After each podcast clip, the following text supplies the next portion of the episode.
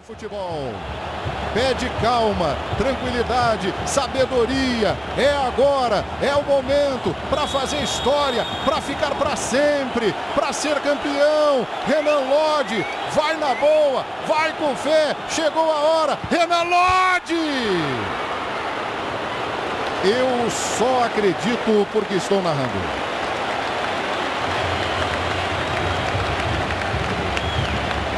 Mas lembrando que o Atlético ainda está em vantagem. Hein? Que drama, hein? Que epopeia. Meu Deus do céu, tirou do goleiro. Tem um detalhe agora, hein? Se o Vieira perder, acaba. Grandes goleiros já cobraram pênaltis e faltas com maestria. Ele já fez alguns gols de falta de pênalti. Fez daquela decisão de 2004 que não pegou nenhum.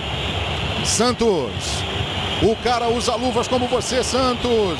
Pode ser agora. Vieira não conseguiu pegar o Santos. E agora tem a chance de fechar de novo o Atlético. É agora, hein? Thiago Heleno. Líder. Honrando a camisa do Atlético. O estádio inteiro grita Thiago Heleno, Thiago Heleno, Thiago Heleno. Para contar para os netos, Thiago Heleno. Vovô bateu o pênalti que deu o título do Atlético da Sul-Americana. Thiago Heleno, líder, capitão. O capitão vai decidir. É agora o momento que vai mudar a história do Clube Atlético Paranaense. Tiago Heleno é contigo. Se consagra, Tiago Heleno. Se consagra, Tiago Heleno. Vai mudar a história do Atlético Paranaense. Tiago Heleno é gol! É campeão!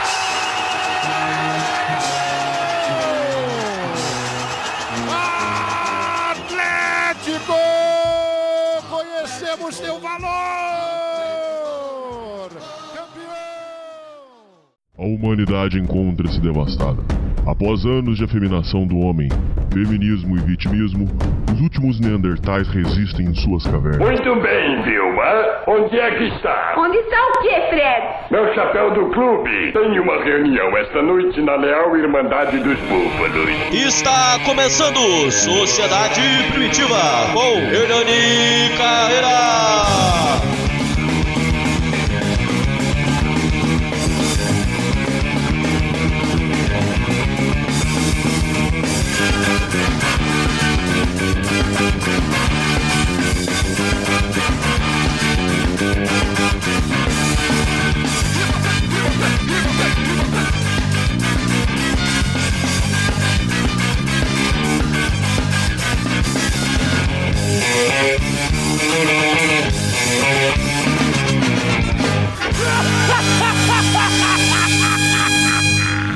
Salve, salve confraria! Hoje estamos para mais um programa para vocês. Hoje trazendo a nossa leitura de e-mails.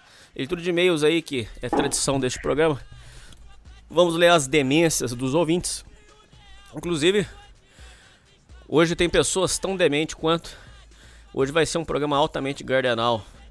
Vai ser, vai, provavelmente vou ter que censurar muita coisa. Exagero. É um programa ilegal. A gente podia falar umas coisas absurdas só pra ele ter o trabalho de censurar tudo, né? Tipo, tá respondendo do nada. Caralho, deixa eu apresentar vocês, seus é, cabaços. mas Pera aí. Falou, ouvinte, realmente seu tá certo. Puta, não, cara, para com isso, cara. Caralho, meu irmão, para com isso. Pera aí, deixa eu. Pera aí, pera aí, pera aí. pa- Para, porra. Deixa eu apresentar aqui, pera aí. Voltando lá. Deixa eu voltar lá. Então hoje, quem vem fazer a leitura de e-mails aí é a tropa. Luiz, que é. A gente sabe que é tapetinho, bom. mas não gosta desse apelido. B de Veiato. E William. Salve, diretoria. Caralho, agora é a hora que vocês falam. Fala agora, pode falar agora, igual tagarela. Por que vocês fazem isso? Cara, Ô, ninguém- deixa eu falar uma- fazer ninguém- uma crítica ninguém construtiva. meio Cara, isso é muito irritante. Se perceber, se você escutar qualquer coisa nossa, a gente já fala direto. Nunca tem esse negócio de apresentação. Eu acho, eu acho uma bosta. Toda vez você, você o, o Viriato e o William faziam essa mania irritante. Essa mania irritante. Eles pegam e falam assim, tipo assim, o William vai e faz uma explicação de meia hora. Não, porque tal aconteceu, tal, tal, tal. Aí o Viriato fala assim, é, talvez. Aí, pronto, aí ficava um silencião. Dava um, dava um desespero em mim. Ou uma vez, sem brincadeira, sem sacanagem, eu peguei o celular pra ver se tinha desconectado o fone de ouvido. Porque ficou. Aí, tipo assim, o, o, o virado falou assim: É, talvez. Aí ficou aquele silencião. Caralho, por que vocês fazem isso, cara? Isso é coisa muito de, de, de esquizo, cara. Sim, vocês são assim na vida essa é vocês, uma conversa normal. Você que tá. tipo, eu, eu não entendo essas pessoas normais que acham que tem que ter fala o tempo inteiro, não conseguem lidar com silêncio. É o silêncio é Nerd, ele, bom. ouve, ele ouve muito Nerdcast, né? Nerdcast é rápido, tudo editado, tudo. O cara acha que a vida é assim, tipo, ele tá completamente. A vida normal tem uma pausa. Falar, olhar nos olhos da Não, pessoa. cara, uma, ela con- uma, entende uma tudo. conversa. Você é Às assim? vezes eu posso pausa na conversa mesmo. Por, por exemplo, se você tá com um parente na sua casa, por exemplo, você tá com um parente na sua casa. Aí seu parente vira e fala assim: Viriato, e aí, como é que você tá com as namoradinhas? Aí você vira e fala assim: É, tá indo. Aí você fica olhando pra cara do parente sem falar nada? É, isso, é assim que é a sua vida, Viriato? Falando sério agora. Aham, exatamente isso. Caralho, meu irmão. Eu já puxo um assunto, alguma coisa, porque aquele silencião, fica aquele silencião mórbido. E só o Faustão de fundo falando na televisão. Caralho. É. Ótimo. Não, mas é assim, ele pergunta como tá sua namorada, tu pergunta como tá dele, elogia tua tia, ele fica sem graça. Nossa. Elogia sua tia. Ó o cara que tá lendo muito mangazinho pornô aí. Vou elogiar minha tia, depois vou passar a vara dela. Não entendi, não entendi essa referência, não. Explica pra nós. Tem um, um, um, um, um meme da internet sobre um negócio que chama-se Família Sacana, que é uma história do cara que come todo mundo na Ah, família. tá. Já, já vi isso. aliás, aliás, tem um amigo meu, abraço pro É, o Rafael. amigo. É.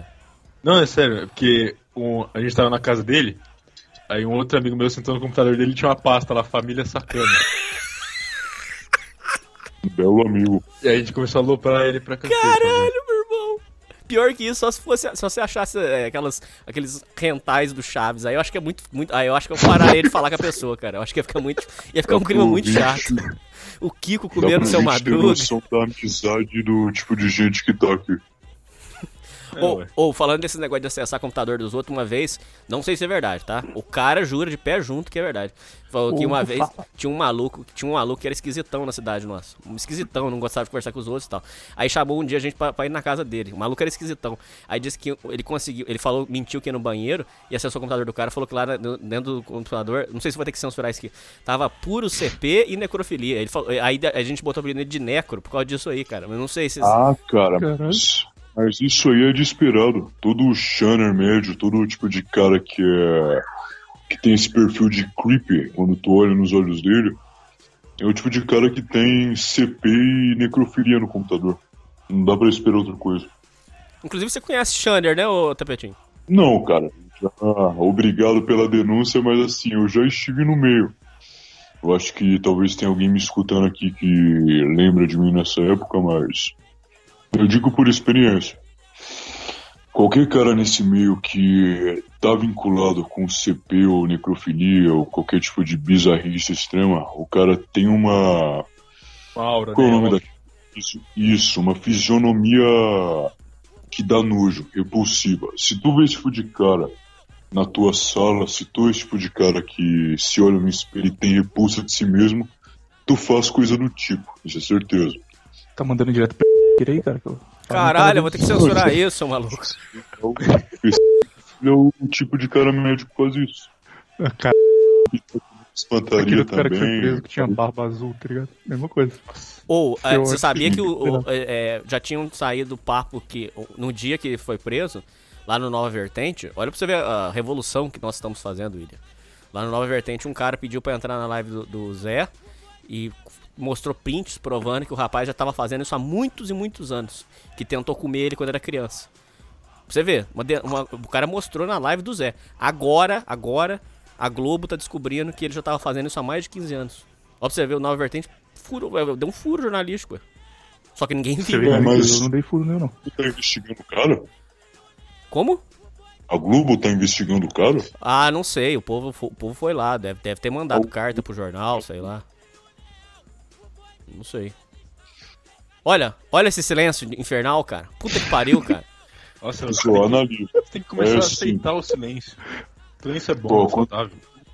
gordão, um creepy na tua rua, olha nos olhos dele. Se o cara for estranho, se tiver repulsa, o cara mexe com coisa estranha. Pode ter certeza. Dicas tapetinho. Você vê um burro na rua, ele é pedófilo.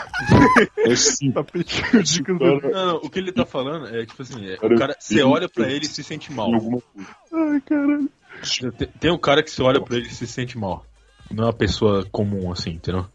Beleza. Ó, se o, se o Hernani tiver com disposição pra censurar, acho que vocês já devem ter falado dele. Aquele cara do. Vocês já devem ter falado, do Tecnomage. Aham. Quem já viu esse cara? Era um travecão. Um travecão estranho, parecia uma. Era o Peter do Bangu. Sim, sim. O cara usava vestido. Ele tinha um apelido, não sei se vocês sabem. É... Não era troço, era coiso. Alguma coisa. Ah, lembrei, tropeço. Porque o cara parecia que tropeçou quando era bebê e tinha. Não, pare... não, não, é não, não. É porque parecia o tropeço da família Adams. O garçom.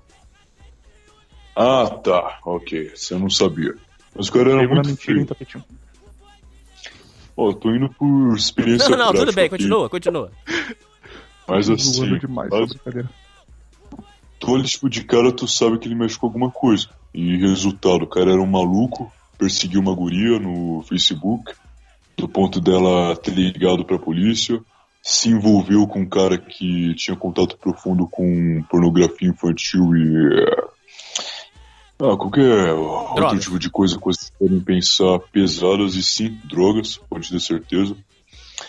Então é simples, olhou o cara repulsivo, mexe com alguma coisa, fica longe. Fisionomia na prática. Se tu fica perto desse tipo de gente, tu merece ter isso na tua vida também, diga-se de passagem. É, é, é, é, tá bom. Ok, isso, é- isso é um parâmetro. Mudando pra um assunto mais light agora, pelo amor de Deus, pro programa não ficar mórbido. É. Ô, ô, ô, Tapetinho, muita gente fala que essa voz sua. É... Vou chamar você de Tapetinho só pra facilitar, mas é Luiz. Ô, Luiz, o povo fala que essa voz sua é falsa. Inclusive apareceu um rapaz numa live minha chamado Robozinho. Ele é, chamava Robozinho porque ele usava uma voz é, de, de Google, que ele não queria se apresentar. Ele, ele, apare- ele apareceu e pediu por favor pra fazer uma denúncia e mandou um áudios é, mostrando a sua voz, assim, você falando é, normalmente, só que ele disse que os áudios eram de três anos atrás. E você tava falando assim, é, porque eu tava lá na minha aula e tal, de biologia, com uma voz normal, cara. Essa voz sua é fake ou é verdadeira? Vamos lá, vamos conversar sério agora. Vamos mandar o papo reto.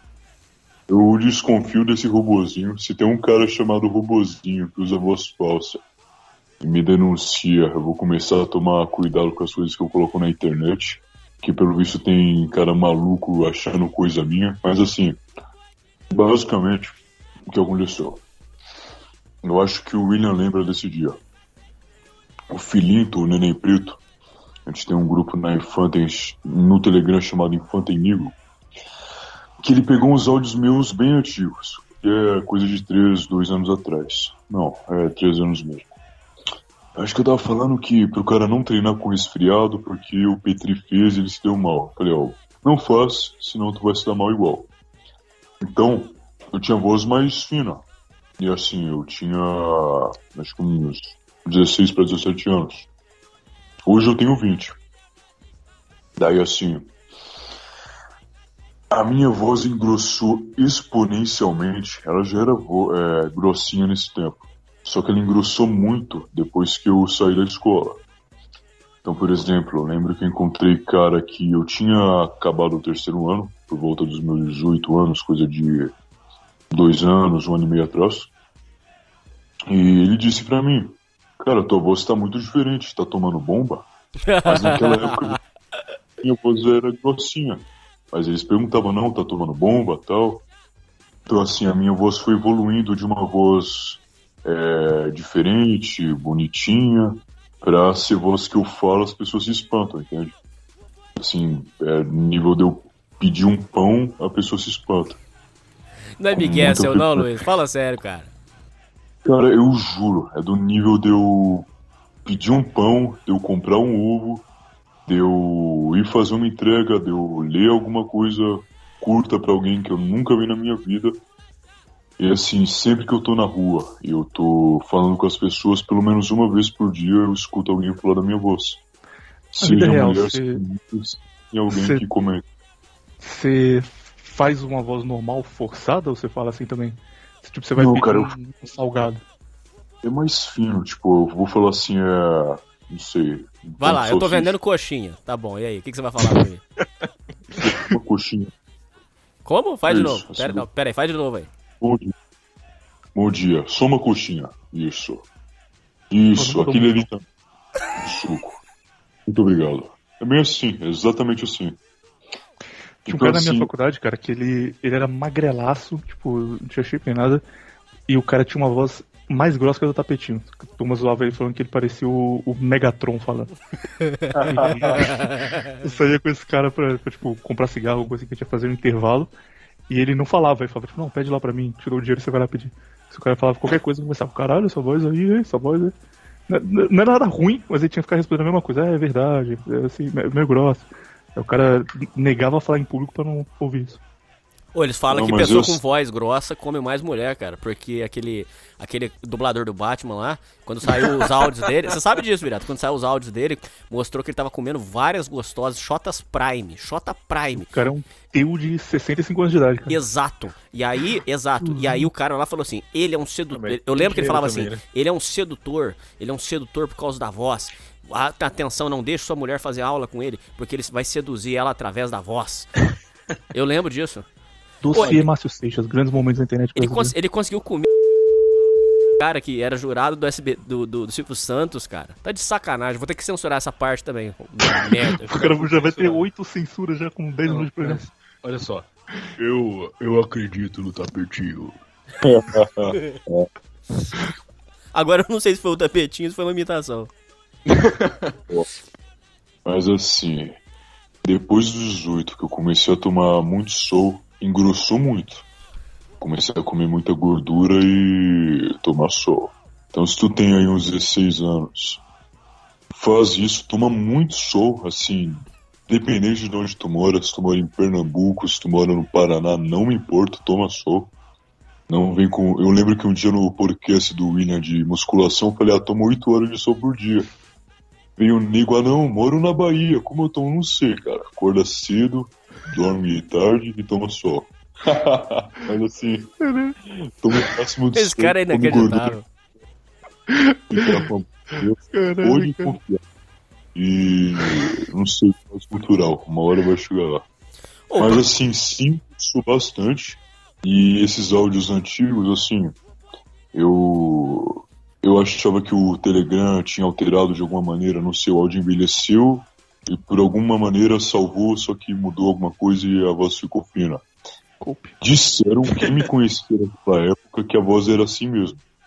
Então eu acredito. Então assim, parece a voz do Tadala Felas, aliás, pelo que diziam. Então engrossou. Você, na verdade, parece muito a Dala Felas, hein, cara? Toma cuidado. Ah, não pareço não. Sumido na rua. Eu Claro que parece. É por isso que ele deu uma sumida, né? Ele tava preso.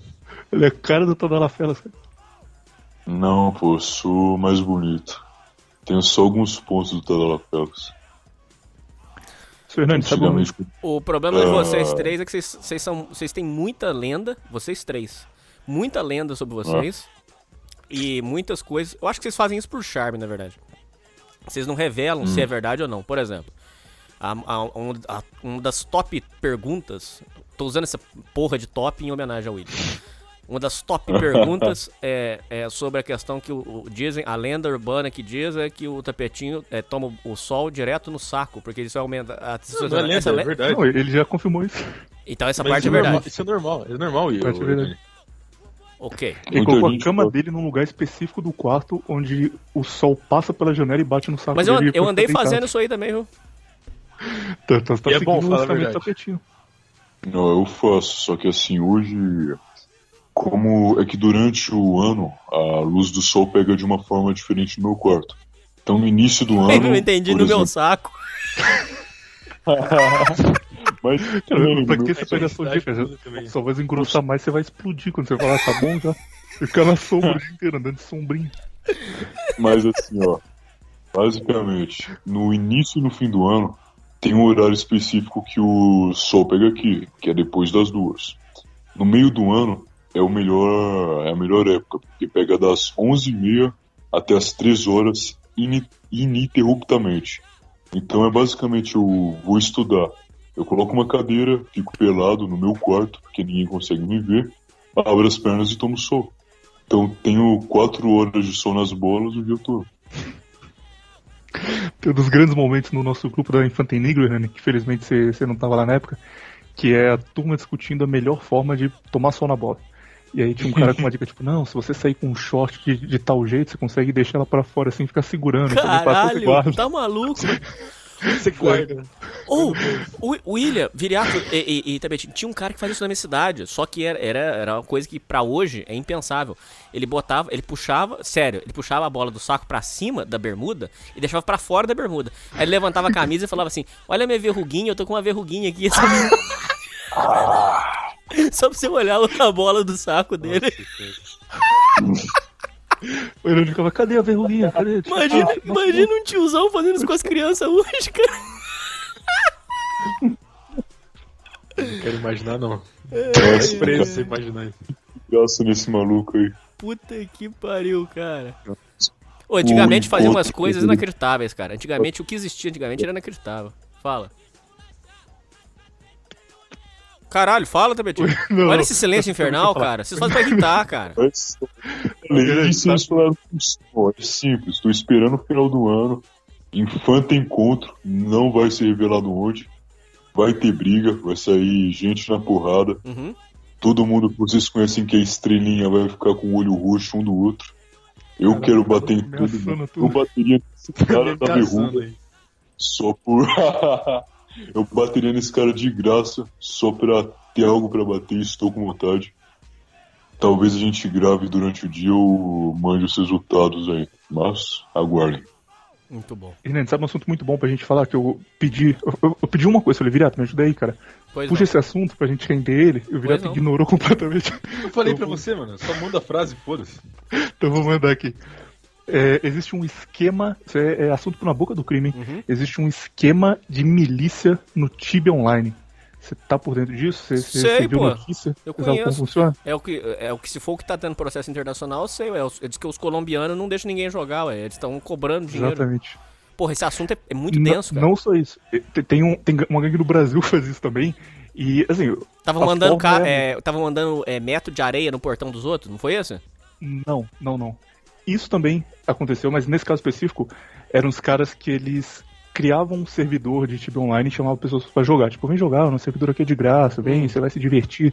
E de início era um servidor maneiro, tipo, tinha Double XP final de semana, é, não tinha queda, todo mundo ficava lá feliz. E aí eles começavam a colocar coisas pra testar quem tinha dinheiro. Então, tipo, olha, tem esse evento aqui limitado pro final de semana. Mas se você pagar 100 reais, ele vai durar até quarta-feira, se não tem pra mais. Ia vendo quanto o pessoal gastava. E aí chegava uma hora que nesse servidor tinha, tipo, 500 pessoas jogando, 200 delas estavam gastando um dinheiro considerável. E aí passavam uns meses, o cara já tinha gastado, tipo, 2 mil reais no, no jogo. E aí eles chegavam pra essas pessoas e tinha formas diferentes que eles agiam. Uma delas era juntar um grupo pra ficar matando aquele cara. E o grupo falou: Ó, a gente vai parar de te matar aqui no Tibia Online se você pagar uma mensalidade pra gente, tipo, 200 reais por mês. Outra era um negócio mais avançado, que eles colocavam um grupo pra ficar matando o cara, e aí aparecia alguém que matava o pessoal desse grupo e falava: Ó, eu vou te defender, e em troca você me dá um valor pra eu te defender. E tinha, tipo, formas diferentes que eles faziam pra não ficar muito na cara. E aí, no fim, basicamente, uma milícia em um servidor fechado de Tibia Online, onde quem não fazia parte do negócio era vítima, não percebia, e eles ficavam com vários servidores assim ganhando dinheiro. E aí tem uma matéria, essa semana, inclusive, falando sobre isso, e aí eles têm, tipo, o Instagram do cara que é o, o acusado. E o cara tinha uma vida de patrão, cara. Tipo, o Instagram dele é ele com, com a Mercedes na praia. Foi tipo, ah, a vida é pra aqueles que ousam, porque o cara tá roubando a turma no Tibia Online. O cara é um miliciano no virtual. Que filha da puta. Cara, eu não sabia dessa não, que foda, William. Como é que você descobriu isso? Eu, eu gosto um pouco de, de videogames, aí eu fiquei. Vamos fazer um esquema desse, uma boa ideia. Caraca.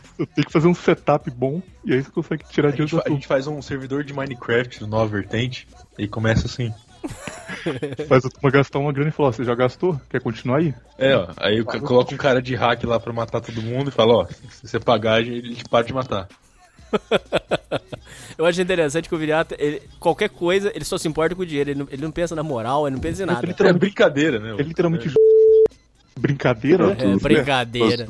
esperto. Daqui a três meses, ô galera, tô lançando um servidor de Minecraft. Agora aí. você literalmente pode ter um filho. Essa frase ficou imortalizada. Essa frase foi boa mesmo, virado, sério. Foi boa demais, cara. Foi um dos ápices da sua esquizofrenia, cara. Ali você tava muito É. doente. Não, Eu não lembro mim, dessa frase. esquizofrenia pra mim é. É tipo, ah, isso aí é aquele negócio, igual aquele negócio da medusa. Não que a medusa não exista, mas que volta pra mim, Caralho. isso é o top momento. Tipo, passou pela cabeça dele que alguém podia achar que ele achava que a medusa não existia. Aí ele faz um aspas, não tô dizendo que não existe, hein? E volta pro... Genial, cara. Eu também concordo. Esse aqui, Caralho. esse lance do filho, eu não lembro não, fala aí. Você falou que se o governo desse uma pensão pra mães solteiras, que agora literalmente você poderia ter um filho, que aí você abandonava a mulher, que aí você ficava recebendo 1.200 reais e, ca- e continuava casado com ela, só que divorciado no papel. Não, exato. Grey Genius? Vai dizer que não é um bom esquema. Lógico que é, pô. Você é um gênio, Viriato. Nós te amamos. Muito obrigado. Ele aí vai revolucionar a sociedade, hein? Aguardem. Nós todos te amamos. Você é muito amado. Princesas, vamos ler os e-mails? Não. Vocês não têm escolha, né? Vocês não têm opção. Ah, tem mais, uma, tem mais uma lenda de vocês que, que eu ainda não consegui perguntar. É, essa, essa é pesada, hein? É, muitas Ah. pessoas alegam que. muitas pessoas alegam que ah, o- o- as pessoas do, do Nova Vertente são todos Shunners. Eu, coitado de mim, eu, o máximo que eu acessei foi Fórum VT. Dizem que o Viriato é Shunner. Tô mandando papo reto aqui. Se você quiser que eu censure, eu censuro. Se vocês acharem que for pesado. perguntar, perguntar não ofende. Falaram que o, o Viriato é Shunner, que o Tapetinho é Shunner, que o William é Shunner, que o Felipe que grava comigo é Shunner. Eu ainda não perguntei pro Felipe, tenho que perguntar pra ele. Quem mais? E que o Ratão é Shunner. Qual desses é mundo ou não? Olha, eu, eu, todos. vai começar por mim, vai. Eu nunca, nunca usei um Shan BR. Americano já. Então, sei lá, não sei qual que é a métrica aí. E- Esse é o cara que se diz patriota aí, tá ruindo, né? Patriota, eu odeio esse país. né? E. Chambr sim. Mas coisa de quatro anos atrás. Hoje tô 100% desvinculado. Shunners Anônimos. Eu fazia antes disso ainda, cara. Eu frequentava Xan em 2011, 2010, sei lá, até 2014, quando eu comecei a trabalhar. Não tinha mais tempo. Comecei a trabalhar. Aí não entrei mais depois de muito tempo, tipo, ano passado eu entrei em um que o, um amigo meu mandou. E que ele falou, ah, tem, tem um tópico aqui que estão falando de você. Aí eu entrei lá pra ver o que, que era, depois eu abri o bojo normal e só tinha traveco, cara. Tipo, era literalmente um, um fórum de traveco. Eu falei, cara, o que aconteceu? Isso era um bagulho de, de mandar meme e fazer brincadeirinhas e virou um fórum de travesti. Aí pulei fora. Seja, fake news. verdade. Oi? O Hernani, o Hernani ele manda, não, não, eu nunca frequentei, eu só o Fórum Wall. Aí o cara tem 18 programas sobre Xana no Nova Tem. Vertente. Mas, mas eu já tive que tá entrar lá. Entrar lá pra ver coisa eu já tive. Que tipo assim, o ouvinte às vezes manda pra mim. Ó, estão falando de você aqui. Aí a pessoa manda pra mim, eu, eu tenho que clicar lá e ver. Mas eu, eu acho confuso pra caramba aquilo lá. É porque não, não, não tem foto, assim, é só foto, é só. é Todo mundo anônimo, resumindo, assim. É, é- é diferente, né? Não, mas eu digo Não, mas assim, por exemplo, isso quando. dá uma liberdade muito interessante. Não, mas o que eu quis dizer foi assim, ô Virato. Por exemplo, num, num, num fórum, você tem um perfil. Sim, é, exato. Então, é essa questão. Tipo, tem uma imagem atrelada àquela, àquele post. Isso, tem um perfil ali, o base de Viriato. Eu posso mandar uma mensagem para o base de Viriato. Agora, lá é, é- é só número. Pô, acho que confuso pra burro, cara. Molecada, Viriato, fora. por exemplo, ele criou uma, uma persona que ele toma banho, banho frio. Que obviamente não é verdade. Que é aí, outra quando ele lenda. tá lá. É, quando ele chega do. É, Quando ele chega da academia, ele pega o hidratante Monange dele, põe lá o chuveiro no primavera e vai tomar um banho. Aí ele sai falando, nossa, esse hidratante aqui é muito top. Ele não pode chegar no grupo do Nova Vertente e falar, não, esse hidratante aqui é top, hein, recomendo. Porque vão descobrir que é uma farsa. Se fosse um lugar anônimo, ele podia criar um tópico, caralho, esse é o melhor hidratante de todos. Todo mundo ia falar, não, esse hidratante é foda demais, top demais. E o fato de ser anônimo e as pessoas não saberem que é você faz você poder falar qualquer coisa. Também não pode dizer que pode ser verdade ou não. Então chega um cara e fala, ah, eu trabalhei na Globo e tal ator é, usava crack. Pode ser verdade, ele tá usando o anonimato pra falar isso, ou ele pode ter inventado tudo da cabeça dele e não saber o que deixa o negócio maneiro. Outra lenda do, do Viriato é, é a questão do no poop, que ele já falou que é mentira. Ô, você tem que falar pras pessoas que é mentira, Viriato. Tem gente segurando bosta aí por causa de você, cara. Eu duvido, cara. Se o cara tá segurando bosta, ele é muito burro. Ele merece morrer. Ele merece morrer. A outra coisa foi que do, do negócio da Débora 5G, que você já falou que é mentira. Acho que é isso. Acho que não tem muito mais. Isso aí-? Qual é o negócio da Débora Simões? Que ele namorava a Débora. Não namorava porque ela não queria. Se ela quisesse, meu amigo. É aquela história, eu tô namorando aquela mina, mas eu não sei se ela me namora. Se a Débora respondesse o, o zap dela, já era. Tava namorando no dia seguinte. É mesmo? Não, a Débora é, é literalmente o viriato, cara. É a mesma coisa. Se pegar uma frase da Débora e uma frase do viriato, você não sabe de quem é quem. Colocar assim, tipo, na, na lista. 10 frases, 5 de cada. O pessoal não vai ter ideia de que falou cada frase. É verdade, porque ela falou que queria um homem alfa europeu. Ah, Faz sentido mesmo. Os dois poderiam dizer a mesma o viriato frase. também falou isso já algumas vezes. Exatamente. O vira 100%. ok, aí faz sentido. Tomar no cu.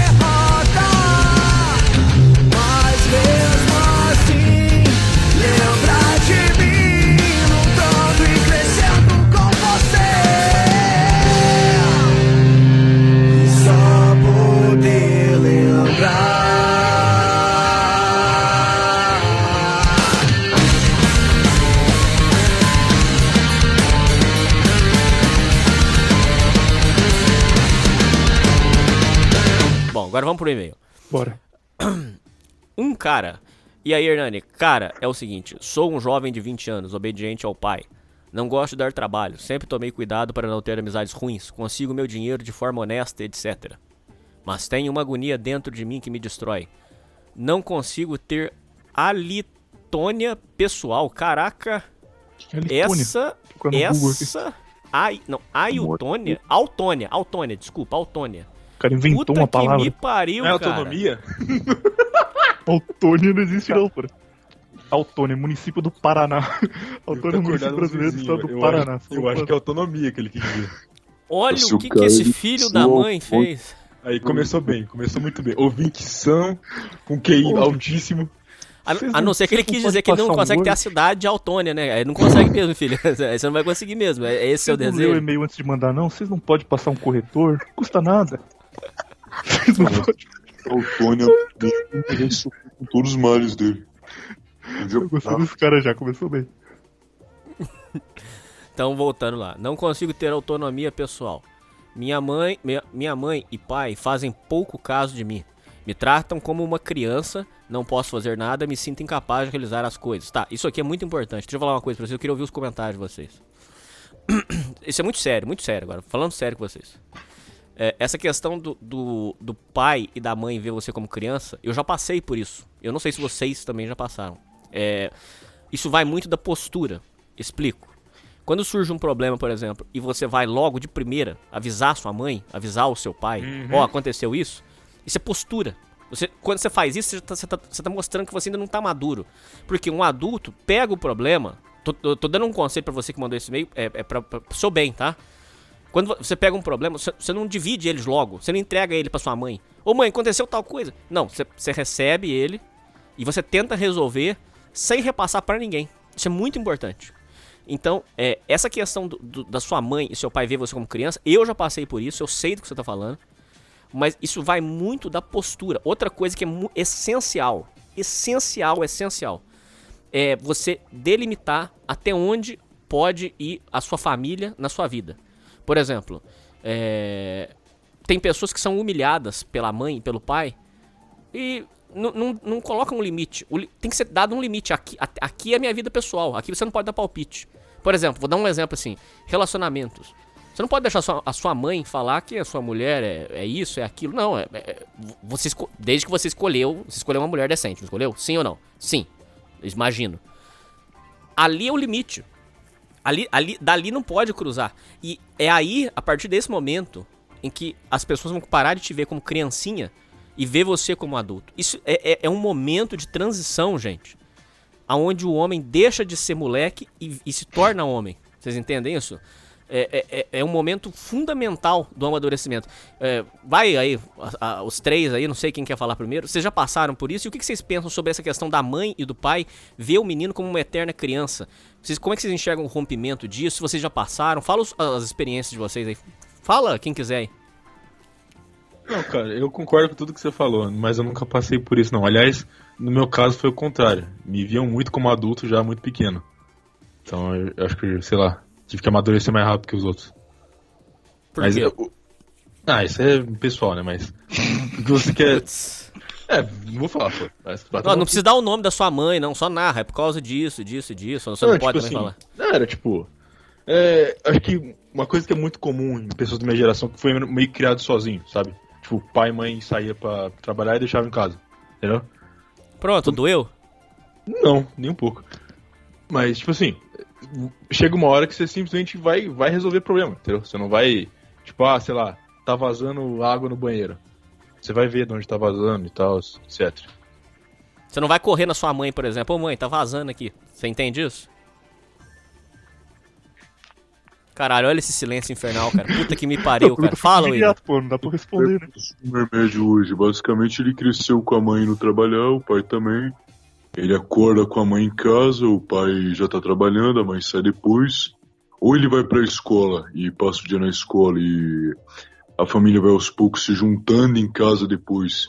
Então o único momento que ele tem sozinho com a família à noite, a hora do jantar, ele vai e dorme e reinicia. O cara ele cresceu com todo mundo em casa. Então acho que o, a maioria dos ouvintes aqui. Então o cara ele vai ir acordar e a mãe dele vai estar lá.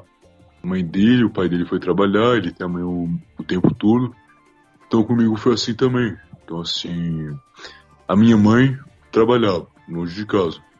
Meu pai também. Então, quando eu não ia pra escola, basicamente eu passava o dia sozinho em casa. Então, quando eu era pequeno, eu tinha uma casa relativamente grande.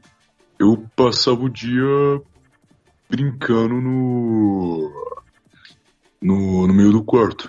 Então, por exemplo, eu parei de brincar cedo. Assim, por outras questões pessoais, mas. Porque chegou uma hora que, pra mim, brincar não fazia mais sentido. Então, tu junta esse aspecto da criança que cresce sozinha, sem pai, sem mãe, vai ser educada pelo videogame. Um dos dois, ou ela fica no videogame o resto da vida, ela se apega naquilo como ela se apegaria ao pai, ou ela vai resolver as coisas sozinhas. Então acho que é simplesmente a época que tu vai ter o maior apego ao tipo de coisa que tu tem na criança, como na infância, como os videogames, como tem cara que vai chegar aos 40 jogando alguma coisa, ou o cara simplesmente cresce se virando sozinho. Ou ele fica esquizofrênico, ele cresce com problema mental também, porque não teve pai nem mãe em casa, mas aí depende da maneira que tu lida com isso. Mas você Então- não demorou pra amadurecer, então. Cara, dependendo do que tu vai considerar amadurecer, não. Então, por exemplo, eu tenho 20 anos. Eu ainda não saí da, da casa do meu pai, porque eu moro só com meu pai hoje. Mas assim, é uma coisa que tá para mudar em breve. Mas em relação à personalidade e a questão do meu pai influenciar na minha vida, assim, uma coisa que desde cedo não, não me afetou muito. Até porque não sou tão próximo assim emocionalmente do meu pai como é de se esperar normalmente. É uma coisa que tu tem mais com a mãe, que a mãe que vai ter a questão emocional, vai, vai ser mais prático, vai ser mais pragmático. Então, nesse sentido, não. Então, eu não tive como me apegar emocionalmente aos meus pais, sabe? Então, isso pode ser visto como bom ou pode ser visto como ruim. Então, se tu olhar do lado bom, se tu se virar, tu não se apega a ninguém. Se tu olhar do lado ruim, tu chora no quarto porque ah, não teve nem pai nem mãe, entende? Não, não é bem isso o caso, mas tem gente que passa por isso e vira dessa maneira. Então, se tu souber surfar na degradação, tu se dá bem. É o que a maioria das pessoas tem hoje. Tem um jeito fácil de resolver isso, que o Hernani vai ficar um pouco bravo agora, porque a gente fala que é a resposta para todos os problemas do mundo e ele diz que não, que é meter o shape. Se seu, Ah, ok, verdade. se o seu, seu pai olha pra você É, e fala, time ah, essa criança aí, você do nada aparecer com 42 de bíceps shapeado no rolê, cara, ele vai olhar pra você e falar, caralho, olha só, o cara tá, tá, tá grande. Só uma mesma coisa. Então, seu ouvinte, especialmente se for, se for gordinho, cara, Aliás, se for magro, você você tem razão, tipo assim, a resposta pra todos os e-mails aqui vai ser vai pra academia. Teu shape. É. Se você for magro, beleza, porque, tipo, tá tranquilo. Mas se você é gordinho, você vai parecer mais filhi- filhinho, sabe? Sua mãe vai querer ficar cuidando de você. Fala, não, Não, mas é verdade, verdade, verdade mesmo. finalmente, é né? A gente fala isso, você fala que não, que você é coupe. Não, não, não, não. Isso aí que você tá falando é verdade. Um dia só porque eu falei que se você for shapeado, você nunca vai ser assaltado, ele falou que eu tava louco. Falou, não, não, Não, não. isso aí é, isso aí é, isso é insanidade, isso é demência. Aí é, ter, é querer ter eu nunca aço. conheci um cara shapeado que foi assaltado. Eu Eu nunca nunca- fui assaltado nunca. na minha vida. Sabe esses vídeos que aparecem, tipo, do cara sendo assaltado, ele ou reage, ou ele morre? É, viu, nunca- você viu nunca lá um o cara Strong, um grande. deles? Exato, nunca um Já cara viu o Ronnie grande. Coleman descendo na rua assim? Achei Cara, alguém com eu nunca arminha. vi um Ô, cara Ronnie Coleman, passa sua carteira. Jamais, cara. Imagina, Hernani, imagina uma cena. Sabe quando passa na TV o, a Polícia Federal prendendo alguém? Sim. Então, sempre é um, um político, sempre é um médico que fez alguma coisa errada, é sempre um, um velho gordinho que eles vão lá e pega o cara dormindo de cueca, que é uma puta cena feia, e o cara é algemado de cueca e sai olhando pro chão. Sempre isso. O- até um policial no Brasil tá acostumado a perder Eu gente. já ouvi essa teoria demente sua. Se fosse um cara shapeado, o policial federal Exato. não ia Imagina o prender. policial chega, o policial bate assim na, no viriato. Ele bate assim e falou, seu viriato, seu viriato. Aí sai o viriato, abre assim, chega e fala, e aí? O cara vai olhar assim, ele, ele vai só tipo dar uma olhada, olhar assim pro, pro parceiro dele e falar, tá shapeado, pai, tá shapeado, cara, caralho. Os caras vão tudo guardando a arma, se escondendo a arma assim. Eu falo, não, não, a gente só viu ver se você tá bem. Ah, não, Esquizo show. ah, beleza. Tchau, viriato. Tá na viatura e ir embora, cara. Se você tá shapeado, você tá imune a qualquer coisa. As pessoas vão olhar pra você e vão, vão ter medo e ir embora. E você pode ver a vida no easy mode. Mas Dropou. pera aí, ô, ô, ele só pra não fugir do assunto, volta lá, porque eu queria falar, fazer uma pergunta pra você muito importante. É, você, William, tem uma história particular porque você teve problemas de saúde e tal. Eu imagino que a sua mãe deve ter querido. É, é, pra quem não sabe, o William teve diversos problemas é, respiratórios aí durante a vida dele. Coitado, até. Per- perdão pela risada, desculpa. Eu Mas que você não você- visse falando disso, porque é um assunto É. muito sério tal. É meio. Por favor. Mas um a respeito. tendência, de- a tendência é que a sua mãe quisesse te blindar mais. Eu queria saber primeiro se você demorou muito pra amadurecer. E eu queria saber é, como é que você. O que, que você enxerga, por exemplo, em que momento que a sua mãe e o seu pai pararam de, de- de te ver como criança, se você se lembra disso. E o que, que você pensa sobre esse assunto? Agora sem a esquizoversão shape. Isso foi cedo também porque eu era meio vagabundo quando eu era adolescente. De tipo, sair pra algum lugar. Tipo, eu ia num show. Ah, vai ter um show de uma banda punk que eu gostava na época em São Bernardo, São Caetano. Eu ia no negócio na sexta-feira e aí acontecia outra coisa, tinha algum evento de skate, alguma coisa assim, na época era punk, eu ficava lá. E tipo, era normal ficar 10 dias fora de casa, sabe? Com, com 15, 16 anos. Então, meio que eles já nessa época ficavam preocupados pra caralho, é claro, mas já não tinha essa visão de, ah, tem que super proteger, porque eu eu ficava um tempo de casa, me, me virava. É, nunca foi um problema muito grande, mas foi ruim também em outros sentidos, porque eu tinha uma relação muito ruim, tanto com meu pai quanto com a minha mãe, até pouco tempo atrás. Ah, mas isso resolveu quando eles viram que eu não tava mais fazendo merda, que eu não tava fazendo mais coisa errada. quando comecei a trabalhar. Quando, lembro teve um dia específico que minha família é de Minas, né? Eu tinha ido pra, pra lá com eles, visitar meus parentes de Minas. E aí, na época, eu não falava com meu pai, nem com a minha mãe, tipo, tinha uma relação muito ruim mesmo. Tinha 18 anos na época. E aí, quando a gente tava voltando pra São Paulo, eles falaram alguma coisa, eu falei, tipo, ah, beleza, eu sei que vocês não gostam de mim, também não gosto de vocês, tá beleza, tá tranquilo, não tem problema isso aí não. E aí eles só me explicaram, tipo, não, não a gente não gosta, que você sempre tem um motivo pra, pra gente não confiar em você, por isso. Tipo, a gente conversou, eu entendi já com a cabeça muito melhor do que quando eu era adolescente, falei, cara, faz sentido. Tipo, e aí quando eu cheguei em São Paulo, quando eu comecei a trabalhar, fazer faculdade, tinha uma época que, tipo, minha vida era acordar 5 da manhã, ir pro trabalho, pra faculdade, ir pra academia, voltar pra casa meia-noite e meia, dormir e recomeçar tudo de novo. E aí depois de, tipo, dois, três meses, quando eles viram que, que era sério, que eu não ia só voltar a fazer merda com e que era verdade, aí mudou a chave, começaram a, a respeitar, já ver que, tipo, pelas atitudes que eu tomei, que, que a coisa tinha mudado. Mas nunca tive também, assim como o Virato falou, essa super proteção de, de, ah, tem que cuidar, tem que deixar, apesar de ter tido problema de saúde quando eu era mais jovem, boa parte porque eu, eu era um jovem muito merda, que não tinha responsabilidade nenhuma, mas o momento que as coisas mudaram a relação ficou boa foi isso, quando já adulto eles perceberam que, que eu não ia mais fazer nada errado, dava pra confiar em mim. Mas você delimita, é, como é que você faz a delimitação da onde a sua família pode dar palpite? Por exemplo, sua você deixa sua mãe seu pai dar palpite no seu relacionamento pessoal, na construção da casa nova? Você- como é que é pra você? Como é que você gerencia isso na sua vida? Falando diretamente. Tipo, a gente vai escolher um negócio, por exemplo, vai colocar gesso na casa, e aí eu escolhi um cara pra colocar gesso, e eles vêm falando, não, não, não tem que ser esse não, tem que ser esse outro aqui, porque é conhecido nosso e tem que ser ele, sabe? Imperativo. Eu só falo, tipo, não, não, vai ser esse outro aqui porque a casa é minha, eu vou pagar, então eu escolhi esse outro cara. Se der problema, se o cara fizer errado, depois eu que resolvo também. Só deixando claro isso, cara. Só vão mandar em você se deixar eles mandarem em você. Mas também Que não é o vai fazer limite. merda, né? É, põe um limite, mas entende que se der problema, você não vai voltar e falar, ai, deu problema, me ajuda, me socorre. Se der problema, você assumir o risco disso. Aham. E outra coisa é que, como o cara tá na casa dos pais, não, não vai continuar a história. É, quer dizer, não terminou a história ainda, mas quando continuar a história, eu creio que a solução possa ser ele simplesmente sair de casa. Vamos descobrir. Pô, a gente falou Ah. 15 minutos por, por uma linha de e-mail, né, cara? Nunca vão reconhecer a habilidade que tenho de escolher bons amigos, de não ser trouxa que pessoas ruins vão me sacanear. Eu sei ir e vir onde eu estiver, de não me pôr em perigo, etc. Coisas básicas que toda pessoa tem que saber. Ok, aqui você tem um ponto. Nunca vão reconhecer a habilidade que eu tenho de escolher bons amigos. Cara, isso eu não sei se com o tempo passa, porque a tendência é sempre da mãe, por exemplo, desconfiar dos amigos do, do filho. Eu não sei se vocês também têm isso. Apesar que depois de um tempo não- você, não, você não tem muito mais amiguinhos, não, mas vamos colocar dessa forma. Acho que isso aí é uma coisa constante, não é? Ou não? Nunca aconteceu comigo. Nunca? Mu- Aliás, não, minto. Teve um cara que, tipo assim, a minha mãe e tal falou que era um merda, mas eu já sabia bem antes, então. Então aconteceu. Vamos, vamos ser os justos. amigos do Viriato vêm em família sacana, hein? Mesmo assim, cara. família de boa.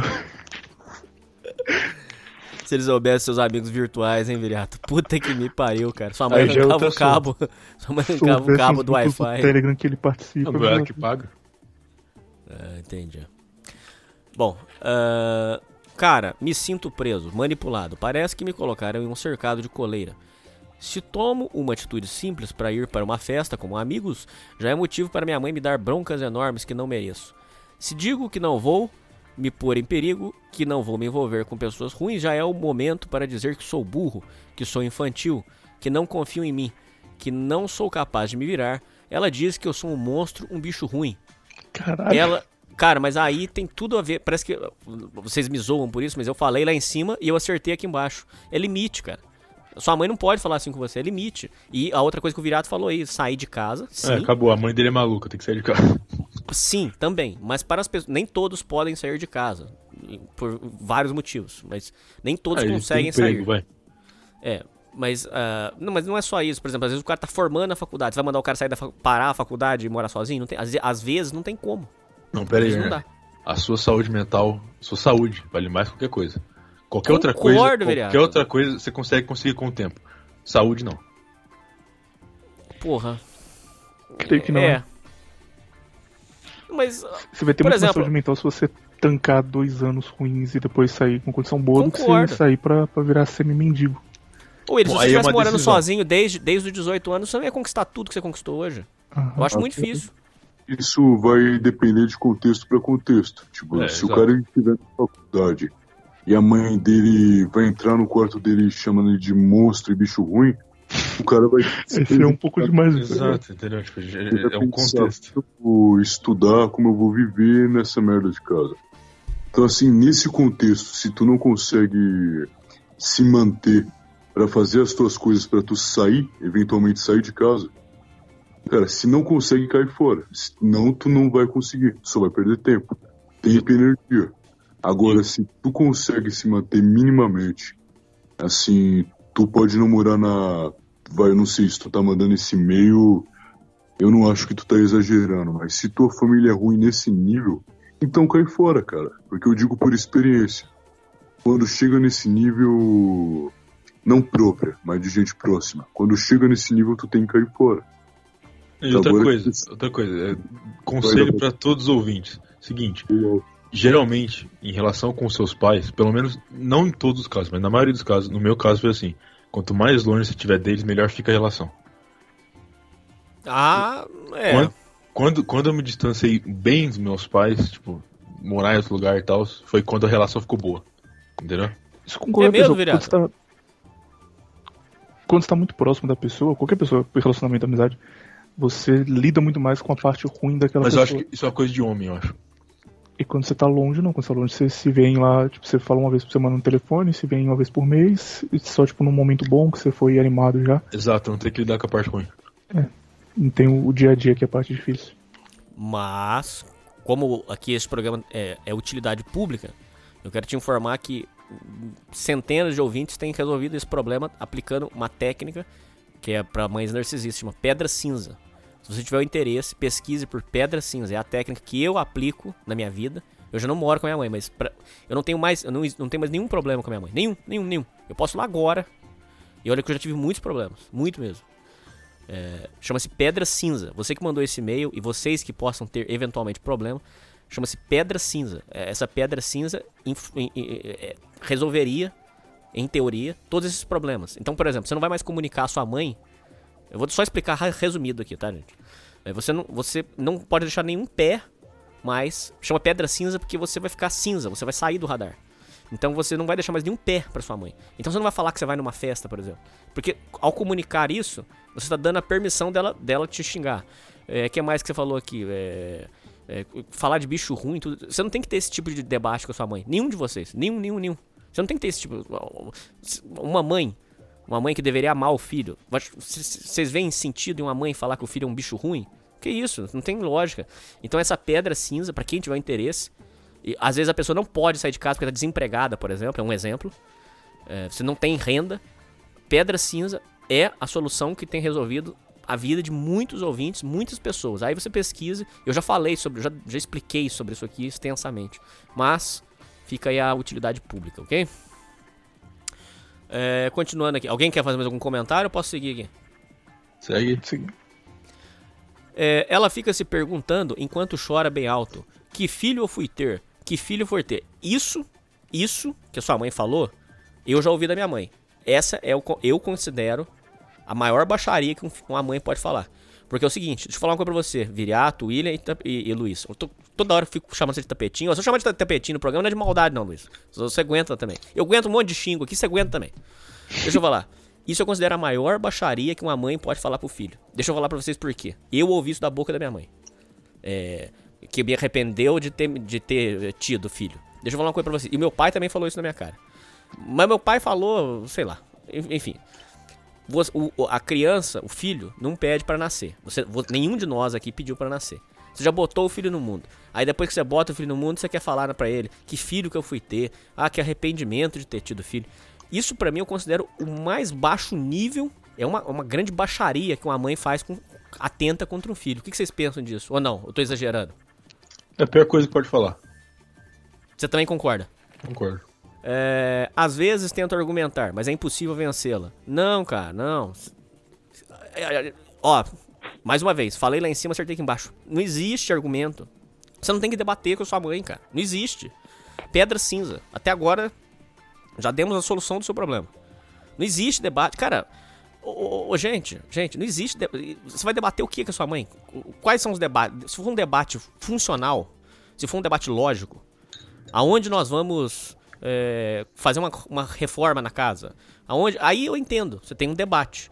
Debate sobre o quê? Debate se eu sou um filho ruim ou bom? Isso não existe. Isso, isso é, é você, ouvinte, que tá mandando esse e-mail, é que você, você tá num cenário de guerra, e eu te entendo, você tá confuso. Não tem sentido argumentar. O que, que você vai argumentar?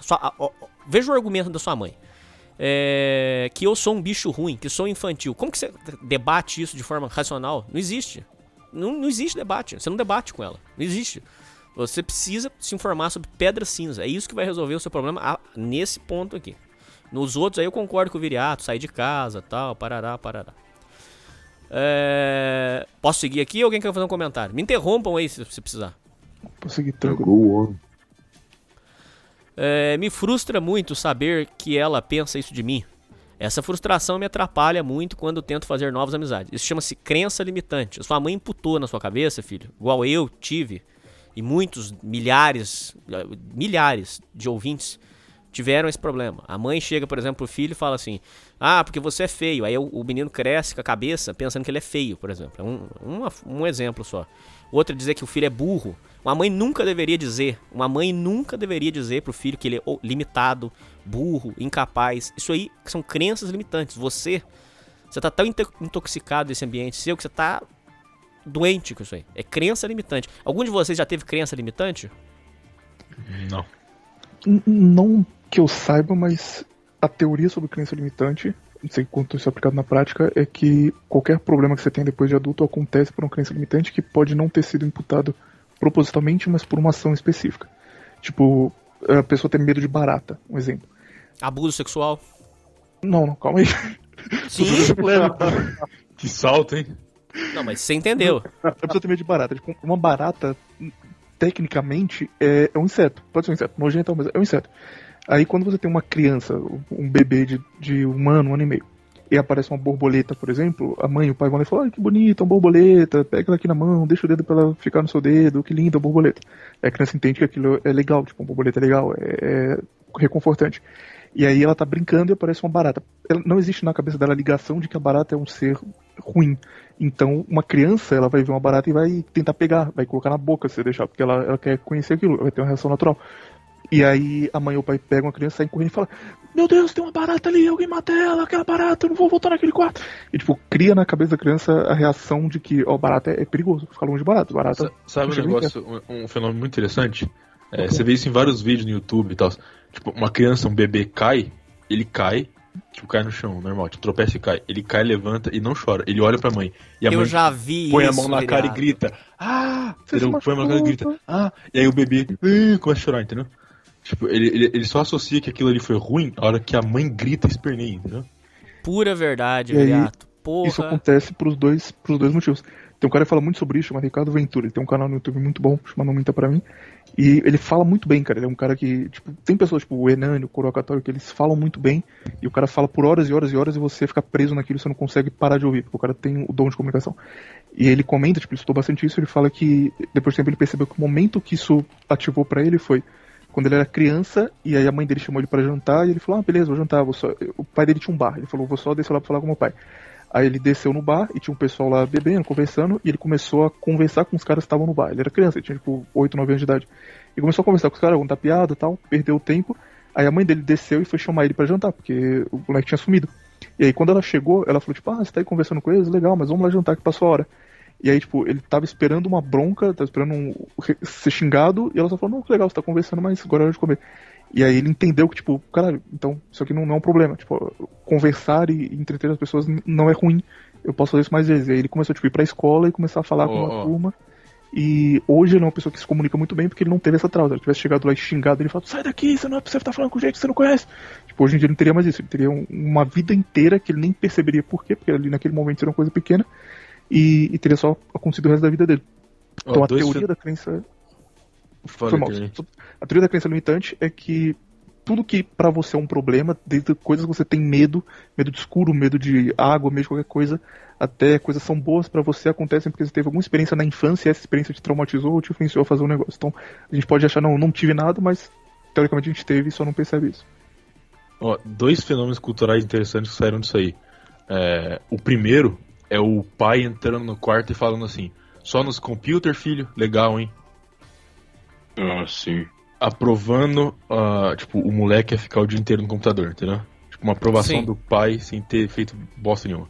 Falando, tipo, ah, esse moleque fica o dia inteiro no computador, deve ser inteligente. Tipo de coisa, né? Exato, exato. E, e o segundo Sim. é, é uma coisa que acontece, eu, eu acho que é recente, porque eu não, eu não, não vejo relato disso antigamente. Que é a fala infantilizada com a criança por muito tempo, sabe? Verdade, verdade. Caralho, verdade. Tem, tem 3, 4 anos e tá falando, oh, nenenzinho bonitinho, entendeu? E, e tipo, fica, fica re- reforçando, a, a criança não cresce, entendeu? Tipo, outra coisa, eu acho que não devia falar isso nem com bebê. Porque impede o desenvolvimento, entendeu? Atrasa o desenvolvimento. Por que que tem um monte de criança atrasada? Por conta disso, fica o tempo inteiro infantilizando ela, tratando como se tivesse um ano, quando já tem 6, 7. Entendeu? Outra crença perigosa, gente, que você tem que tomar cuidado, isso vocês devem lembrar, é, é a crença que a mãe imputa no, no- no filho de que dinheiro é ruim ou de que dinheiro é errado. Explico.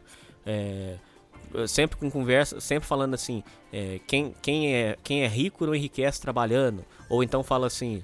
é, ou então as- aqueles filminhos da, da sessão da tarde que vocês provavelmente se lembram, onde mostrava o rico almoçando sozinho e o pobre cheio de amigos e, e família almoçando juntos. E aí mostrava, olha como a vida do rico é triste. Isso é uma puta de uma crença limitante violenta. E, e isso é bem brasileiro. Ah. Dinheiro você tem que lavar depois. Lava bem a mão que pegou dinheiro. Sim, sim, sim. Não, mas sim, eles têm que lavar verdade. mesmo, pô. Sim, sim, mas, mas gera essa crença mesmo, é verdade. É verdade mesmo. Eu digo que é brasileiro porque o brasileiro é o único povo no mundo que tem vergonha de ser rico. Quando ele é rico, ele faz de tudo pra não parecer rico. Ele finge que é pobre, ele, ele glorifica a pobreza, ele glorifica ser um É o único povo no mundo em que o, o rico larpa de pobre porque acha Exato. legal, porque é cult fazer isso. Exato. Tipo, tem, tem baile, baile assim, de lugar de rico de 500 reais a entrada, que o tema é, é favela. É, tu É. vai fingindo que é favelado num lugar com ultra segurança, porque acha isso legal. Eu vou levar isso como uma crítica Mas, construtiva. cara, nesse papo de crenças limitantes ou como isso afeta a tua vida, por exemplo. Eu nunca tive o costume, na minha vida toda, de, seja na infância até a adolescência, de ou brincar com brinquedo ou jogar videogame. E quando eu era novo, meu pai tinha muito costume de tirar brinquedo de mim. De uma forma até mais violenta. Então eu acabei associando o brinquedo como algo ruim. Eu não fazia isso por conta do meu pai. Eu não fazia isso perto do meu pai, ainda mais. Então, por exemplo, eu hoje tenho zero contato com videogame, por exemplo. Então, conheço muita gente, principalmente nesse meio, que pergunta se eu jogo alguma coisa, mas eu não jogo. Porque eu não tenho gosto. Eu não consigo olhar para um videogame. Uma coisa que eu já disse: se me derem um videogame, eu fico com enjoo. Porque eu não consigo jogar. Eu me sinto mal. Então, é a mesma coisa de brinquedo. Então, por exemplo, mais um exemplo. Acho que é coisa de quem tá na infância. Mas quando eu vou para o interior do Paraná, tem umas crianças que elas brincam ainda, não tem brinquedo nem videogame, elas vão lá atrás. E às vezes eu chego naquelas crianças, assim, quando eu tinha 19 anos, há pouco tempo atrás, elas olham para mim e elas pensam, ah, o cara é forte. Eu penso, vou brincar com elas. Então eu vou e literalmente brinco com as crianças. É um marmanjo de 20 anos correndo atrás de criança num parque. Daí assim, para pra pensar. Eu não duvido nada que talvez por falta de eu não ter brincado na infância, tenha hoje, eu aos 19 anos, uma criança olha para mim, se impressione e puxa um assunto comigo, eu puxo com ela e vou correr atrás dela. Eu vejo ela como se fosse quase um filho meu e eu brincando com ela. Só que eu paro pra pensar, isso não é normal. Deveria estar fazendo isso com meu filho. Ou pelo menos quando eu tiver meu filho, fazer isso como prazer de filho, mas também pode ter a ver com isso. Então eu acabei criando um desgosto por brincar, por brinquedo, Ao mesmo tempo que quando eu vejo criança eu quero brincar, como se fosse um filho. Mas será que isso não tem relação, entende? Mas cuidado que essa frustração de não brincar na infância é perigosa, viu? Muito perigosa. Ah, cara, eu não duvido. Porque às vezes eu sinto um pouco de falta. Tipo, eu não sinto que eu tive infância, por exemplo, nesse sentido. Então, foi uma coisa mais próxima de um. Foi muito rígida, entende? Só que. É, acabou desencadeando nisso. Então, assim, se eu tivesse brincado, por exemplo, normalmente, como uma criança faz, e acabado de brincar, porque no more time to this, talvez eu nunca fosse. Ah, não, para de misturar português com inglês. Aqui nesse programa é proibido. Do nada, cara. Ô, Viriato, ó, você também tá proibido. Para de misturar português com inglês aqui nesse programa, cara. Odeio isso, cara. Que mania chata, cara. Desculpa, pode voltar. Eu lembro.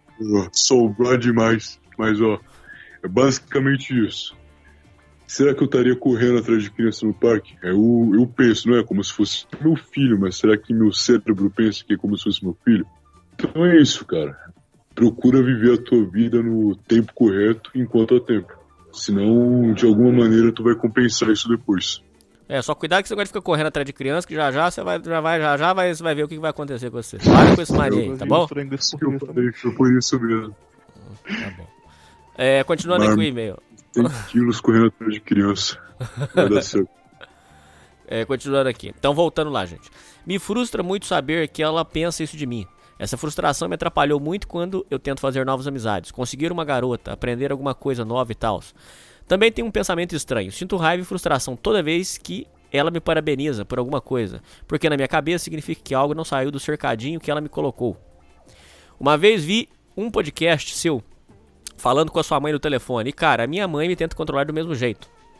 Fiquei impressionado como você consegue lidar com a sua. Eu sei que parece uma coisa forte de dizer, mas o lance é que acredito que minha mãe não seja narcisista. Eu acho que sim, mas não sei. Ela ainda gosta de me abraçar, acariciar, sempre tem algum almoço pronto, roupa lavada e tal. Mas só que ela é controladora. Cara, vou te explicar uma coisa. Isso aqui é uma das coisas que os ouvintes mais têm dúvida. Você fala assim, ó. É porque você, é, você que mandou esse e-mail, então você tem que ouvir os outros programas. Eu, eu já falei sobre esses programas. É, se eu não me engano, escute o programa que eu gravei com a Borboleta. O- vocês têm que entender o ciclo do narcisismo. Enquanto vocês não entenderem o ciclo, vocês, não, vocês vão ter essas dúvidas. Ó, presta atenção. Você falou assim, ó. Presta atenção, presta atenção. Todo mundo aqui. Você falou assim, ó. Ela gosta de me abraçar, acariciar. Sempre tem um almoço pronto, roupa lavada e tal. Mas ela é controladora. É isso que é o ponto. Esse que você não entendeu essa questão. A mãe narcisista, ela não é, ela não é ruim o tempo todo. Existe um ciclo. Enquanto você não entender o ciclo e não cortar ele, ele vai repetir. É assim, ó. A sua mãe vai e faz uma coisa horrorosa. Aí depois ela vai te dar um- um- uma compensação. Uma comida gostosa, uma roupa, um, um dinheiro, um agrado. Aquilo, quando você aceita, você deu o aval para que depois, para que ela se, ela vai se sentir bem, ela vai falar, pô, eu sou uma mãe boa e vai dar o aval para que depois ela vem e dá uma retada de novo. Esse ciclo, enquanto você não cortar ele, vai continuar. Você, entende isso? Algum de vocês já, já viu esse ciclo acontecendo? Vocês, têm alguma coisa sobre isso aí? Ah, cara, exatamente assim não. Se a mãe fazer isso e depois compensar de alguma forma, já aconteceu comigo, mas. Não sei se foi pela distância, eu não tive como presenciar isso, mas. Aconteceu uma vez ou outra da minha mãe fazer algo desnecessário, algo desnecessário, vem pedir desculpa depois. Tá bem mais meiga, mas. Nada nesse nível. Ela questionar o fato de ter emitido, não. Muito bom. Ah, continuando então. Eh, Me interrompam aí se tiver algum comentário, por favor. Sinto raiva disso, ela quer controlar até as roupas que eu não visto. Não aguento mais. Eu sei que o único jeito de convencer alguém que você é capaz de alguma coisa é tomando a atitude de ir lá e fazer. Mas a pior parte é que eu não tenho coragem para fazer o que eu quero fazer. Aí ferrou, cara. Aí, Aí o seu merece. problema complicou. É. Não, não, não fala assim. ô. Calma aí. É, acabou fala o assunto, assim. pô. Não, você Não. não sabe o que ele quer fazer também, né? Não vai, vai que Mas maluco. que usa o que quer fazer que não tem coragem. Calma aí. Se for uma coisa boa que você quer fazer, aí você faz. Se não, continua sem coragem. Morre com ela aí. Ah, cara, eu acredito que eu acredito que o seu caso é porque você tá muito intoxicado. Ou é que vocês não sabem como é que é isso, cara. Quando você tá num ambiente é, que é muito, muito ruim, muito tóxico, muito. Tô usando tóxico, me desculpem por usar esse termo horroroso, mas é só pra justificar aqui. Quando você tá num ambiente muito. muito venenoso, vamos colocar assim, você fica, você fica com. sequelado, cara. É, enfim, vai- isso aí você vai ter que superar sozinho. Isso, essa parte a gente não consegue te ajudar. Mas. Enfim. Faz Fala. assim, cara, entra no quesito de impessoalidade da Guerra Santa. Tu vai fazer tudo que você precisar fazer aí dentro, tu não faz como se fosse tu fazendo contra tua mãe. Esquece que tu existe, só faz. Deixa a divindade ela entrar no teu corpo, ou só para de pensar tanto. E faz. Pode morrer, como aconteceria na guerra, e vai buscar. Se tu morrer, tu vai pro paraíso. Se não, glória, entendeu? É a mesma coisa. Pensa que o pior que pode acontecer é tu morrer. Se tu morrer, tu vai pro paraíso. Tu não vai ter mais tua mente enchendo o saco lá. Calma aí, cara, calma. Tipo, a dele tá será que o tapetinho é real ou será que ele é um meme, cara? Não é possível, cara. Completamente, cara. Minha mãe me xingou, o que, que eu faço? Não, se tu morrer. Ele tá certo. Ele- Calma, ele tá cara. falando de uma mentalidade. Assim, ó, o ponto é o seguinte: não vai acontecer nada de mal como tu pensa. Tu tem a mesma idade que eu. A gente vai ter. Tá, contexto diferente, mas. Esquece que qualquer coisa de ruim pode acontecer por ti. E usa o pior contexto. O que é o pior? Ela te matar, não sei, ficar louco te matar? Tu vai pro paraíso. Pensa isso. Se não. Cara, último, tu vai sair de casa. Entendeu? Mantém isso em mente, tu não precisa ter medo. Agora, se tu não tiver coragem de fazer o que tu quer fazer, então tu merece tudo isso. Então tu merece que a gente leia teu e-mail, que dê uma resposta sem pé nem cabeça e tu continue nisso. Agora, se tu tem coragem de fazer, vai lá e faça. Não tem mais o do que dizer em relação a isso. Então sai de casa, tua mãe, eu não acho que ela, tá, ela tem obsessão em ti, isso é fato. Não acho que ela faz isso por mal, ela não percebe que ela faz isso com certeza. Ela não deve pensar não, ela não deve pensar à noite que vai manipular cada plano pra fazer isso com a tua cabeça. Mas só tem em mente que tu tem que fazer e acabou. Nada de ruim vai acontecer de verdade. Se tu morrer, ótimo também. Leve isso como um alívio. Então é isso, cara. Só sai de casa, não tem por que ficar mal. Muito bom. É, o que, que você ia falar, Viriato? Não, nada, já falei que ele tá certo. É, não tenho coragem de desobedecer e se faço isso, sinto um remorso e uma tristeza muito forte. Já até tentei me informar com caras já adultos que saíram das garrinhas de pais controladores quando eram jovens, mas a única resposta que encontrei foi: "Ah, cara, eu não tinha esse remorso aí que você está falando. Na minha cabeça, o que eu queria era o certo." Caraca, literalmente o que você acabou de falar. Olha Nossa. esse silêncio infernal, cara. Puta que me pariu. Calma aí, cara. Um segundo de silêncio. Nossa, cara, Hernani tem normal. silenciofobia. É, é tu ter o pai e a mãe em casa e eles falarem, ó, tu 20 anos tu cai fora. Não, tu, não vou te matar se tu cair fora, mas ó, tá na hora. Aí tu pensa, é verdade, tá na hora de cair fora. Tu vai, trabalha e cai fora. Mas assim, é que no caso dele, a mãe dele com certeza é obcecada com ele. Então, como ele disse, tem almoço pronto, só que ela faz o tipo de coisa pra deixar ele maluco, sem perceber. Então ela faz tudo de bom pra ele, só que ele pensa, pô, se eu largar minha mãe, talvez seja o fim da vida dela. Assim, cara, eu sei que isso deve pesar muito pra ti, mas ela tem que entender teu lado. Eu não sei se, se ela é mãe solteira ela se apegou a ti nesse nível que ela só tem a ti na vida dela, ela vai te prender psicologicamente a ela. Mas tu tem que sair, cara. Assim, manter o Ah, sim, sim, é uma fase, né? É, é, é amadurecimento, né? Sim, assim, tu não vai, por exemplo, não sei, literalmente sumir da vida dela. Não é, não é- também não é assim. Ela é tua mãe te ama. Ela vai sentir uma dor imensa se ela perder o filho dela. Mas assim, manter o contato com ela, se distanciar dela fisicamente, fala com ela no zap, faz videochamada, uma hora se necessário. Tu só vai ter conversa boa. Então assim, é assim com todos os meus parentes. Eu moro distante da minha mãe há bastante tempo. E eu sei quando ela tá mal e quando ela tá bem. Mas assim, eu não tenho, por exemplo, a experiência ruim de estar com ela. Não que isso seja inteiramente bom. Mas é assim com todos os meus parentes. Eu mantenho contato com a minha avó. Muita gente fala que ela era mãe ruim. E eu só tenho o top da minha avó, entendeu? E a mesma coisa da tua mãe. Então ela vai pensar, ó, meu dia foi ótimo, falei com o fininho pelo pela videochamada, que bom. Agora ela vai viver o dia dela, talvez ela não tenha para quem fazer o almoço, se não for teu pai. Mas não sei, cara. A vida dela tem de ter sentido a partir disso. Ela só não pode se apegar em ti dessa maneira. Então conversa com ela e cai fora. É o que é necessário ser feito. Eu espero que tu tenha o pai. Se, se tu tiver o pai, ela vai fazer o almoço pra ele e tal. Mas se não, conversa com ela, mantém contato. Também é ruim tu simplesmente sumir da vida dela.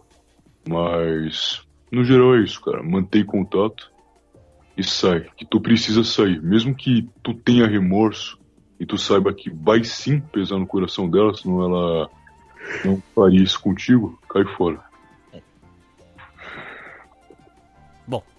É, então, Hernani, o que eu mais queria era que meus pais pensem sobre mim é alívio e despreocupação porque sei me virar. Então, se ele falou pais, então respondendo o nosso querido tapetinho, sim, tem pai. Hernani, pode me ajudar? Juro por tudo que é mais sagrado que não sou delinquente, criminoso. Como faço para conseguir alcançar esse nível de confiança dos meus pais? Por favor, me ajuda. Abraço, cara. Bom, acho que todos os conselhos foram dados. Por favor, façam seus últimos comentários aí, o Viriato, o William, o, o, o Tapetinho. O que, que vocês têm pra comentar? Ele, ele mesmo disse o problema dele, ele não tem coragem. Acabou. Ele sabe o problema dele, só resolver. Sim. Sair de casa, né? Sim, sai de casa. sei de casa, acho que vocês estão exagerando, cara. Arruma uma coisa pra fazer, tipo, você, você quer fazer faculdade, entra em uma, arruma um Sem trabalho. falar nada. É, arruma um trabalho, não precisa ficar.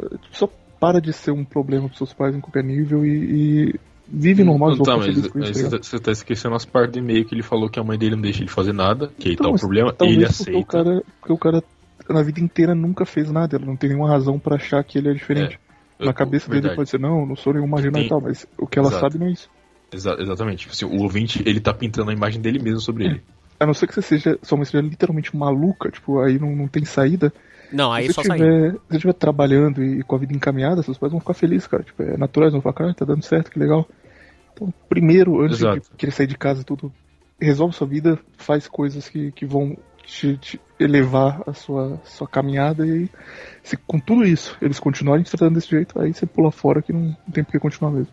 Vai pra academia. E mete shape. Essa é a primeira parte. Se, se não tiver shape, você não pode nem reclamar, cara. Sim. É, cara, quando a tua mãe te vê com o ombro volumoso e largo, ela nunca mais fala nada. Sua mãe vê você bebendo cinco ovos crus de uma vez com o trapézio estralando, ela vai falar, caralho.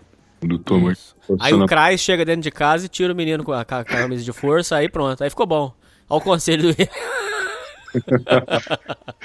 Pô, mas não vai ficar mais com a mãe, velho. Vai morar em Babacena. É, e vai, ter, e vai ter que ser uma camisa de força bem grande.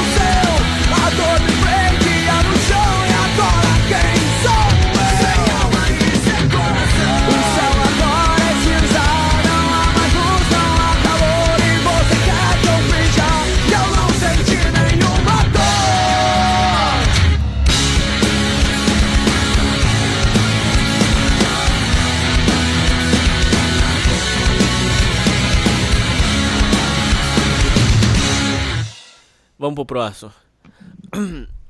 Para ler em leitura de e-mails, traquejo social comportamentos. Oi, Hernani, seu Zé Buceta, vai tomar no seu cu. Uma pessoa fechada demais pode perder. Pô, faz uns 10 anos que eu não vi esse xingamento, cara, muito bom. Uma pessoa fechada demais pode perder oportunidades na vida? Muitas. Caralho, uma pessoa fechada na vida. Cara, deixa eu falar uma coisa pra vocês. Sério, só pode ser fechado assim se você for rico, igual o Viriato é fechadão, porque ele é rico, porque ele tem dinheiro pra caralho. Exato. Agora, uma pessoa, uma pessoa que é pobre não pode ser fechada, cara, porque as oportunidades só vêm para as pessoas que estão que estão sem ser gay, mas estão abertas para as oportunidades. É, Você tá sempre aberto. uma pessoa fe... então ele falou assim, uma pessoa fechada demais pode perder a oportunidade da vida, só perde. Vocês concordam com isso? Concordo muito, cara. Especialmente em, em trabalho, as coisas assim. Se você, mesmo que seja muito bom, se a turma não gosta de você, ou você não é uma pessoa bem apresentável no trabalho, você não vai conseguir nada. Eu já vi o contrário acontecer muitas vezes, comigo inclusive, de tipo, não ter formação no negócio, ou a pessoa não, não ser a mais qualificada que mais entrega resultado, mas a turma gostar e falar, cara, essa pessoa é boa, vou, vou ajudar ela. Só por ser pessoa legal. Ajuda. É. Carisma O ser humano é sociável. Imagina no seu trabalho, imagina que você é do RH de uma empresa. Aí tem o seu Hernani lá, que é um cara normal, mas é gente boa, todo mundo gosta, turma fica feliz com ele no ambiente, e tem outro cara que é 10% melhor do que o Hernani na entrega de resultado, mas é um cara calado, fica no canto dele e não abre a boca. Quem você vai, tipo, Quem definitivamente roda você é o, Sa- cara é o que Sazuki. Exatamente. Então, eu sei que tem, tem pessoas que não conseguem mesmo falar, é um problema, mas melhor isso aí, senão você não vai muito longe não, cara. Mas quando Ou você era mais novo, você era meio Sazucão, né, William? Eu era completamente Sasuke, depois eu virei o, o oposto. Virei aqueles cara mala que chega no trabalho e vai falando com todas as pessoas. Oi aí, como foi o final de semana? Você foi visitar sua tia? O que aconteceu? Que eu vi que assim eu ganhava mais coisa. Me dava melhor. E vo- ô Viriato, como é que você é no seu cotidiano, assim, na sua vida? É, é, você, você é caladão? Como é que você é, assim? Eu falo com pouquíssimas pessoas. Por exemplo, puxar assunto você não puxa, por exemplo. Com Com, porteiro, com... com ninguém. Cara, Aliás, você tem, é, cê é tem um, foda. tem um cara que eu converso umas três palavras, umas três frases, que é o, o cara que vende banana na feira. Você conversa tipo o quê? O tempo? É, tipo isso. Eu tô exagerando um pouco, mas. Tipo assim, dá eu pra imaginar como o Viriato é um cara de 2 metros, 100, e- sei lá, 120 você quilos, tá exagerando um pouco. cabelo no ombro. Pode acabar com a Literalmente o pirula. Simplesmente vai dizer: Oi. E aí? O primeiro Ô trabalho que eu moço, tive ô moço, o senhor vai querer uma dúzia de banana? É, talvez. Aí fica aquele silencião.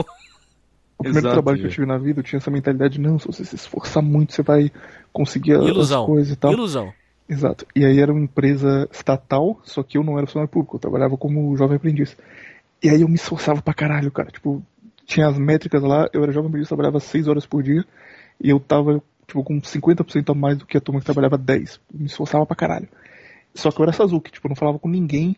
E aí, tipo, eu lembro que teve um dia, quando já era o meu aniversário no último ano que eu tava lá, eram dois anos de contrato, a turma marcou de fazer um aniversário pra mim, me avisaram, e eu dei um jeito de faltar porque eu não queria ir. Porque eu falei, não, eu vou fazer um aniversário, vai todo mundo ficar olhando pra mim, batendo palma, era completamente lelé da cuca.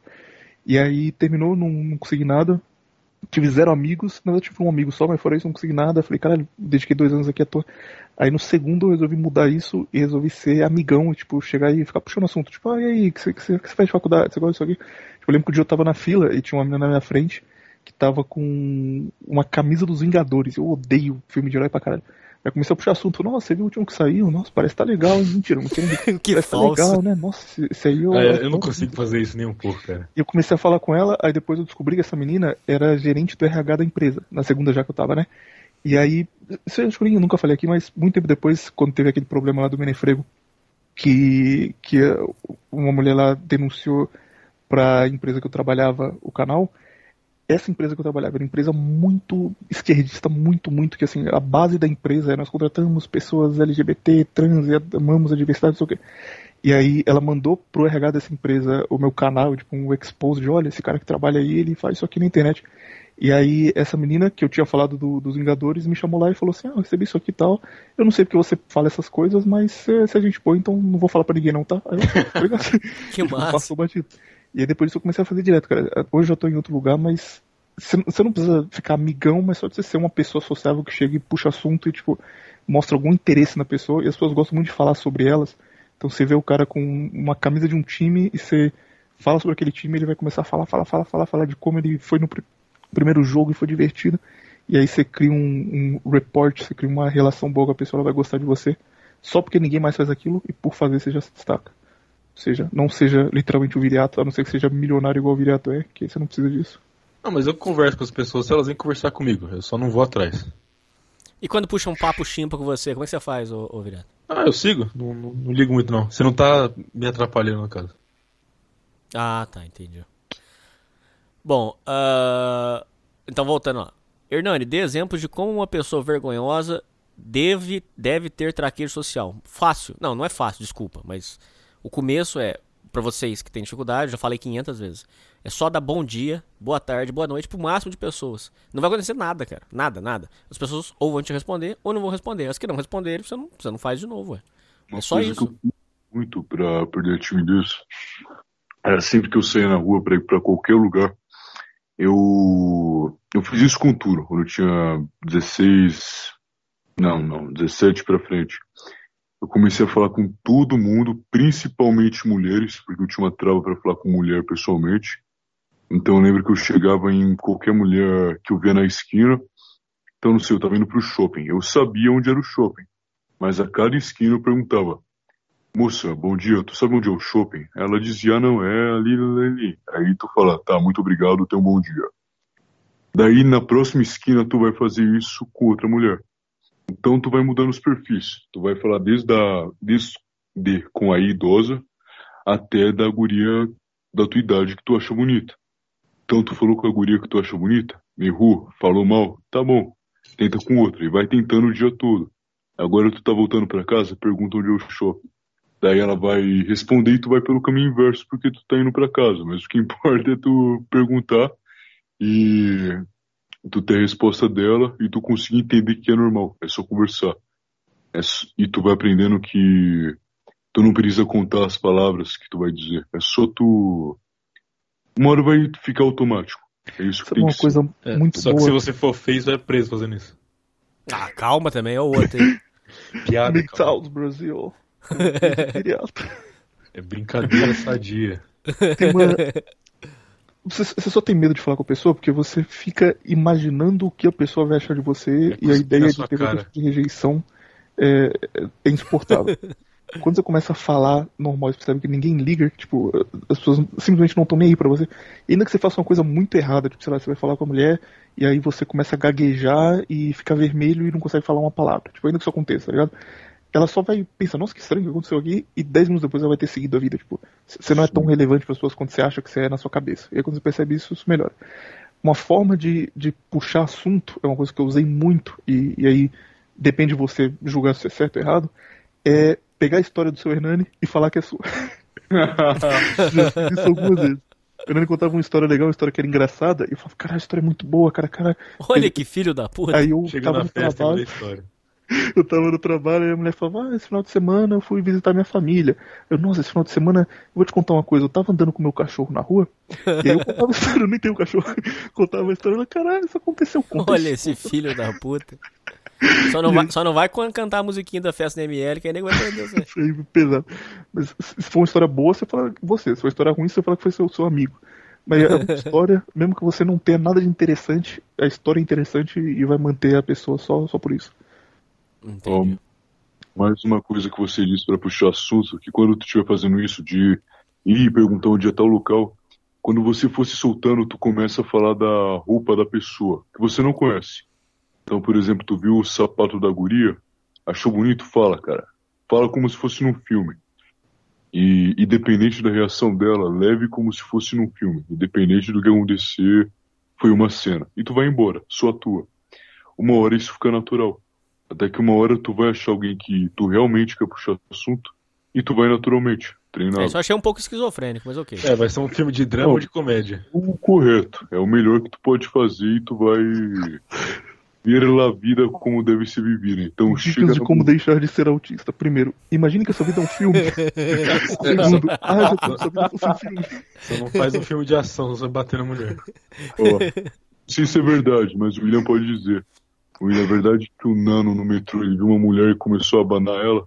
E depois pediu o número dela? No metrô não, foi, a gente foi na, na Americanas comprar cerveja. E aí a caixa era muito bonita, cara. Betei duramente. Ela tava passando as coisas. Aí ele começou a banar a mulher do nada. Tipo, ele pegou um- alguma coisa que tava no balcão, começou a banar ela e falou: Tá calor, né? Aí ela, é verdade, tá calor mesmo. haha." e começaram Exato. a conversar e ficou tipo três minutos conversando. Fim ele pediu o zap dela, anotou e foi embora.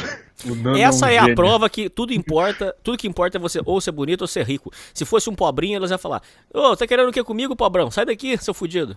Eu não, não é, é bonito e é chipado e é rico, mas é só coincidência. Seu filho da puta. Tudo isso vai- aconteceu porque ele acreditou no, no coração. Mas, Hernani, isso é bonito, o que que você tá reclamando? Não, isso é verdade. Mas eu sou pobrão fudido. Mas ninguém é sabe. bonito, não interessa. A garota Tá na rua não sabe disso, não sabe ser pobre. Virar né? chamando eu de bonita, querendo dar o cu pra mim. É... Olha, olha você Não, como, como esse cara tem a masculinidade frágil. Ele não aceita um, um- um elogio de um amigo. Ô, Viriato, deixa eu falar uma coisa pra você, mas é, falando sério, e você, é, o- esse jeito diferente, seu exótico, você adquiriu isso com o tempo ou você sempre foi meio assim, meio recluso mesmo, por causa, do- sei lá, criação, Não, não, eu, sei. eu eu nasci assim. A família inteira faz fala isso de tipinho, ele faz isso de tipinho. Eu, eu, eu conheço umas 4, 5 mulheres, cara, que ficam me pedindo pra mim, pra mim, pro rádio, o rádio acontece direto também, pro Viriato mandar áudio pra elas, porque ele tem esse bagulho de, pá, eu não falo com ninguém, eu fico no meu canto. Elas ficam, ai, William, por favor, fala pro Viriato mandar um bom dia pra mim, é meu sonho. Tipo, o cara faz isso pra, pra transar a gente, Isso é, isso é invenção sua, nem existe isso fica fingindo, não, não, eu não falo com ninguém, eu sou literalmente... O Viriato não responde Brasil." nem comentário, cara. Isso eu acho surreal, cara. Não, nem leio, nem leio. o, o pessoal escreve um- uns puta texto, uns puta texto bonito, falando, ah, o Viriato salvou a minha vida em 2018, eu vi tal coisa, puta texto, né, porque a gente tinha contravenção, aí eu ia lá e falava assim, oh, valeu, muito obrigado, e ele mesmo, porque um cara escreveu, ignorava completamente. Cagava pro cara. E se houvesse a opção dele dar uma resposta, seria um carequinho comendo batata, que é só isso que ele. Só essa porra que ele manda. Ele faz Nossa um negócio, senhora. ele pega um GIF específico, ele fica forçando aquilo durante seis meses. Ano, ano passado era o do, do Pol Pot Batman. Ele ainda manda essa merda O aí. cara aqui ia comendo batata, aí teve um período curto que era o zóio falando as ideias. e agora voltou pro cara que ia comendo batata, mas filmado de outro ângulo. Tipo, ele, salvou um GIF no celular e falou: vou skipar tudo agora, não tem outra coisa. Ai, ai, ai. Bom, continuando aqui, gente. É, comportamento na casa das visitas, ser educado, caso queira usar o banheiro. Então ele, ele tá falando aqui. Ser educado, caso usar o banheiro, não chegar abrindo a geladeira casa dos outros. Use o prato ou o copo na casa da visita. Depois da refeição, levantar e colocar na pia. Pô, isso aqui é o básico, vai. Por favor. Por O favor. cara tá parecendo um robô. Por- O cara tá repetindo o que ele deve Programado. fazer. Não abrir a geladeira. Foi na cabeça, não abrir a geladeira, não Ô, eu, eu, eu já, eu já contei isso aqui, mas eu repito que é importante. Eu conheci uma, um rapaz que tava namorando uma menina. A menina era tão preguiçosa, caras, mas tão preguiçosa, que ela terminava de jantar, levantava e deixava tudo na mesa, cara.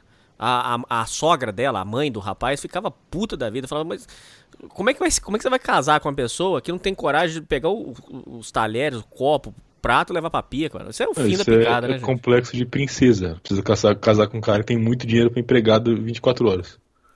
Exato. É, observação: meu pai e minha mãe me ensinaram dessa maneira de se comportar na casa dos outros, ou seja, de qualquer outra pessoa. Ok. Cada pessoa tem um estilo de vida para viver, como por exemplo, tem pessoas que tiram os calçados para entrar na casa. Aí de repente chega você de fora e entra de tênis e tudo na casa da pessoa. Isso seria até uma falta de respeito na minha visão. Você não acha? Não, mas aí depende, filho. Aí é de casa para casa. Se a pessoa virar para você, aí vai do bom senso da pessoa que vai te receber na casa dele. Ah, filho. se eu- por se favor, eu- tira o se sapato. Você, é, se você vê sapato fora de casa, você já tira. Não, mas não é isso, ô Viriato. Eu não concordo. Por exemplo, se eu for na casa do Viriato, vamos supor que o Viriato tem costume de tirar o sapato. Eu- o Viriato que tem que me informar, Hernani, por favor, tira o sapato. Senão eu vou entrando com o sapato e tudo. Eu sou assim. Também, Que mal também. educado, hein? Tá louco. Ué, né? eu sou- Mas, mas se você chega na casa e tá todo mundo descalço, você já vê que tem sapato fora, você já pensa, pô, Talvez. talvez eu um devo tirar o sapato. Eu não vou na casa, porque eu, eu, eu, eu não gosto de tirar sapato na frente dos Eu outros. acho isso uma frescura grande também, cara. Quando, quando eu vou, eu tiro pra não ser mal educado, mas eu acho uma puta frescura. Não precisa. Isso é coisa de Passa um paulistano. pano na casa. É coisa Isso é de paulistano. tradicional de paulistano. É coisa de paulistano. Eu tiro quando- meus tanto é que- sapatos e como minha lasanha gourmet Pior- pior vegana. que no, dia, que- no dia que eu encontrei com o William, a gente foi na casa de um amigo nosso, e, tipo, eu, eu tava, tipo, eu tinha saído da roça e, tal, e fui direto pra São Paulo. Eu tava de bota, de calça jeans e tal, daí chegou lá, tipo, tirar a bota. Fiquei, tirar a bota? Como assim? Nunca, nunca ouvi isso na minha vida. É mesmo, cara? Na casa do, do, do amigo do William tinha que fazer isso? Fiz, não tem problema, não, não vejo problema não, mas acho engraçado só. Ah, eu não faço, não, porque eu tenho medo de estar com chulé, eu tenho medo. Ah, se tiver com chulé, o problema é ele que pediu pra tirar, ó. Sumiu é isso. doente. Ai, ai. Outra coisa também que eu- às vezes eu deixo a unha do pé grande, cara, eu fico com vergonha. Aliás, um abraço pro Steppenwolf. Tá, tá mandado. Perguntar mandar um coisas. rapidão. Pode. Tudo sentindo no, no programa do Faustão aqui. Mandar um, um abraço pro menino Lucas Sabino, que ele me mandou mensagem no, na Steam, perguntando se era eu mesmo. Eu falei que era, ele achou que eu tava mentindo. Ô, direto isso acontece comigo, no Telegram. O cara manda mensagem pra mim, ele, ele, ele vai atrás do meu contato, consegue meu contato, ele manda mensagem pra mim, aí eu só mando um gif do cara comendo batata. Aí ele fala, para de ser Filho da fake, puta. para de ser fake, vai arranjar o que fazer. Aí eu, tá bom então. Ele, Ok. eu- eu- mandou, eu falei, sou eu mesmo. Ele, ah, não sei se. Acho que é um fake muito bem feito, hein? Eu não, é verdade. Tô improvado agora. Pô, Quer, ma- quer mandar abraço também, Tapetinho? Manda de Não, uma vez. Não, não quer mandar abraço pra ninguém. Tá bom. Perguntar coisas íntimas de pessoa a qual muitas das vezes você não tem, não, não são nem amigos, nem mesmo se fosse, acho muito feio. Não, mas tem coisa que você não pergunta pra ninguém. Caralho, que tá louco? cara, Caraca. Puto, Ó, cara. ó, o, ó Ele o cara aí. do seu autista, hein, velho? Tá maluco. Esse cara, esse, cara, esse cara tem, não ironicamente, autismo. Não sei. V- Falando sério, cara, se tiver ouvindo Ele isso, tá no espectro, não ele tá no procura- espectro do autismo. Procura no espectro do Google autismo. sinais de autismo, porque isso é realmente um sinal claro. Você você tem que criar um- uma forma de como as pessoas se comportam. Devo copiar o que elas fazem. É Você Asperger, né? pensa naturalmente. E, e e agora mesmo, adivinha quem tá jogando Dark Souls 3 Wii? Ah, Caralho, cara, duas da manhã da quinta-feira, o cara tá jogando. Meu amigo. Ô, ô, ô, deixa eu fazer uma pergunta aqui, né? Falando de um, de um amigo nosso. Temos um amigo nosso chamado Raj, que basicamente há três anos ele joga o mesmo jogo em todo o tempo livre que ele tem. Tipo, Sim. no final de semana do cara ele joga 15 horas de Dark Souls 3. Durante a semana ele chega do trabalho e vai jogar Dark Souls 3. Ele acorda e vai jogar Dark Souls 3 antes de trabalhar. Você acha que isso é, é saudável? Ou o cara tá no espectro também.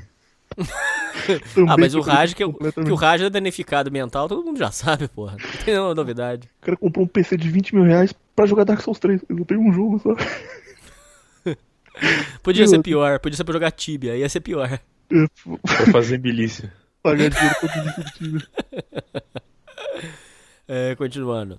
É, por eu ter tomado muita Red Pill, acredito que acabei me fechando demais. Cuidado que você vai ter que tomar o Gardenal Pill, viu, filho? O cara tá no canto da festa de pensando, não, eles não sabem que eu tenho todas essas pills aqui. É assim. eu lembro que eu fiquei dois anos mexendo em chã. Eu lembro que eu fui numa festa de debutante, de uma. Eles falam que Assim, eu Xan deixa o cara sequelado, ô tapetinho. Não entendi. Eles falam que Xan deixa o cara sequelado. Pois é, ó, dois anos em chã. Eu fui pra uma festa de debutante de uma guria que eu conhecia, mas eu fui porque ela convidou um amigo meu e ele me chamou pra ir junto. Então, basicamente, eu fui na festa e, assim, eu deveria ter uns 17 anos. Eu era um cara bem corpulento pra época. Eu comecei a treinar aos 15 e aos 17 lá tava todo mundo magro, sujado. Eu pensei, vai ser ótimo quando chegar. Assim, quando eu pisei na. Quando eu entrei, eu não sabia como agir. Então, o que aconteceu? Eu simplesmente sentei numa poltrona que tinha. É uma poltrona muito bonita, tomei ela pra mim e ela ficava na visão de todo mundo que tava na minha frente. Então era como se todo mundo ficasse virado de frente pra mim. Só que eles conversavam entre si. Eu cruzei minhas pernas, abri os braços e fiquei olhando nos olhos das pessoas. Mas uma Então, a festa minha sozinho também está errado, né, cara? Tem que chamar olhos das, olhos das pessoas e ver o quanto que elas olhavam pra mim até desviar. Era isso. Eu fiquei desse jeito a festa toda. Caralho, que festa legal, hein, cara? Vai pra puta que o pariu, hein, cara? Que festa bacana. Mas era basicamente isso, ó. E pra completar, tinha um cara que era um boomer que gostava de ficar fazendo brincadeira. Ele jogou uma almofada em mim. Esse é ótimo, vou jogar a almofada nele de volta. Joguei nele, pegou no, na barriga dele, pegou numa taça. E caiu água numa mulher grávida. e a festa era, ela, ela era inteira formal, tava todo mundo vestido de maneira formal. Então, tava eu de camisa social, sapato, calça, todo mundo nesse estilo. E a mulher lá agora de vestido preto, molhada porque eu joguei uma, poltro, uma almofada na, na barriga de um cara. Então isso ajuda a tu sair do autismo. Tu entra só no espectro de instinto. Mas é isso. Ou tu autista no- nos olhos ou tu molha. Tá certo. É, como ser Red Pill e conviver no- com os Blue Pills? Se sim, cite exemplos. Ah, filho, é. É conversa cotidiana. Você tem que ter uns papos chimpa pra você lidar com as pessoas, entendeu? Ué. Cara, só do fato de tu ser autista, tu não é. Não, não, não fala isso do rapaz. Tá bom. Ah, não, desculpa, tu é Red Pill sim, tá? Me perdoa. Tá bom. Então, valeu, tá, tá aí.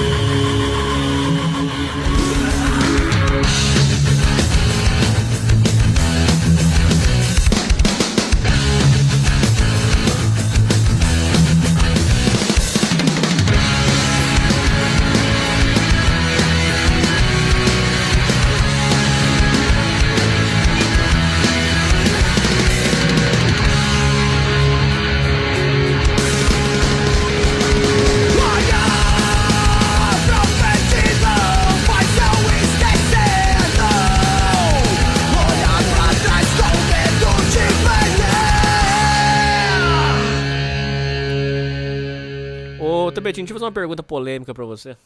Ah, O... Diz que aquele. Pra você, mas se algum dos outros envolvidos, dos outros membros aqui dessa conversa souberem, também podem falar.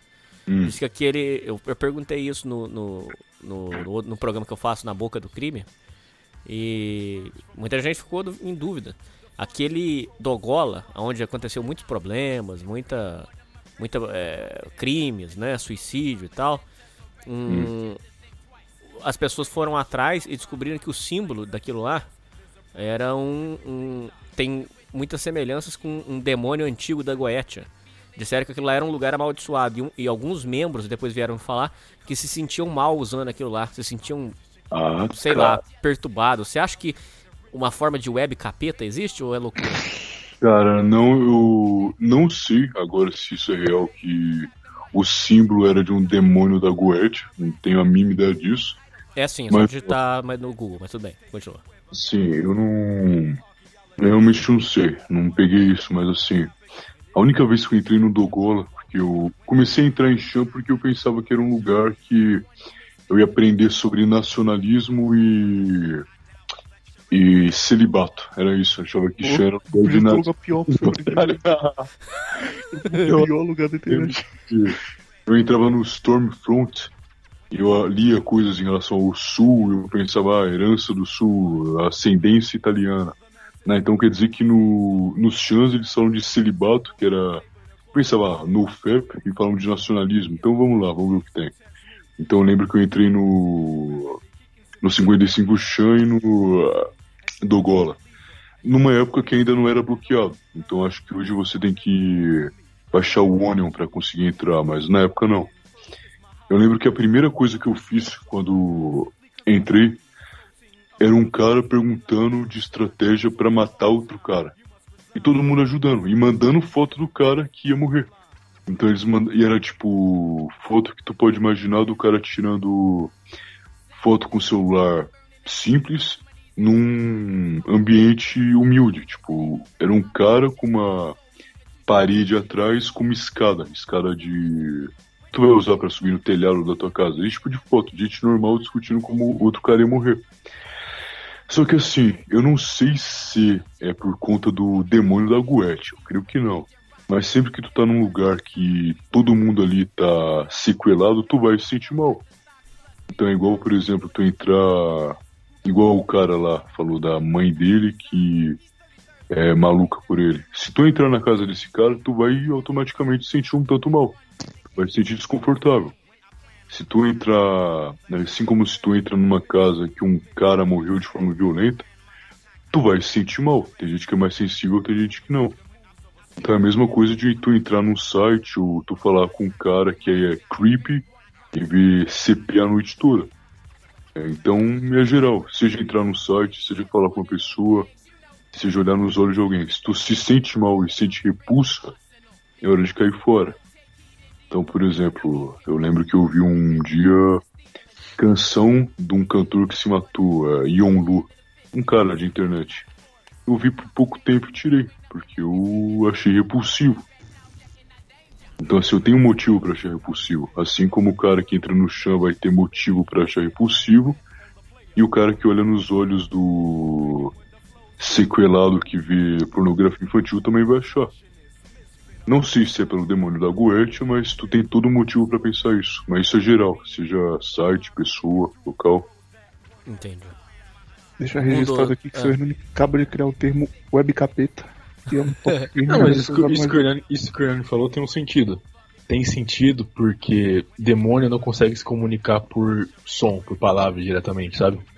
Mas ele consegue por imagem, por escrita no caso, entendeu? E a internet seria uma- a forma perfeita de se comunicar com o demônio. É mesmo, Viriato? É, porque tecnicamente um demônio não consegue falar diretamente com você, você não consegue escutar a voz de um demônio. Mas se ele se apresentar como um, sei lá, um perfil na internet, com, com códigos 1 e 0, entendeu? Seria possível, na teoria. O que eu mais gosto do Virato é que ele fala tudo com uma, uma convicção. Você acredita? Tipo, É. isso, isso é verdade, beleza? Tô demônios na, na É o, é, o consegue. que, é o que você tava falando antes, é carisma. Eu tenho carisma pra convencer você. O Exato. Hernani nem, nem questionou, não, mas por quê? De onde você tirou isso? Tá na Bíblia? cara, só- É mesmo, Virato? Sério? Que bom. Mas eu já peguei o Viriato falando coisa errada e ele fala com essa convicção. A Bíblia, pra quem não sabe, ele fala com convicção mesmo, cara. É um- Ele nem dá uma O que, tremidinha que na eu voz, falei, cara. o só que, que eu falei direto. errado? Ah, agora eu não vou lembrar. Eu errado. peguei um negócio que você falou errado uma vez aí. Você sabe disso. Não, não, eu, eu esfreguei na sua cara que eu tava certo. Você falou que, que o negócio do cara era live e era estreia. E eu fui lá e esfreguei na sua cara. E tirei 30 prints aqui, ó. Estreia, seu animal. Tá bom.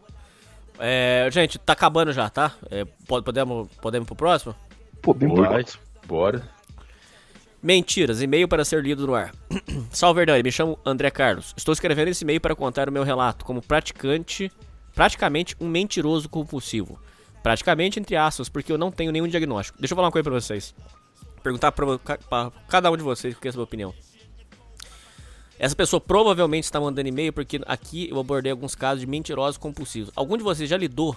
Não é, não é contar mentirinha, gente. Tô falando de pessoas que não conseguem parar de mentir. Você já conheceu alguma? Eu já conheci alguns desses. Já. Eu não sei se é sociopatia, não sei. Não sei. O cara, tipo assim, o tempo todo inventando história. Tipo assim, eu tenho um parente que mora na Inglaterra. é, é, o meu pai tem um carro assim, assim, assado. E, tipo assim, o tempo todo mentindo, Chama-se mentindo, mentindo. mitomaníaco. Você já conheceu alguns na sua vida, ô Viriato? Ou algum? Já. Tive um amigo meu, vou dizer ex-amigo, que era exatamente isso. É impossível ser amigo de uma pessoa assim, né? Exato. Até porque, tipo assim, era um grupo de amigos, era eu e mais quatro.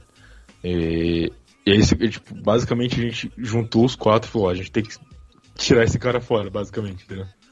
Esse cara não, não dá pra andar com a gente, aí, tipo, dois foram lá e falaram, ó, a gente não quer mais você aqui, pode ir embora, arranja outros amigos aí.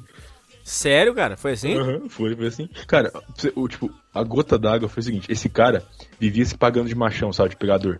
Então contava várias histórias, Sim. mostrava foto, ó, ó a mina que eu peguei e tal, beleza. E Tem um termo pra isso, só, só rapidinho. Tem um termo pra isso. É o cara que vai no banheiro e pega nove. Ele passou a festa inteira do seu lado e não comeu ninguém. Ele vai no banheiro, rapaz, ali o negócio tava pegando fogo.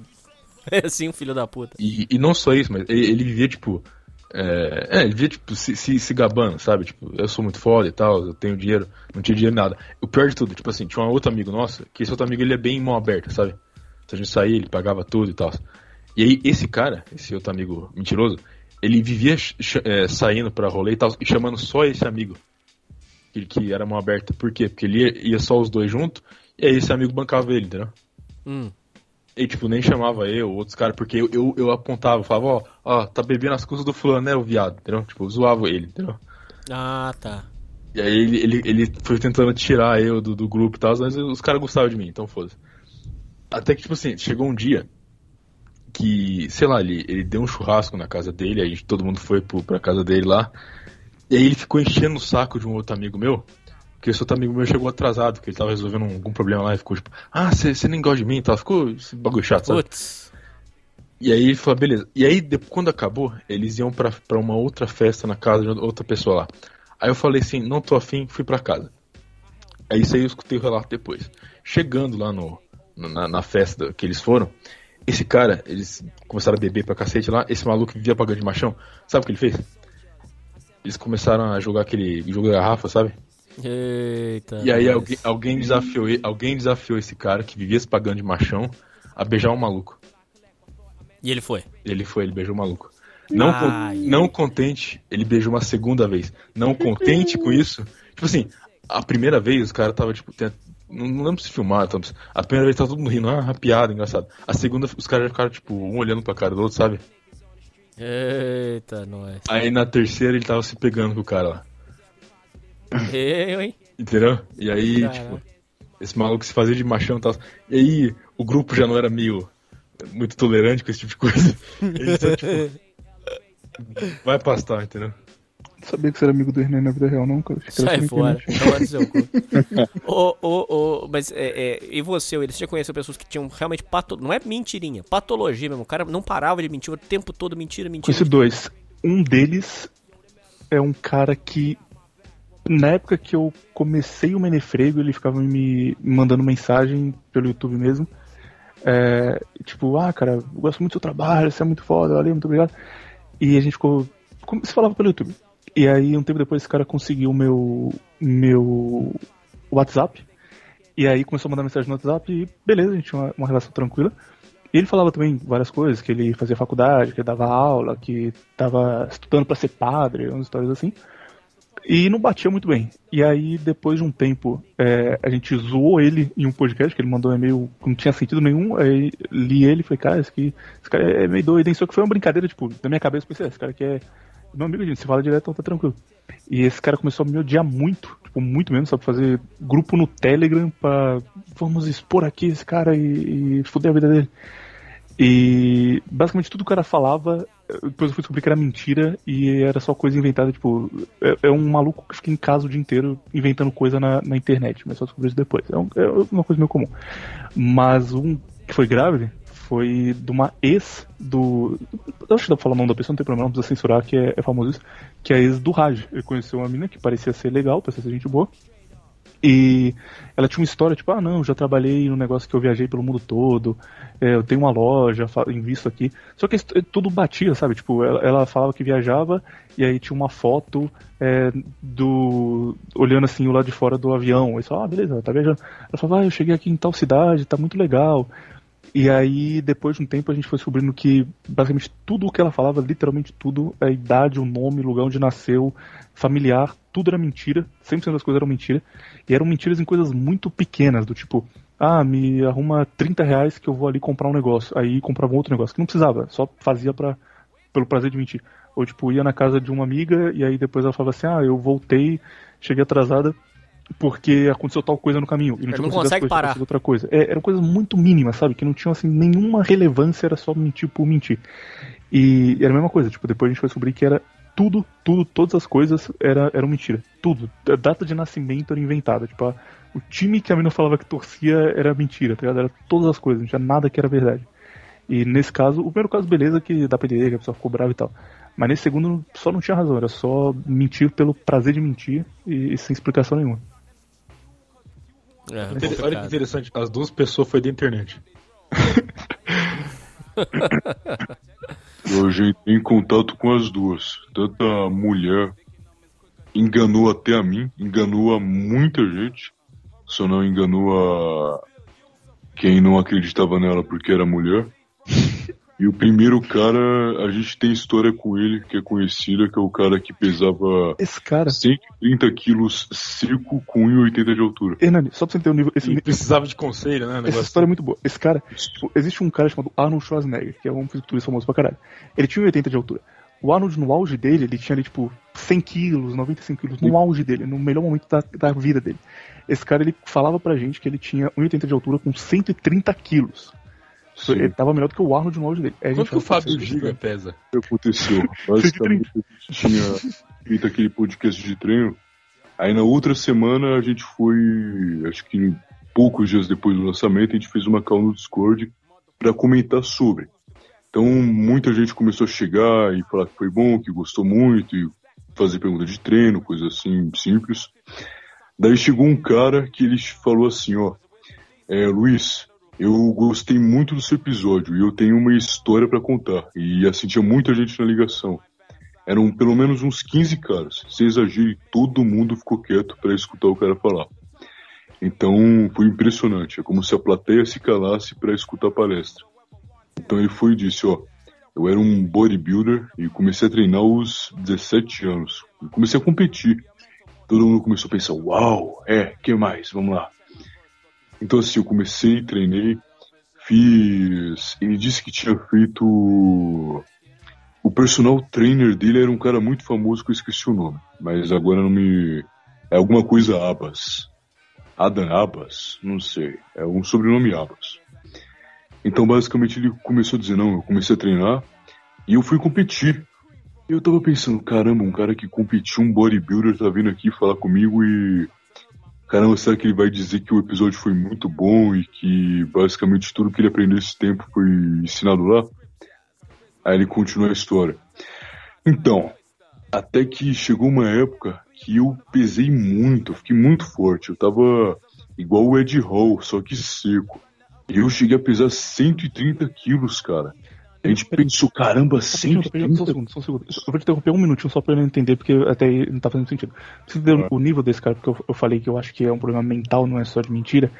A primeira vez que eu briguei com ele, vai terminar no que o Luiz tá falando, só pra você entender. A primeira vez que eu briguei com ele é porque a gente tava em um grupo que tinha 20 pessoas e todo mundo se conhecia, tipo, sabia, já tinha visto foto do outro.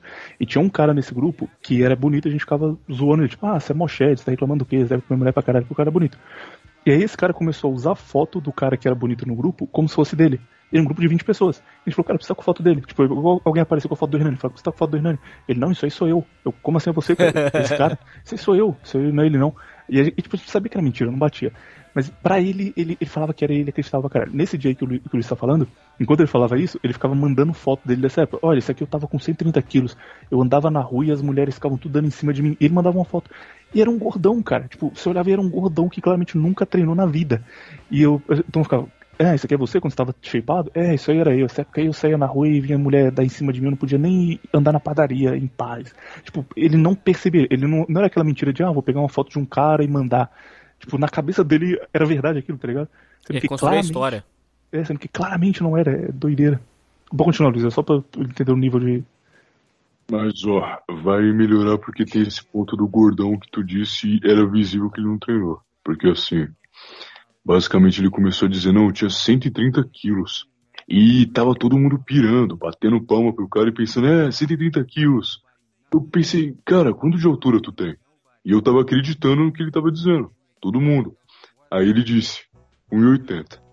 Eu pensei, peraí, eu tenho 1,80. Peso, na época eu pesava, sei lá, 70, 80 quilos.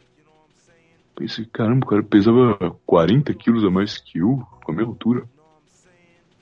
Aí ele continua a história, então eu lembro que eu fui no Google e pesquisei.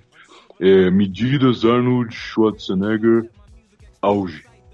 Aí deu lá, o cara tinha 1,88, 8 centímetros a mais e pesava 105 quilos.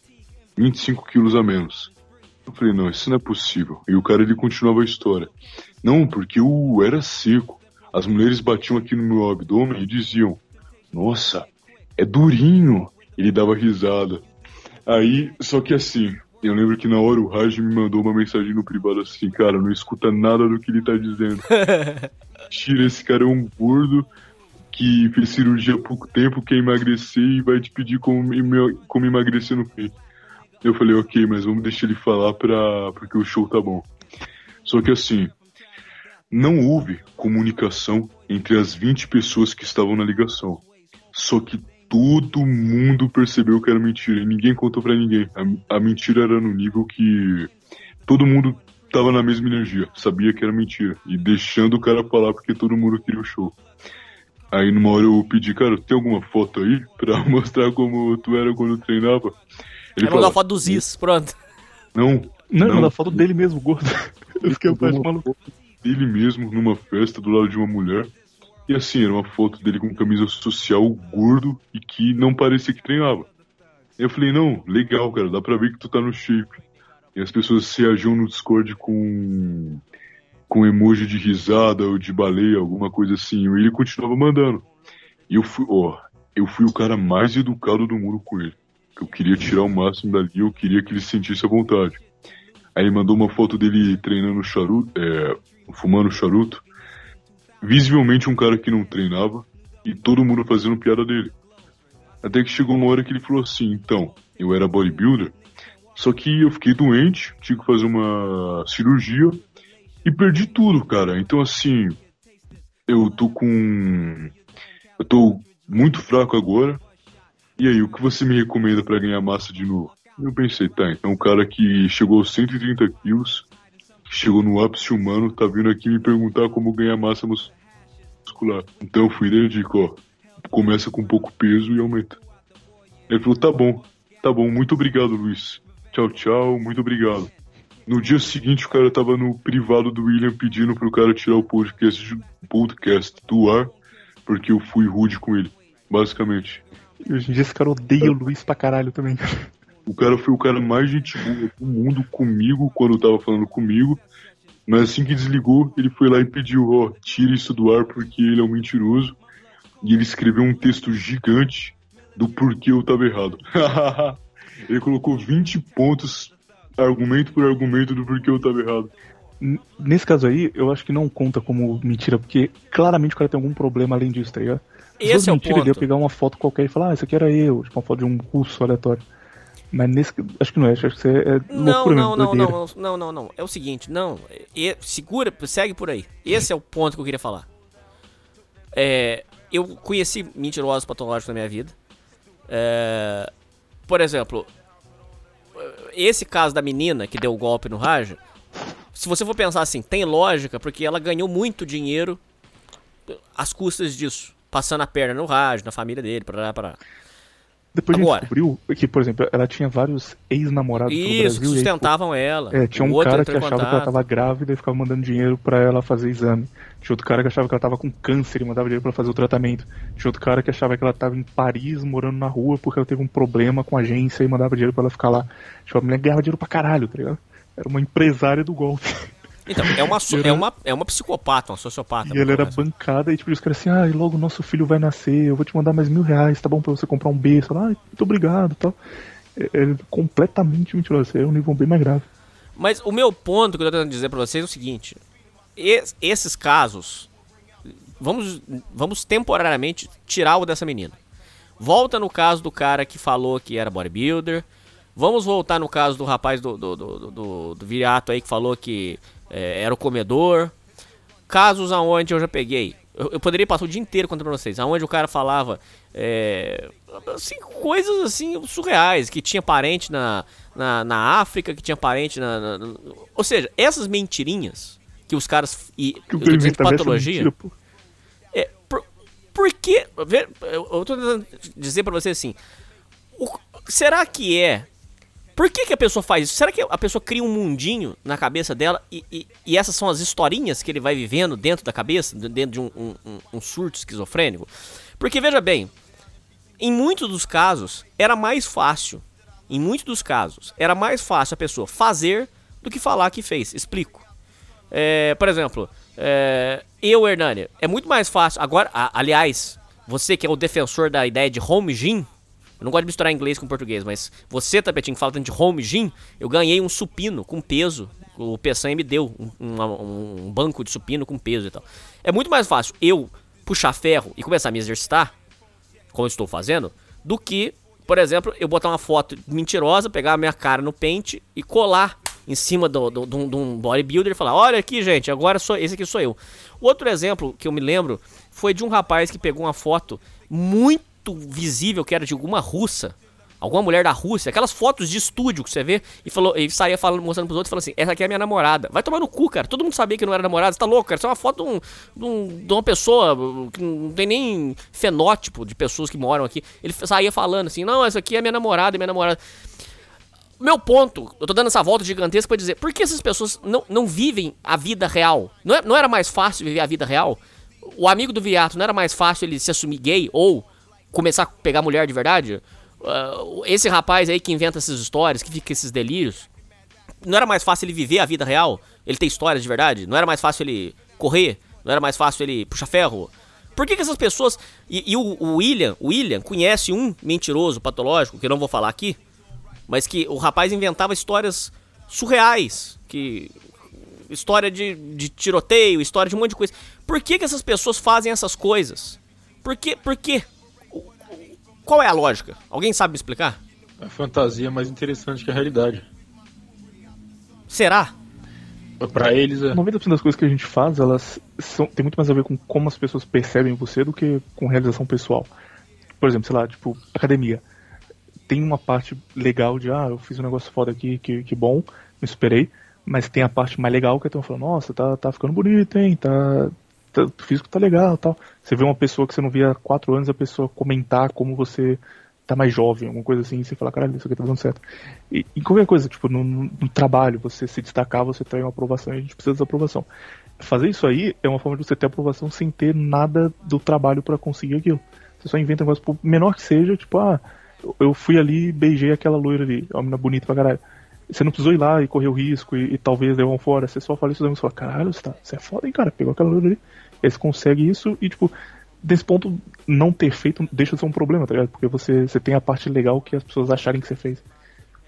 Tipo, eu tenho uma piada do Cacete Preto que era, você prefere que todo mundo ache que você transou uma gostosa e tenha certeza disso? E, e é mentira, você não transou ela? Ou você prefere que você transa gostosa e ninguém acha que você fez isso? Ou acha que é mentira quando você contar? Eles ficavam nisso discutindo por horas. Exato. E eu acho que é o, o primeiro ponto ganharia pra 90% das pessoas. Mas é, é- é- isso é uma loucura da vida moderna, podemos dizer assim? Ou não? Nem deve ser moderno, cara. Eu acho que sempre foi assim. Não sei que eu não vi outros períodos, mas acho que sempre foi assim. Tipo, Bom, muito- muitas figuras, talvez consideradas divinas, talvez foi só um cara que mandou escrever que ele era Deus. um cara que tinha um marketing muito bom. Isso era bem comum no passado, um cara, quando ele tinha um certo poder, um imperador, um rei, ele se preocupar muito em criar uma imagem em torno da figura dele. Mesmo Egito foi só isso. É, o Egito era isso. O Egito eram uns caras investindo pra tentar fazer ele parecer mais foda do que o avô dele. E investindo muito. E, por, por exemplo, a pirâmide. A pirâmide era um, um sarcófago gigantesco. Era um lugar onde o cara, depois que ele morresse, ele seria enterrado. O cara passava a vida inteira dele gastando muito, muito, muito dinheiro pra fazer um lugar foda onde ele ia ser enterrado. Tipo, não tem uma aplicação prática daquilo. Não vai mudar nada na realidade. É só você olhar e falar, nossa, aquele cara é foda. É só a percepção da sociedade em torno dele. Falar, ó, tá, aquela pirâmide é maior do que aquela outra. Então ele é mais foda que aquele outro cara. Sempre teve isso, só que agora é mais visível, porque agora é mais fácil você mentir. Tava numa sociedade morando lá na, na sua tribo, que você tinha que caçar. Você não conseguia fingir que você caçou um animal. Se você voltar sem nada, você era mentira. agora você pode mentir pra caralho. Agora você pode chegar e falar, ah, sou foda, eu transo Não, mulher eu, ma- caralho. eu matei um mamute, mas eu não quis trazer pra cá. Eu não tava pensando. Agora você pode falar o que você quiser e todo mundo vai só acreditar. Falar, não, é verdade. Ainda mais hoje em dia que a gente, tipo, você tem interações com pessoas todos os dias que você nunca viu na sua vida. Você fala com o cara todo dia, você conhece ele, você sabe qual é a reação dele a um negócio e você nunca viu aquele cara na vida real. É muito fácil você, você criar uma persona e viver ela. E isso volta no que a gente falou no começo de Chan, que é tudo anônimo. Não tem absolutamente nenhuma identificação, entendeu? Hum, é. Bom, dando seguimento no e-mail do rapaz, é, posso aqui ou alguém quer fazer algum comentário? Manda lá. Tu tem que responder rápido aqui, senão ele fica bravo. Agradeço. pergunta, já manda a resposta. Rapidão. Minto por coisas simples, não consigo parar. Desde criança na escola, mentia que morava em uma mansão. Conheço, cri- muitas crianças fazem isso. cara. Não, muitas não, perdão, perdão, perdão. Mas algumas crianças Tem um fazem na essa sala. coisa. Hã? Como é que Tem, é? um na, tem um na sala que faz. Tem mesmo? Que, que mente que mora em mansão?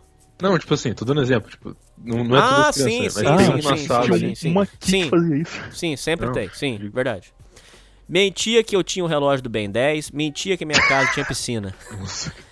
Coisas bobas, eu sei. Ou eu, uma vez eu conheci um cara que ele, ele era mentiroso patológico. Ele mentia que a, a- a- ele morava numa casa de rico.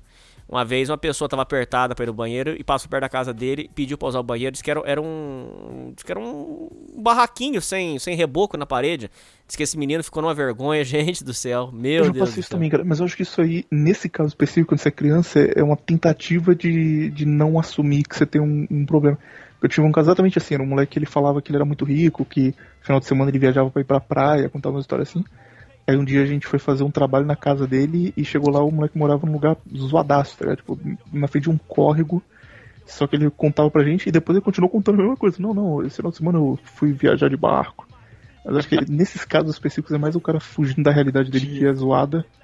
Do Mas que- não é ali que começa o mentiroso patológico, William? Não, é interessante. Ti- Tinha um maluco na, minha, na, na época, sei lá, devia ter uns 14, 15 anos. Na época ta- tava skate na moda. Aí tinha um maluco na minha sala que ele via falando, tipo, contando das manobras que ele fazia e tal. E ele. Era o, prof- era o Tony Hawk, entendeu? Era o chorão brasileiro. Eu chorão. E aí, tipo assim, um dia a gente encontrou com ele, passando perto da pista. Ele falou, chamou ele, ô, cá, vem cá fazer um negócio. Ele falou, não, não, tô com pressa, eu tenho que ir embora. Entendeu?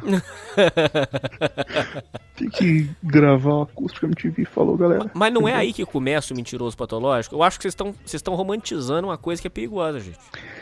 Eu acho que não, eu acho que Não, nesse não, caso eu- é realmente tipo, uma criança que não sabe lidar com o problema que ela tem e ela pensa, ah, eu sou uma pessoa pior porque eu tenho uma casa fodida. Né, Mas, Ela é- cria- mas ela tá mentindo ainda. Não, tá mentindo, mas não seja patológico porque é uma fuga de realidade. Tipo, ele não tem. Ele não consegue raciocinar que aquilo é errado, é só um jeito de Eu vou, eu, vou, eu vou, vou mandar uma coisa aqui, vamos ver se vocês vão concordar. Vou mandar. É, criança é literalmente um espelho. Ela só faz o que ela vê outros fazendo. Se uma criança mente sobre o que ela tem, o que ela vive, é porque ela viu alguém fazendo. E geralmente é porque ela viu os pais fazendo. Ah, é? Mas eu, eu não acho que seja um mentiroso patológico. Eu acho que ele tá reagindo à Mas situação com a merda. como, como, o Hernani, como o Hernani disse, começa assim. Ele, ele começa vendo o pai mentindo sobre alguma coisa e ele faz igual. Assim comigo foi exatamente assim. Que eu mentia muito quando era criança.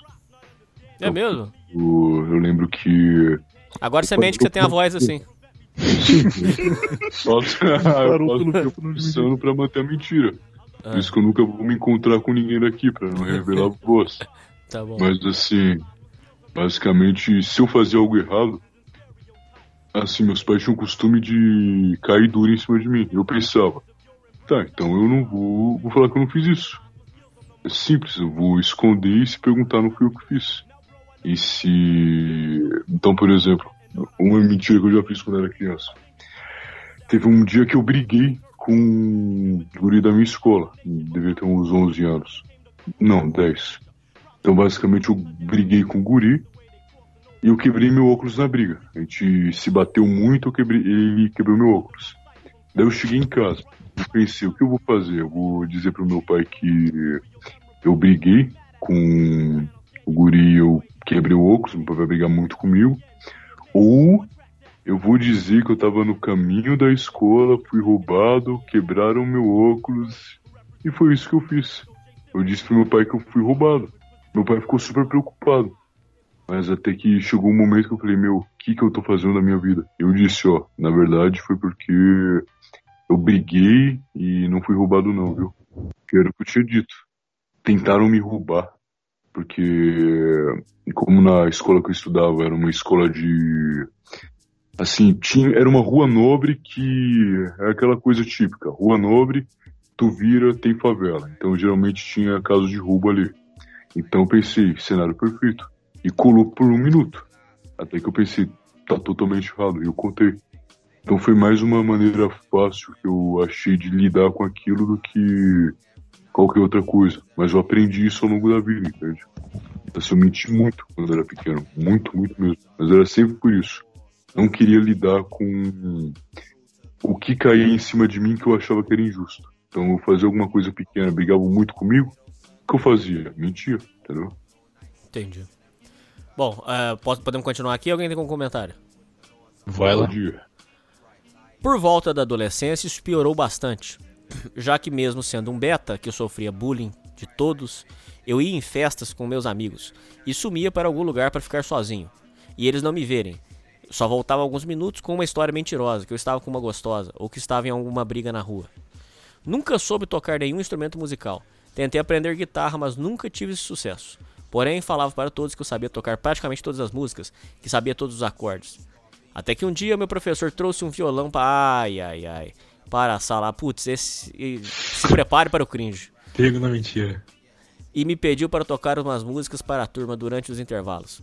Bom, eu não lembro, mas quando me dei conta eu estava lá, bel bel bel bel no violão. O som parecia uma feira paulista meio-dia. Claro que todos riram de mim e ninguém entendeu o porquê de eu não tocar direito. Com certeza se ligaram na mentira. Algumas mentiras realmente terminaram e afundaram algumas amizades minhas. Confesso que na época não percebi o quão chato era suportar um mentiroso que você sabe que é um mentiroso. Sim, eu falei, isso foi abordado no dossiê chatos. Como é chato ter pessoa mentirosa, cara. Aquele cara que fica mentindo o tempo todo. É, nossa, é insuportável, cara. É muito chato. Muito chato. São pessoas desagra- desagradáveis mesmo assim, cara. Ter que ficar escutando isso e aquilo, história sem nexo, contava para eles que reagia a assaltos na rua e que quase tomei um tiro do bandido. Literalmente o Jaspion.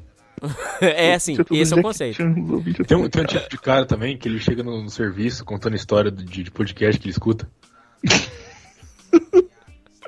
É, e esse é o, o cara mesmo. Diz que fez um monte de coisa. dele. Cara, Isso de, isso de, de banda, eu já, já fiz na adolescência. Eu tinha uns amigos que a gente fingia que tinha uma banda. Que eu fazia parte da cena punk de São Paulo e a coisa que você mais transava mulher é ter banda. A gente tinha uma banda que não existia e nunca tinha nada gravado, a gente só falava que a gente tinha pra E manter a pose. pegar a gente, exatamente. Isso funciona mesmo. Pegou? Funcionava muito, cara. Finge que. Ah, você Não, tá mas mentira coletiva dá muito mais certo. É, só que a gente não, não levava num nível além disso, que a gente tinha noção. Se alguém pedisse pra tocar, eu tinha eu tinha que dar uma desculpa. Mas acho que isso aí dá pra passar. Pô, aquele mentiroso que é o- é conhecido como o maior 171 do Brasil, filho da puta, mentiu que era baterista do Legião é. Urbana, cara.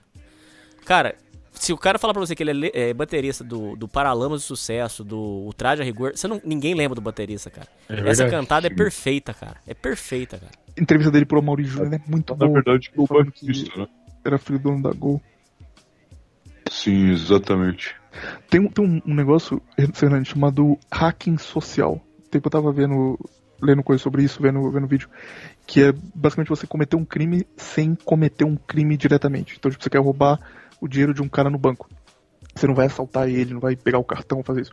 Você usa da mentira para conseguir acesso à conta do banco dele. Então, tipo, você vai ligar pra operadora de celular e falar assim: ah, eu preciso de tal coisa aqui, que eu perdi meu número, é, dá pra resgatar, e você vai com isso conseguir o número de telefone dele. Aí com o número de telefone você liga em outro lugar, fala com o atendente e consegue o CPF. Com o CPF você liga em outro lugar e você vai fazendo isso até você ter todos os dados para ligar no banco e falar: olha, meu nome é tal, eu fui roubado, eu quero tirar o dinheiro da minha conta, aqui estão meus dados. Aí você confirma tudo e consegue tirar.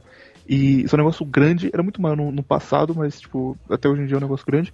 E tem pessoas que são tão boas nisso que elas ficam milionárias. Tipo, elas fazem isso como uma profissão e funciona, tá ligado? É Doideira, doideira. A versão atual disso é aqueles golpes de esquema indiano. Do Uhum. cara ligar pra você falando que seu antivírus expirou e você tem dinheiro, di- direito à devolução. Sim. Exatamente, agora não- ele só na base da confiança e de você não, não tá ligado no que ele tá te falando. É. Ó, ouvinte, boa dica pra você aí, cara. Aproveita seu, seu dom natural pra mentira. Não, cara, olha o. Caralho, meu irmão, olha o conselho do cara. Voltando aqui. Pois eu que sou. Caralho, para com isso, vou ter que ser. tá bom. Voltando aqui, deixa eu continuar. É... Contava para eles que reagia a assaltos na rua, quase tomei um tiro do bandido, que tomei a arma dele, joguei no bueiro. Mas na escola. Nossa, o cara, longe demais, cara. Mas na escola sofria bullying de todo mundo e não reagia. Contava que minhas feridas eram brigas de faca que eu tive na rua, etc. Algumas amizades que eram para a vida toda simplesmente terminaram ali. Até porque era muito vergonhoso para mim continuar olhando na cara deles depois que a verdade aparecia. Me fazia muito de Sasuke e Vegeta naquela época, que, que sempre querendo ser o fodão em tudo. Mas no final eu era um nada. Não sei muito bem explicar, mas eu acreditava nas minhas próprias mentiras. Isto, agora você elevou o tom das apostas. Este é um problema grave. Ouvintes, Viriato, Tapetinho, ta- Tapetinho, Luiz, caralho, e William. Quando o cara, é, o, o William, o William conheceu um cara que tinha esse problema. Eu não vou falar aqui, mas ele acreditava nas. ele- sabe quando o cara fala assim com convicção? Não, eu, eu, eu fiz tal coisa. Não, é. O cara acredita na própria mentira. Aí eu acho que passou da mentirinha e virou doença, gente. Não sei o caso desse ouvinte aqui, tá? Tô falando isso. Quando a pessoa começa a acreditar na própria mentira, virou doença. Ó, por exemplo, tem um cara que não vale a pena ser citado o nome, mas provavelmente sabem quem é aqui, mas não vou dizer quem. Já Tem um sei cara que é. diz que, por exemplo, Sabe tem nada, um. o cara nem falou nem deu dica. Ó, calma. Tem um cara que diz que tem um corpo muito bom. Que ele entrou num grupo do Telegram e diz, não, eu tenho esse corpo aqui. Então ele mandou uma foto. É de uma qualidade muito boa. Parecia que foi tirada de um modelo de Instagram. Ele tava usando uma regata, uma. tinha uma Academia tatuagem no peito. Top. Sim, Academia numa do academia americano. Só, modelo de Instagram vai. Então a gente pensou, cara, você tem um corpo muito bom. É, era basicamente um. É um cara shapeado que tu vai esperar em qualquer modelo fitness de Instagram. A gente falou, cara, se tu tem esse físico mesmo, então manda uma foto aí de como tu tá agora. Ele falava, não, não dá agora porque eu tô fora de casa. Não dá pra eu mandar foto agora. É, não dá pra eu mandar foto do corpo, então manda Manda essa camisa que tu tá usando pra ver se é tu mesmo na foto. Ah não, joguei fora. Vou jogar as duas fora. Não, então manda essa tatuagem aí no peito. Era ah não, era. Era. Ele fez a tatuagem nas duas fotos. Manda o boné. Não, não tem mais o boné. E quando mas, questionaram eu ele. vou fazer uma pergunta. Agora, agora você vai me perdoar, mas eu vou ter que fazer Ah. essa pergunta. Eu gostei da minha imitação Ah. de Hernani. Seguinte. Criar essas barreiras para as pessoas não incentiva elas a mentirem. E aí um cara que necessariamente não seria mentiroso se torna por conta delas. Explico. Pô, tô muito bom nesse, né? Explico. É, se o cara chegasse num grupo normal e falasse assim, ah, galera, eu sou essa pessoa aqui, todo mundo ia falar, beleza, pode continuar aí. Agora, quando a gente cria uma cultura em torno do- dos grupos que a gente faz parte, de que se você não tá shapeado, você não tem direito a falar nada, e, e literalmente os caras falam um negócio e falam assim, cala a boca, você é gordo. Aí o cara não tem direito a falar nada porque ele não tá no shape. Quando você faz isso, ainda que o cara não seja mentiroso, pra não passar por isso, ele meio que é obrigado a, a fingir que ele é outra pessoa. A gente não Ah, acaba mas- causando isso diretamente? Aí é problema dele, não nosso. Então se o cara ele tem 35 de bíceps e quer fingir que tem 45, é problema dele. É, É, bom ele, que ele, pode fazer que nem o Arthur Isvael, né? Faz um. Sim, Pega o peito e faz o negócio. Exato. se humilhado por ter 35. Aí ele fica com 38, aí ele fica com 40, ele vai receber todo o crédito. Agora a tua palavra vale alguma coisa. Dá pra gente colocar em níveis de mentira, você tem? Você tem a mentirinha sadia, que é o cara que conta uma mentira tranquila. Você tem o. o Qual que é tranquilo? Tipo, ah, não Meu vai dar pra tem eu ir 30 nessa centímetros. festa da empresa porque eu vou viajar visitar minha mãe. Ah, tá. Esse tipo de coisa, que é só pra, pra passar. Você tem o Jaspion, que é o mentiroso, mentiroso, igual esse cara aí. E você tem o Esquizofrenia Show, que é o Arthur Israel. Que é o cara que fala mentira, mas é legal por isso. E você só aceita e fala, beleza, tá, tá tranquilo. Porque o cara tem algum problema de cabeça. Não, Isso dele acho que já é delírio mesmo. Acho que no primeiro nível e no nível esquizofrenia show tá de boa, não dá problema. O problema é o meio. Que é o Jasper, aí, aí fica ruim. Voltando. É... Não sei muito bem, não sei muito bem explicar, mas eu acreditava nas minhas próprias mentiras. Parece até coisa sobrenatural. Porque eu sabia que era mentira, mas ao mesmo tempo eu implantava memórias falsas em mim. Eu conheço isso. Gente, eu, eu conheço pessoas assim. Eu implantava memórias falsas em mim e acreditava que era real. Como Tipo ele implanta? exemplo. Ele, ele imagina a cena inteira na cabeça dele? Eu vou ter que censurar isso, mas William, você lembra do rapaz que. tudo, tá? William, você lembra do cara que. Além. Mas, tipo, na cabeça dele, ele, ele sabe isso ou ele imagina que ele foi no e cria uma lembrança que não existiu? Na cabeça dele tudo, tudo acontece. Ele falou. Caralho, Na cabeça dele aquilo lá aconteceu. Isso tem que fazer. É, voltando aqui no.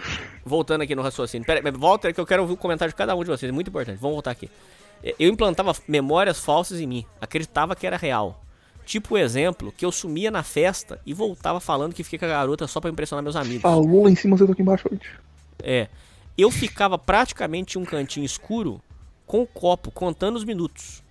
Mas nesse meio tempo eu estava lá criando memórias, fabricando elas. Fabricava o rosto, o cheiro, a voz, o nome da garota, tudo. Eu sempre pensava nos detalhes dos detalhes, só para que uma porra de uma memória falsa que parecia muito real. Eu simplesmente não sei explicar, mas acho que você já entendeu. Gente, isso aqui é é, foda. O que, que vocês têm pra dizer sobre isso aqui? Além de que ele é inteligente, o que, que mais que vocês gostariam de falar sobre esse- caso aqui? Se, se isso funciona, cara, esse cara realmente tem um- uma coisa muito boa. Tipo, depende de como ele vai usar, mas ele. Se ele consegue fazer isso nesse nível de criar um bagulho que, que existiu na cabeça dele e convencer as pessoas em mínimos detalhes, isso é muito bom, tá ligado? Só é muito preocupante, assim, peraí, peraí. Ele Sim, ele pode usar isso um texto bom. É, se, se- se as pessoas olham e falam, ah, beleza, tá inventando, aí não funciona. Mas se ele voltava lá e contava histórias da mim, falavam, caralho, que foda, aí sim, isso é muito bom. Aí, Você aí pode- que, aí que Se entra a ele questão. souber usar, por exemplo, ó, se ele pegar essa memória falsa, se ele consegue botar uma memória falsa na cabeça dele, ao invés de ele usar isso pra mentir pros amigos dele que ele pegou alguém, mas não sei, ele fazer, botar uma memória que vai fazer com que ele deixe de ser tímido. Então, por exemplo, ele, a gente volta para aquela questão do pai e da mãe. A mãe que criava a criança de X jeito. Isso reflete hoje na vida dela. Se ela conseguir, o que eu acho que essa pessoa consegue, apagar essa memória da que ela teve na infância dela, que fez ela começar a mentir, e agora colocar uma memória que ela, ela nunca teve motivo para mentir e não vai mais mentir, provavelmente ela pare. Aí depois ela vai ter que ter noção que ela fez isso conscientemente com ela mesma para que ela parasse, mas ela já mentiu. Mas tu pode, por exemplo, curar um trauma a partir disso. Tirar uma memória ruim que tu teve, tipo um cara que foi abusado na infância. Ele pode tirar de alguma maneira aquela memória e implementar outra coisa. Então, por exemplo, ao invés de ele pensar que o tio dele abusou ele, ele pensa, ah, não, nada aconteceu. Eu segui reto e foi um dia normal. Ou ele pensa, não sei, ele tentou tocar em mim e eu bati muito nele, entendeu? Então ele pode usar isso de uma boa maneira. Agora o problema é que ele usou isso pra dizer que estava pegando mulher. Ah, Eu acho que ele tá no ponto sem volta. Eu concordo com o que você falou. Ele poderia, é, sei lá, criar uma memória onde ele pare de mentir. Mas eu acho que ele já tá muito no fundo do poço pra isso.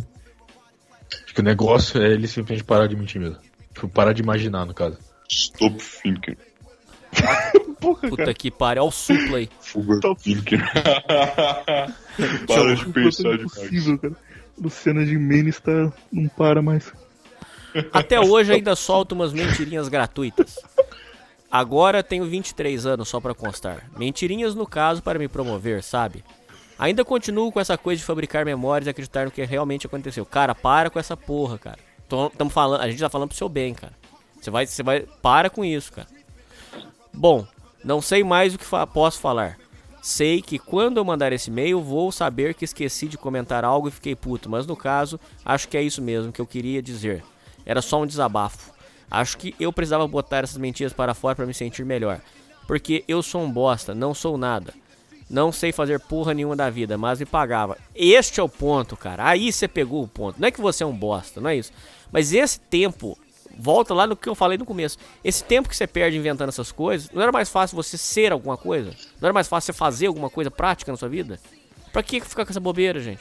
Eu, eu já confrontei mentirosos patológicos com essa pergunta. Não, outra coisa, acho que na primeira vergonha que ele passou, acho que já teria parado. Tipo, uma pessoa normal, no caso. De ter tomado susto. É, tipo, é uma lição já, entendeu?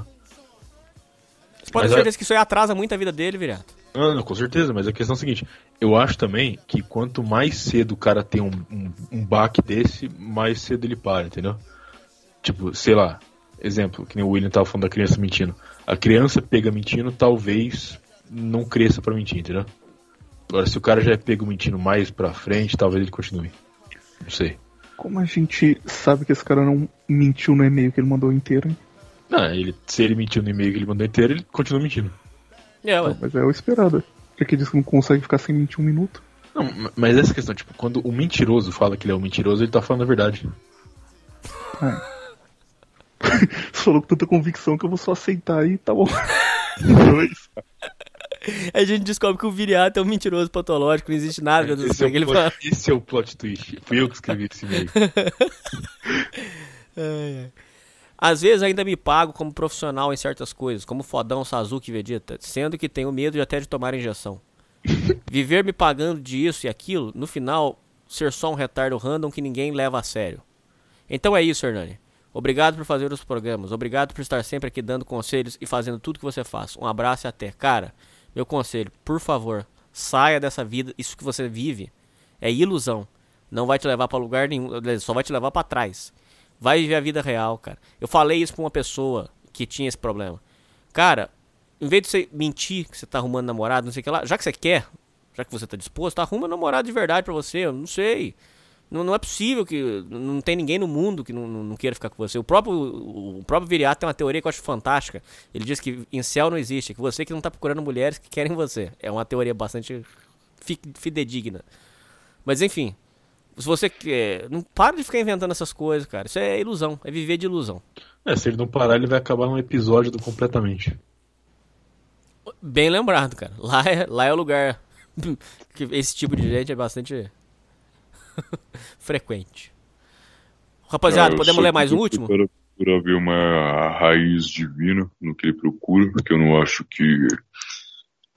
Eu acho que ele vai bater a mente dele na parede por muito tempo, se ele for simplesmente tentar parar. Porque ele já tem 23 anos. O cara faz isso desde quando era pequeno. É igual um cara que se vicia quando é criança, ele vai continuar nisso até os 23.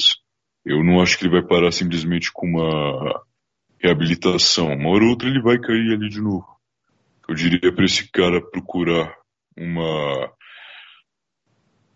uma Academia. assim. Uma academia. Sim, academia também. O problema é que ele pode ir pra academia, treinar muito e mentir lá dentro. Então, assim, simplesmente procura uma questão espiritual e foca nisso. Quando tu vê. Quando tu re- resolver a questão espiritual, tu automaticamente resolve a mental e, por consequência, física também. E começa uma academia. A academia Ombro. pode ajudar ele porque Ah, é uma coisa que necessita obrigatoriamente de, de longo prazo. E não tem como você ter essa sensação falsa que você tem mentindo. Tipo, você quer pegar uma mulher. Se você inventar na sua cabeça que você pegou aquela mulher, você vai ter a sensação de ter pego, porque você consegue criar essa fantasia muito bem e vai falar pra pessoa sobre isso. Na academia isso não existe. Você tem que ir lá todo dia fazer um exercício que é cansativo pra caralho, repetitivo. Você vai voltar pra casa ficar com dor no dia seguinte, pensando, não, hoje eu não vou, não, não aguento mais, e tem que voltar e fazer de novo. Quando você doutrina a sua mente e vence a sua própria mente que quer ficar parada em casa comendo bolacha, você fala, não, vou treinar, eu vou me, me obrigar a fazer isso aqui, e você começa a ter resultado depois de 3, 4 meses, você ensina pra sua cabeça que você não precisa ficar necessariamente tendo resposta imediata a todos os desejos que você tem. Isso pode ajudar de verdade, cara. Você pode depois disso pensar, tá bom, então se eu dediquei seis meses pra conseguir isso aqui, talvez eu possa dedicar um mês a, a ter esse negócio aqui que eu gosto, talvez eu possa dedicar é, oito minutos a falar com essa mulher na festa ao invés de inventar que eu, que eu falei com ela. E aí você, no, no futuro, entenda que as coisas não tem que ser tão imediatas assim e resolva seu problema. Mais uma vez, solução, meta o shape. o- basicamente o cara ele aprendendo que também há prazer no desenvolvimento. Exato, Então, não é prazer não nada. necessariamente ele ter o prazer de falar que fornicou a mulher, mas ele conversar com a mulher e saber surfar na conversa da mulher. Ele se dá muito mal, aí ele pensa, não, na próxima vai ser melhor. Aí dá, se dá muito mal com a outra também, ele pensa, não, na próxima vai ser melhor. E as coisas dão um pouco melhor e quando ele acha que ele vai conseguir, ele falha. E na próxima ele falha de novo, até que vai chegar uma hora que ele vai fazer perfeitamente. Ele vai ter prazer nisso também. Então, todo tipo de interação que ele ter em qualquer aspecto da vida dele vai ser prazeroso. Então, É o prazer pela caminhada. Sim, basicamente dominando a mente dele. ele não vira nem o cara que vai passar o dia teorizando no sofá, que vai falar, vai falar e não vai fazer nada, e dominando o corpo, ele vai botar o que ele fala em ação. Ele vira o homem da teoria e da ação. Simplesmente da prática. Ele chega, faz, acabou. Vai sentir muito mais prazer nisso tudo. Muito bem. Rapaziada, último e-mail aqui. Dá tempo aí? Bingo, bingo gola. Vai Vamos lá. lá. Leitura, prima piranha. Salve. Algum de vocês já comeu prima, gente? Fala a verdade, sem, sem Miguel. Não. Comeu prima, tapetinho? Não. Comeu Mas prima prima, tudo viriato? Mora longe pra caralho, né? Ah, quase. Eita. Defina quase. Rolou uma pepeta, uma, alguma coisa? É, Mais ou menos, vai. Ah, mas você- tudo o viriato fica fazendo segredo, pô. Não precisa dar É, detalhes. porque, é, tipo, um negócio meio de, sei lá, meio de abuso, sabe? Que era bem mais velha. Você era criança, ela, ela veio pra cima. Aham. É ok, isso é abuso sexual mesmo. É, realmente. Nossa, como estragou o clima, desculpa. Desnecessário, pô. Você só falar que você não quer comentar, cara. Tá bom. Não, podia. É, ele vem cutucando, falei, ué. A- as, as minhas primas, as minhas primas é, eram, eram bem eram bem gostosas, cara. Eu acho que se tivessem dado chance, o Little, Hernan, Little Hernani teria ido pra cima. Ah, Realmente não, tem umas primas Você- gostosas. Mas essa aí não era meio mais ou menos, não era muito. Não era das melhores primas, não. não. Se o Hernani é, é betável pra caralho, loirinho de olho claro, imagina as primas do Hernani, meu amigo. Eu só, minha, minha família inteira é de Minas, cara. Então, tipo, minhas primas eu ouvia a cada três anos e era aquelas minas. Isso não tem em São Paulo, mas no interior tem, tem pessoas que são meio bicho do mato, porque elas não veem gente de fora. Então você chega na casa da pessoa, ela literalmente sai correndo e vai pro meio do mato, porque ela não tem contato com ninguém, tá ligado? Caraca. Não conheço gente assim não, bicho, mas caraca. Eu conheço alguns casos também. E Caraca. aí eu, eu só não via, tipo, via de longe assim, oi, tudo bem? Não tinha esse contato próximo, não. Mas o que, eu, o que eu vejo não é com primo, é com um estranho mesmo, sabe? Tipo, vizinho. Caraca. Mas lá eu era estranho porque eu era, tipo, o cara da cidade que vinha de vez em quando. Vocês acham que é errado comer prima? Hum, depende. Ah, é? Acho que prima não, cara, falar Se tem, se, se tem casamento, não. Tem gente que fala que é nojento comer prima. Cara, ó, Hernani, fala um negócio pra vocês três, na real, pro ouvinte também. Se você for na sua árvore genealógica, não vai demorar muito. Aliás, nem um pouco, pra você achar um casal de primo aí. Não, no meu, na minha tem. É, é lá na roça é costume mesmo. Pouca não dividir terra, às vezes. Então, tipo assim, você hoje pode achar nojento. O seu bisavô, a sua bisavó talvez não achava muito, não. Não, mas também naquela época casava muito cedo, né, cara? Você com Não, mas- apetite sexual, não tinha onde, onde descarregar, aparecia a priminha, pemba pra dentro. Aí é casamento. Não, mas então, mas o cara tinha que casar pra trepar, ué. Então, Era é outra tô época, fal- é o velho. que eu tô falando. Agora, na questão do contexto atual, eu acho que não, eu acho meio zoado. Não, eu não acho nojento, eu só falei pra você que tem gente que tem nojo. Tem gente que tem nojo, não tem? nojo, não. A questão é, tipo assim, se, se tem casamento. Não tem nojo, não, eu comeria mesmo. Não, se Pra mim, prima é casasse, um bagulho tão distante que nem tem problema, tranquilíssimo. Mas não é esquisito, caras? Não é esquisito o seu sogro ser o seu tio, não é bizarro? E aí, Ah, tio, cara, tudo bem? tem- já tem um. assim, ó, imagina, tu tem uma irmã, daí tu tem um filho, imagina o teu filho fornicando a filha da tua irmã, sabe? Esse é o Não é nível. bizarro? Ele tá degradando a própria árvore genealógica. Cara usa mesmo o termo fornicando, cara. Ele ele usa de verdade. Esse cara é bizarro, cara. Esse cara não existe. Cara. Às vezes eu acho que é um robô que tá por trás disso aí, O cara. cara já mandou umas cinco vezes. Triste falar isso. Olha, Luiz, eu concordo com você, mas isso é um negócio extremamente presente na história da nossa humanidade. Então, tipo assim, É, presente é presente, mas assim, ninguém. Não é tradicional o cara ele chegar e meter na, na filha da tua irmã e não casar Ah. depois, entendeu? casamento. É, não, é, o que eu- é, foi o que eu falei, casamento entre primo é muito comum.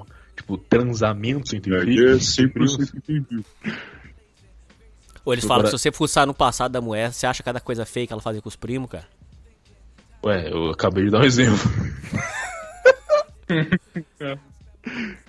Aí diz, aí diz que a mulher, quando fica sem graça, fala assim: Não, mas a gente era criança, era criança. Criança com 15 anos, rapaz. Você tava tocando punheta pro seu primo com 15 anos, não era criança mais não, larga onde você sem vergonha, sua piranha. É foda, cara. É, exatamente Esse isso. exemplo seu foi bem detalhado, hein, cara. Tá? É. Tem alguma coisa aí. Me, deu até um flashback. Pô, sua piranha, 15 anos. tá É, mas é, é, mas é foda, cara. É foda. Aí a menina chega assim, era criança. Era criança. Eu sei qual era criança, aquele de. salve, salve, Hernani. Não quero me identificar. Quero desabafar esse e-mail sobre a minha prima, que é a vergonha para a família. Por motivos óbvios, não citarei o nome dela, mas usarei o nome de sem vergonha nesse e-mail para não ficar confuso. Na minha infância, eu e ela fomos, somos primos e éramos muito amigos. Sempre que dava tempo na minha família, nós fomos. Meu Deus, sempre que dava tempo na minha família, tá? Nós fomos viajar para o litoral de São Paulo. Não citei a região por motivos óbvios. Tá bom, cara. Meu Deus, cara. Não precisa avisar, não, a gente já sabe, pô. Litoral de São Paulo. Podia só falar litoral. Só? Paulo. É, tipo, ninguém quer saber a região. Relaxa. E lá brincávamos como toda criança faz. Até aí, ok. Anos se passaram e as coisas mudaram. Na adolescência, especificamente, eu fui para um canto e ela foi para o outro. Ela ficou muito bonita e desejada pelos homens da região. Até aí, normal. O problema começou quando ela começou a entrar em eventos nerds de anime usando cosplays. Seus cosplays eram de- meio de boa. Na época estourou o lance do feminismo e a desgraça aconteceu. Ele, ela começou, ganhou reconhecimento na comunidade nerd, ficou relativamente famosinha, mas virou uma militante da porra. E seus cosplays, no qual ela diz que é um trabalho. Ah, cara, isso aqui pra mim me mata, cara. Por favor, cara, por favor. É. Vai tomar no cu, meu irmão. É, criou. oh, o pior que o William mora em São Paulo, ele deve ter cada história feia da- da- daquele bairro da Liberdade, cara. Os caras que fica, os cara doentão, que veste de bebê. é, maluco que fica andando com roupa do Mario. negócio cara que fica falando nani. Eu fui lá um tempo atrás com, um amigo meu. E você tem caras muito feios, mas tipo, muito feios mesmo, sabe? Uns caras assim, horríveis, nota 2, 3, com as mulheres muito bonitas, nota 9, 9,5.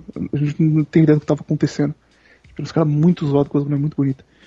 É, mas enfim, o, o teu negócio que tá na moda agora, cara, nesse bagulho de, de cosplay, não, é o meu trabalho, que é garota com conta no OnlyFans, mas dizendo que não tem nada demais que uma rede social, que ela só está divulgando o trabalho. E, tipo, Isso. no passado, criaram um termo um tempo atrás, sex worker, pessoas que trabalham com sexo, então usavam isso, tipo, ó, a gente trabalha com sexo. Agora nem isso. Tipo, tá vendo entrevista da. Gosto muito de, de consumir conteúdo de alta qualidade, tá vendo entrevista da Arícia, ex-paniquete, de duas horas e meia num podcast que ela foi. Puta que me pariu. O William sabe gastar o seu tempo muito bem. E aí nessas duas horas e meia ela falou que ela tá lançando um novo OnlyFans e tal. E ela ficou tipo 45 minutos explicando porque o OnlyFans não tem nada de errado. E, e a família dela não, não deve ver nenhum problema. E futuros namorados também não, porque é só um é trabalho. literal- isso- essa palavra é muito usada errada. Mas isso aí é literalmente culpe. Eu- Lógico que é. Não, só, só é só um trabalho, só estou tirando fotos artísticas. Nossa senhora, é dureza. Tem uma coisa né, que vai ser ruim no, futuro que, tipo. Todas as mulher mulheres vão jovem, ter tido. Exatamente, mulher jovem tá fazendo isso. E, Não, por acho que não. Tempo, eu acho que vai, cara. Em- Acho que tipo Não, 5 anos. Cara, a bolha do mulheres OnlyFans. já vai ter tido OnlyFans no passado. Não, eu acho que não, cara. Que- Eu também acho que não. Eu já falei isso no, no completamente. Tipo assim, o negócio do OnlyFans foi um boom muito rápido e, tipo assim, só 001% das mulheres ali realmente estavam tirando dinheiro. Porque pensa o seguinte, a maioria dos caras não vai gastar muito dinheiro. Tipo, ele não vai assinar de toda mulher. Ele vai pegar uma ou duas e pronto. Não é verdade? Tem um negócio que deixa as mulheres muito puta, que é vaquinha de OnlyFans. Junta 50 é cheio caras, cada um dá um real, assina o OnlyFans, e aí eles criam um grupo no Telegram e um dos caras fica com o login e vai postando lá tudo que a menina posta. E posta no grupo. muito bom, cara. Ai, ai, ai. Bom, ah, tempo depois criou um OnlyFans, que é aquele site pornográfico. Ali lá em é. cima, você tem aqui embaixo. Acertou. Que é aquele site pornográfico que vende um monte de. Que mulheres vendem fotos nuas em troca de dólares. A sem vergonha passou a ter uma reputação bem ruim na família. Lógico, pois algumas famílias. Será, né? Algu- Alguns familiares sabiam das fotos ousadas dela. Muitos familiares da minha. Caraca, muitos familiares da minha família. Por, par- por parte de pai, são evangélicos. E ficaram horrorizados com o que essa sem é vergonha se tornou. Caralho, o outro aí, só na voadora. Que que é isso? Peidou aí? Quem que peidou? Não sei. Caralho, meu irmão. Foi o tapetinho. Foi. Fui eu. Cara. Esse cara é um filho da puta, meu irmão. Caraca, bicho. Tá que pariu. Nossa, imagina o cheiro podre que deve estar nesse ambiente. Cara. Tá muito bom, né? Cara.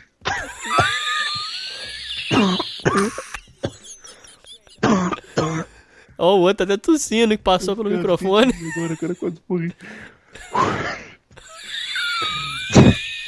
O Hernani, o Hernani rindo parece um porco morrendo, velho.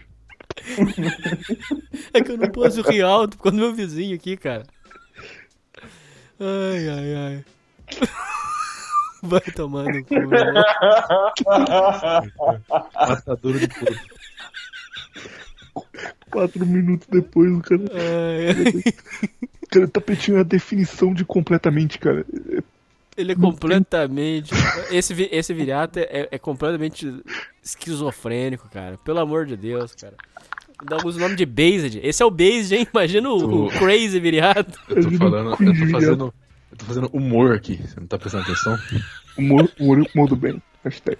Esse é o humor do bem. Ainda bem que eu não tô aí, né? Direto agora ele, ele mudou. Ele mudou o nome dele, inclusive, pra Bases Viriato. Trocou de pronome. Ai, ai, ai. Ai, ai, essa eu até chorei de rir. Vai tomar no cu, meu irmão. Continua aí.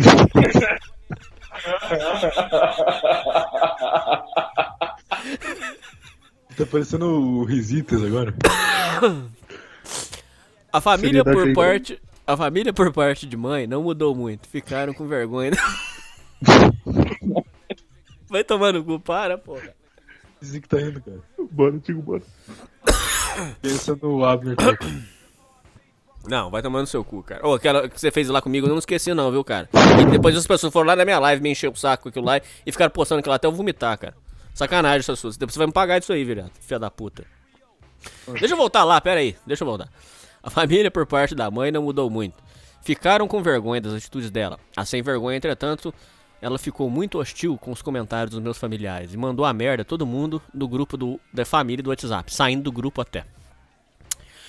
O mais bizarro é meu tio. da tua família e a merda pra depois sair do grupo. Não simplesmente saiu.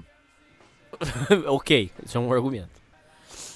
O mais bizarro é meu tio, pai dela, mostrar que se tornou um frouxo, não fez nada a respeito dela. E minha tia, que é a mãe dela, é a mesma coisa. Adivinha? São esquerdistas. Provavelmente eles perceberam que a filha deles está lucrando fortemente nesse meio de mandar pecs na internet e ficar na deles. Não sei dizer se eles ficam com uma parte da grana ou tacam o foda-se para isso. Em outras palavras, eles são, eles são irresponsáveis por permitirem que sua filha se torne uma piranha nas redes sociais. Ô, deixa eu contar uma coisa pra vocês rapidinho, voando aqui. O... Tinha uma menina que tava vendendo essas coisas e os pais descobriram. É, Aí disse que ela pegou e falou: Não, eu tô fazendo mesmo e tal. Diz que o, o pai com a mãe veio perguntando quanto que ela tava cobrando. Tipo assim, como se estivesse preocupada com. Não tá preocupado com a, com a filha tá se prostituindo, tava preocupado com quanto que tava cobrando, quanto que tava pedindo. Cara, isso aí, eu acho que. É um Atestado. reflexo da degeneração. é- é- Pô, É, isso é surreal, porra. Isso é surreal, cara. Surreal. E, tipo, você tá preocupado. A sua filha é uma prostituta, você tá preocupado com quanto a sua filha tá cobrando. Vai tomar no cu, meu irmão. Você tá de brincadeira, pô. É, até esse ponto desse e-mail, você tem algum ponto a questionar, Hernani? Bom, não, a única coisa que eu queria questionar é o viriato vir peidar no meu programa. De resto, tudo, de resto tá tudo bem. Podia ter mandado a roupa da prima dele aí pra gente ratear também, né? Só pra ver se ele é piranha mesmo. Usar um keylogger pra roubar a senha, poder acessar. Bem, voltei, voltando aqui. O resultado é que cortei contato com a sem vergonha, pois é muito desconfortável conviver com alguém que, que mudou da água para o esgoto, com- como que se encaixa no caso dela. Não só por causa das fotos, mas também é pelo fato dela não gostar, não, pelo fato dela não gostar mais de mim e me cancelar pelo fato de eu ser branco, hétero, top, privilegiado. Isso é uma merda mesmo. É, E por causa da- da- das politicagens aí, a família tudo virou a cara também, tá foda. Vocês, brigaram na, na eleição de 2018? Vocês- o povo virou a cara pra vocês? Ou vocês ficaram de boa? Não. Não, Minha família, todo mundo é hashtag mito. Teve, teve pessoas na minha família que brigaram, mas eu não briguei não. Perda de tempo, cara. Perca de tempo, concordo. Aí aí aí você tá certo, Viriato. Tá certo mesmo. Você perca de tempo, cara. Mas, enfim. Como ela me respondeu uma vez, quando eu estava tentando ser de boa, e tentava conversar que isso é uma roubada, que, que ela estava entrando. Hoje, com 20 e poucos anos, ela tira muitas fotos ousadas de lingerie, com o meu tio tacando foda-se pra isso, sendo que em algumas fotos ela aparece nua. Virou uma degenerada do caralho, se acha empoderada, sendo que ela se trata como um objeto sexual para todo mundo. Além de que depende de vários homens para sustentá-la. Ok, isso é um bom argumento. O que a maior hipocrisia das feministas de hoje. Sem falar que ela tem uma conta na Twitch aonde une uma legião de gados, validando o ego dela. O que reforça mais ainda se sujeitar a um nível desse. Essas streamers lá da Twitch são a maior hipocrisia. A, a gente levou ban, na, na- ficou uma semana de gancho na, na Twitch, da nossa Twitch. Nós, pra quem não sabe, nós temos uma Twitch pra assistir filme lá. A gente usa muito pouco, mas tem. tem inclusive até grande, viu? 500 pessoas lá. Na, da nova vertente. E a gente levou ban por causa de uma bunda. Apareceu uma bunda. Uma bunda. Uma bunda. Apareceu lá, pum, tomamos ban. Caras, essas meninas literalmente é, ficam com o peito quase de fora, fingindo que estão jogando, cara. Isso é hipocrisia, gente. Pô, vocês estão de brincadeira, gente. É hipocrisia, pô. Isso... Não, não, não tem uma, uma regra. A Twitch tem um problema antigo já com isso, de eles banirem coisas muito. Tipo, você não pode usar a palavra retardado na Twitch. Mesmo que mongol, não seja você não no pode sentido. usar mongol. É, mongol, mongol, desculpa. Vou usar a palavra mongol na Twitch, foi mal. Mesmo que, que seja no sentido, tipo, ah, esse meu amigo aí tá, tá meio mongol, ele sabe de zoeira, não seja Não, não, não. Mesmo que seja se referindo à Mongólia. Cara, eu até nem sabia que era isso não. É sério. Você não pode usar, tipo, você fala a palavra mongol já era. Se- você tá fazendo um stream, você tem lá mil pessoas te ouvindo e você falou, ah, tal coisa mongol. Cai na hora e você tá banido. E, e, tipo, é nesse nível de não pode ter isso aqui porque tem que ser um bagulho pra toda a família. E aí você tem um negócio chamado Just Chatting, que é só pessoas conversando. Aí você tem, tipo, mulher que fica com um decote e aí fala assim, ah, quando vocês doarem eu vou colocar o nome de quem escreveu no quadro ali atrás. Aí alguém doa, ela levanta, vai escrever no quadro e tá com a mini saia e fica aparecendo a bunda. E aí, é- é isso, tipo, o trabalho da mulher é fazer isso, tá ligado? E a, a Twitch tá de boa. Ah, não, isso aí é tranquilo, isso aí é, é family friendly, a família pode acompanhar. Twitch, especialmente, é- não dá pra levar muito a sério aquilo lá, não. É bizarro, cara. De Mongol, tem uma coisa, vai ser um pouco do assunto, mas é muito bom. P- Pode procurar compilação disso aí no YouTube, que você acha um monte que é, é bom. Antigamente, quando tinha mulher jogando, tipo, CS online na, na Twitch, ela caía no time, aí o cara lá do time não gostava dela, ia lá e xingava ela, e ela começava a chorar e falar, ah, eu sofri machismo, e ganhava, tipo, mil seguidores. É- é- Isso acontecia direto. Agora a turma achou um jeito bom de, de deixar essa menina tiltada, que é falar mongol. então, tipo, ela tá streamando, aí ela tá na sala assim, ah, eu tô aqui com os jogadores aqui, é, não sei o quê. Aí alguém no chat, alguém que tá no time dela, né, fala assim no microfone, mongol, mongol, mongol, mongol. Aí a Twitch bane o canal dela na hora. Aí ela cria outro e começa a chorar, gente, eu fui banida injustamente. Ô, Viriato, eles faziam isso com. Vou ter que censurar isso aqui, a, a palavra, mas eles faziam isso com Wings of Redemption. Eles ligavam no meio da live dele, É. ele atendia, niga, niga, niga. Só pro cara ter que apagar a live. é, muito bom. É, sem falar que ela tem uma conta no blá. tem muitas, tem vários amigos no litoral de São Paulo que trabalham como cosplayers, todas feministas, uma outra que tem nudes na internet. São amigas do pior tipo e são péssimas garotas para namorar sério. Pois nenhum homem que usa cachola e não pensa com o pau deve cair com tudo em um namoro com elas. Tá louco, cara, namorar uma mulher dessa, cara? A cabeça do cara. Até aí você concorda? Né? Tá bom, concordo. Alguém, alguém até, até esse momento aqui, alguém quer falar? Esse cara tá muito preocupado com um negócio que ele não devia estar preocupado. O É, problema tipo, é esse, cara. Eu também acho. Foda-se. Ele sabe tipo, todos os detalhes de amizade da prima dele, como tá a conta É, dela não, na tipo, Twitch. Eu, eu acho que esse cara tem outro sentimento pela prima dele. Acho que isso aí é ciúme. É, tava pensando nisso também, mas eu vou guardar pra ter certeza. Mas tá estranho, cara. Não- Mas não é não, gente. Quando você, tem um, quando você tem um parente que é, que é puta, uma parente, um parente que é traficante, essas coisas, você fica bolado com isso aí. Não fica? Hum, acho que não, cara. eu, eu não tenho, então não sei dizer. Cara, Ricão. se não ligando a mim diretamente, eu tô nem aí. Você fica tipo de saber, ah, essa pessoa aí tá fazendo uma coisa errada. Mas nesse nível de saber se as amizades dela têm fotos nuas na internet ou não, calma, cara. É, ok. Pode continuar, talvez vai ter uma coisa que mude a nossa opinião. É uma mulher que faz OnlyFans na família dele. Ele se impressiona e traz pra gente. Para inflar o ego dela, o Instagram da Sem Vergonha tem um público bom e é patrocinado por pessoas do meio nerd. Todos apoiadores de minorias, ou seja, é ga- dele, cara? Agora eu quero saber de verdade. ou seja, gados de políticos, meras ferramentas descartáveis de esquerdistas do pior tipo. A Sem Vergonha tem o seu próprio apartamento que conseguiu, graças ao gado de plantão que financia ela. Enquanto esses otários desses gados não conseguem namorar e não conseguem namorada e um pingo de vergonha na cara, porque gostam de ser tratados como lixo por elas e não tiveram uma educação sentimental até esse período, sendo independentes, sendo independentes de mulheres. É, hoje ela namora um cara que está pegando ela, mas ela não considera o namorado dela, e sim um relacionamento aberto em que com ele, ou seja, é, não tem nada sério, é só sexo, sem falar que o trouxão aceita a mina dele ser elogiada por um monte de tarados e ela retribui com fotos sexuais para eles. Isso é surreal, porra. Como é que você vai namorar uma streamer? Ok, cara. Aí, aí, aí, aí o e-mail chegou num ponto crucial. É impossível, William, Tapetinho e Viriato. Vou chamar você de Tapetinho mesmo, cara. Tá, tá, tá batizado. Desistiu já. Che- Começou o episódio falando que não ia me chamar três horas daqui.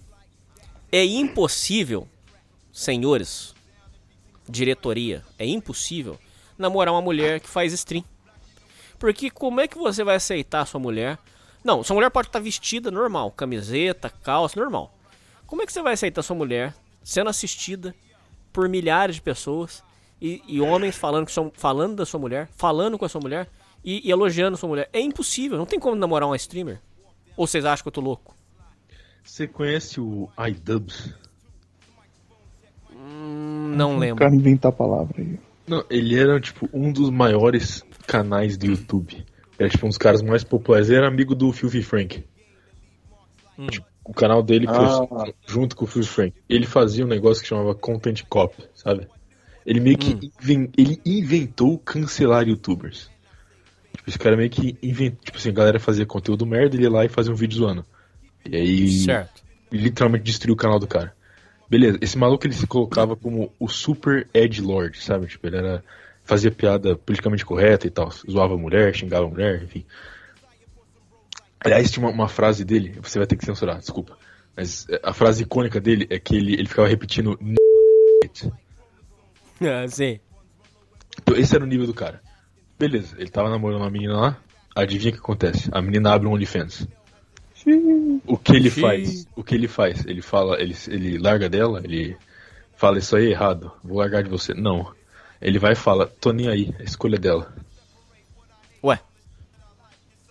Não, E não, não contente, ele pegou o dinheiro que ele faz com o YouTube e pagou silicone pra ela postar no, no, no OnlyFans. Eita, nós. Então, tipo assim, o cara, o cara da noite pro dia, ele foi de um dos, é, sei lá, do- um dos reis do politicamente correto, pra literalmente fazer um vídeo. Depois ele fez um vídeo quase chorando, tipo, ah, não tem nada de errado a minha mulher fazer OnlyFans, isso aí, vocês são retógrafos, isso aqui, entendeu? Tem, tem um cope nisso aí que eu não sei se é a sociedade que impõe, se é o feminismo qual é o resultado disso, mas que eu também vi em outro conteúdo que eu consumi nos últimos dias, que foi uma entrevista com a Lizzie Benítez, a.k.a. Piu Piu, também esse podcast que ela deu pro Hoje em Dia da Record, que ela comentava que na época que ela era isso por algumas outras, eu tô vendo uma entrevista de, de um ex-paniquete, que eu acho isso interessante. Mas ela comentava que quando ela era paniquete, ela tinha muito problema com ex-namorados, que os ex-namorados dela não eram homens o bastante e tal. E aí, a Record é, é teoricamente um negócio evangélico. E aí o, o- os caras estavam no programa começam a falar, não, mas porque você tem que ser muito, muito macho mesmo pra ter uma, uma mulher paniquete, não é todo mundo que é homem bastante pra isso.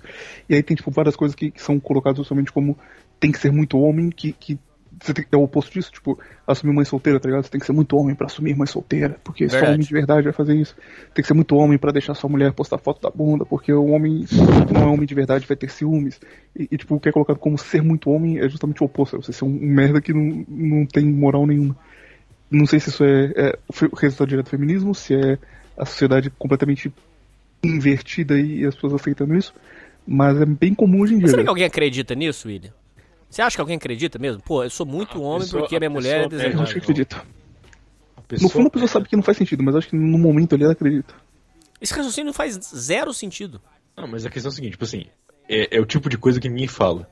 Tipo assim, o cara. Mas o todo cara mundo fala- sabe. Exato, tipo, ah, eu, eu sou muito homem por assumir a mãe solteira. O cara fala. Tipo, todo mundo na, na face, a pessoa fala, ah, é verdade, você é muito homem. O cara virou de costas, vão virar pro lado, olha lá o cara com a mãe solteira, entendeu?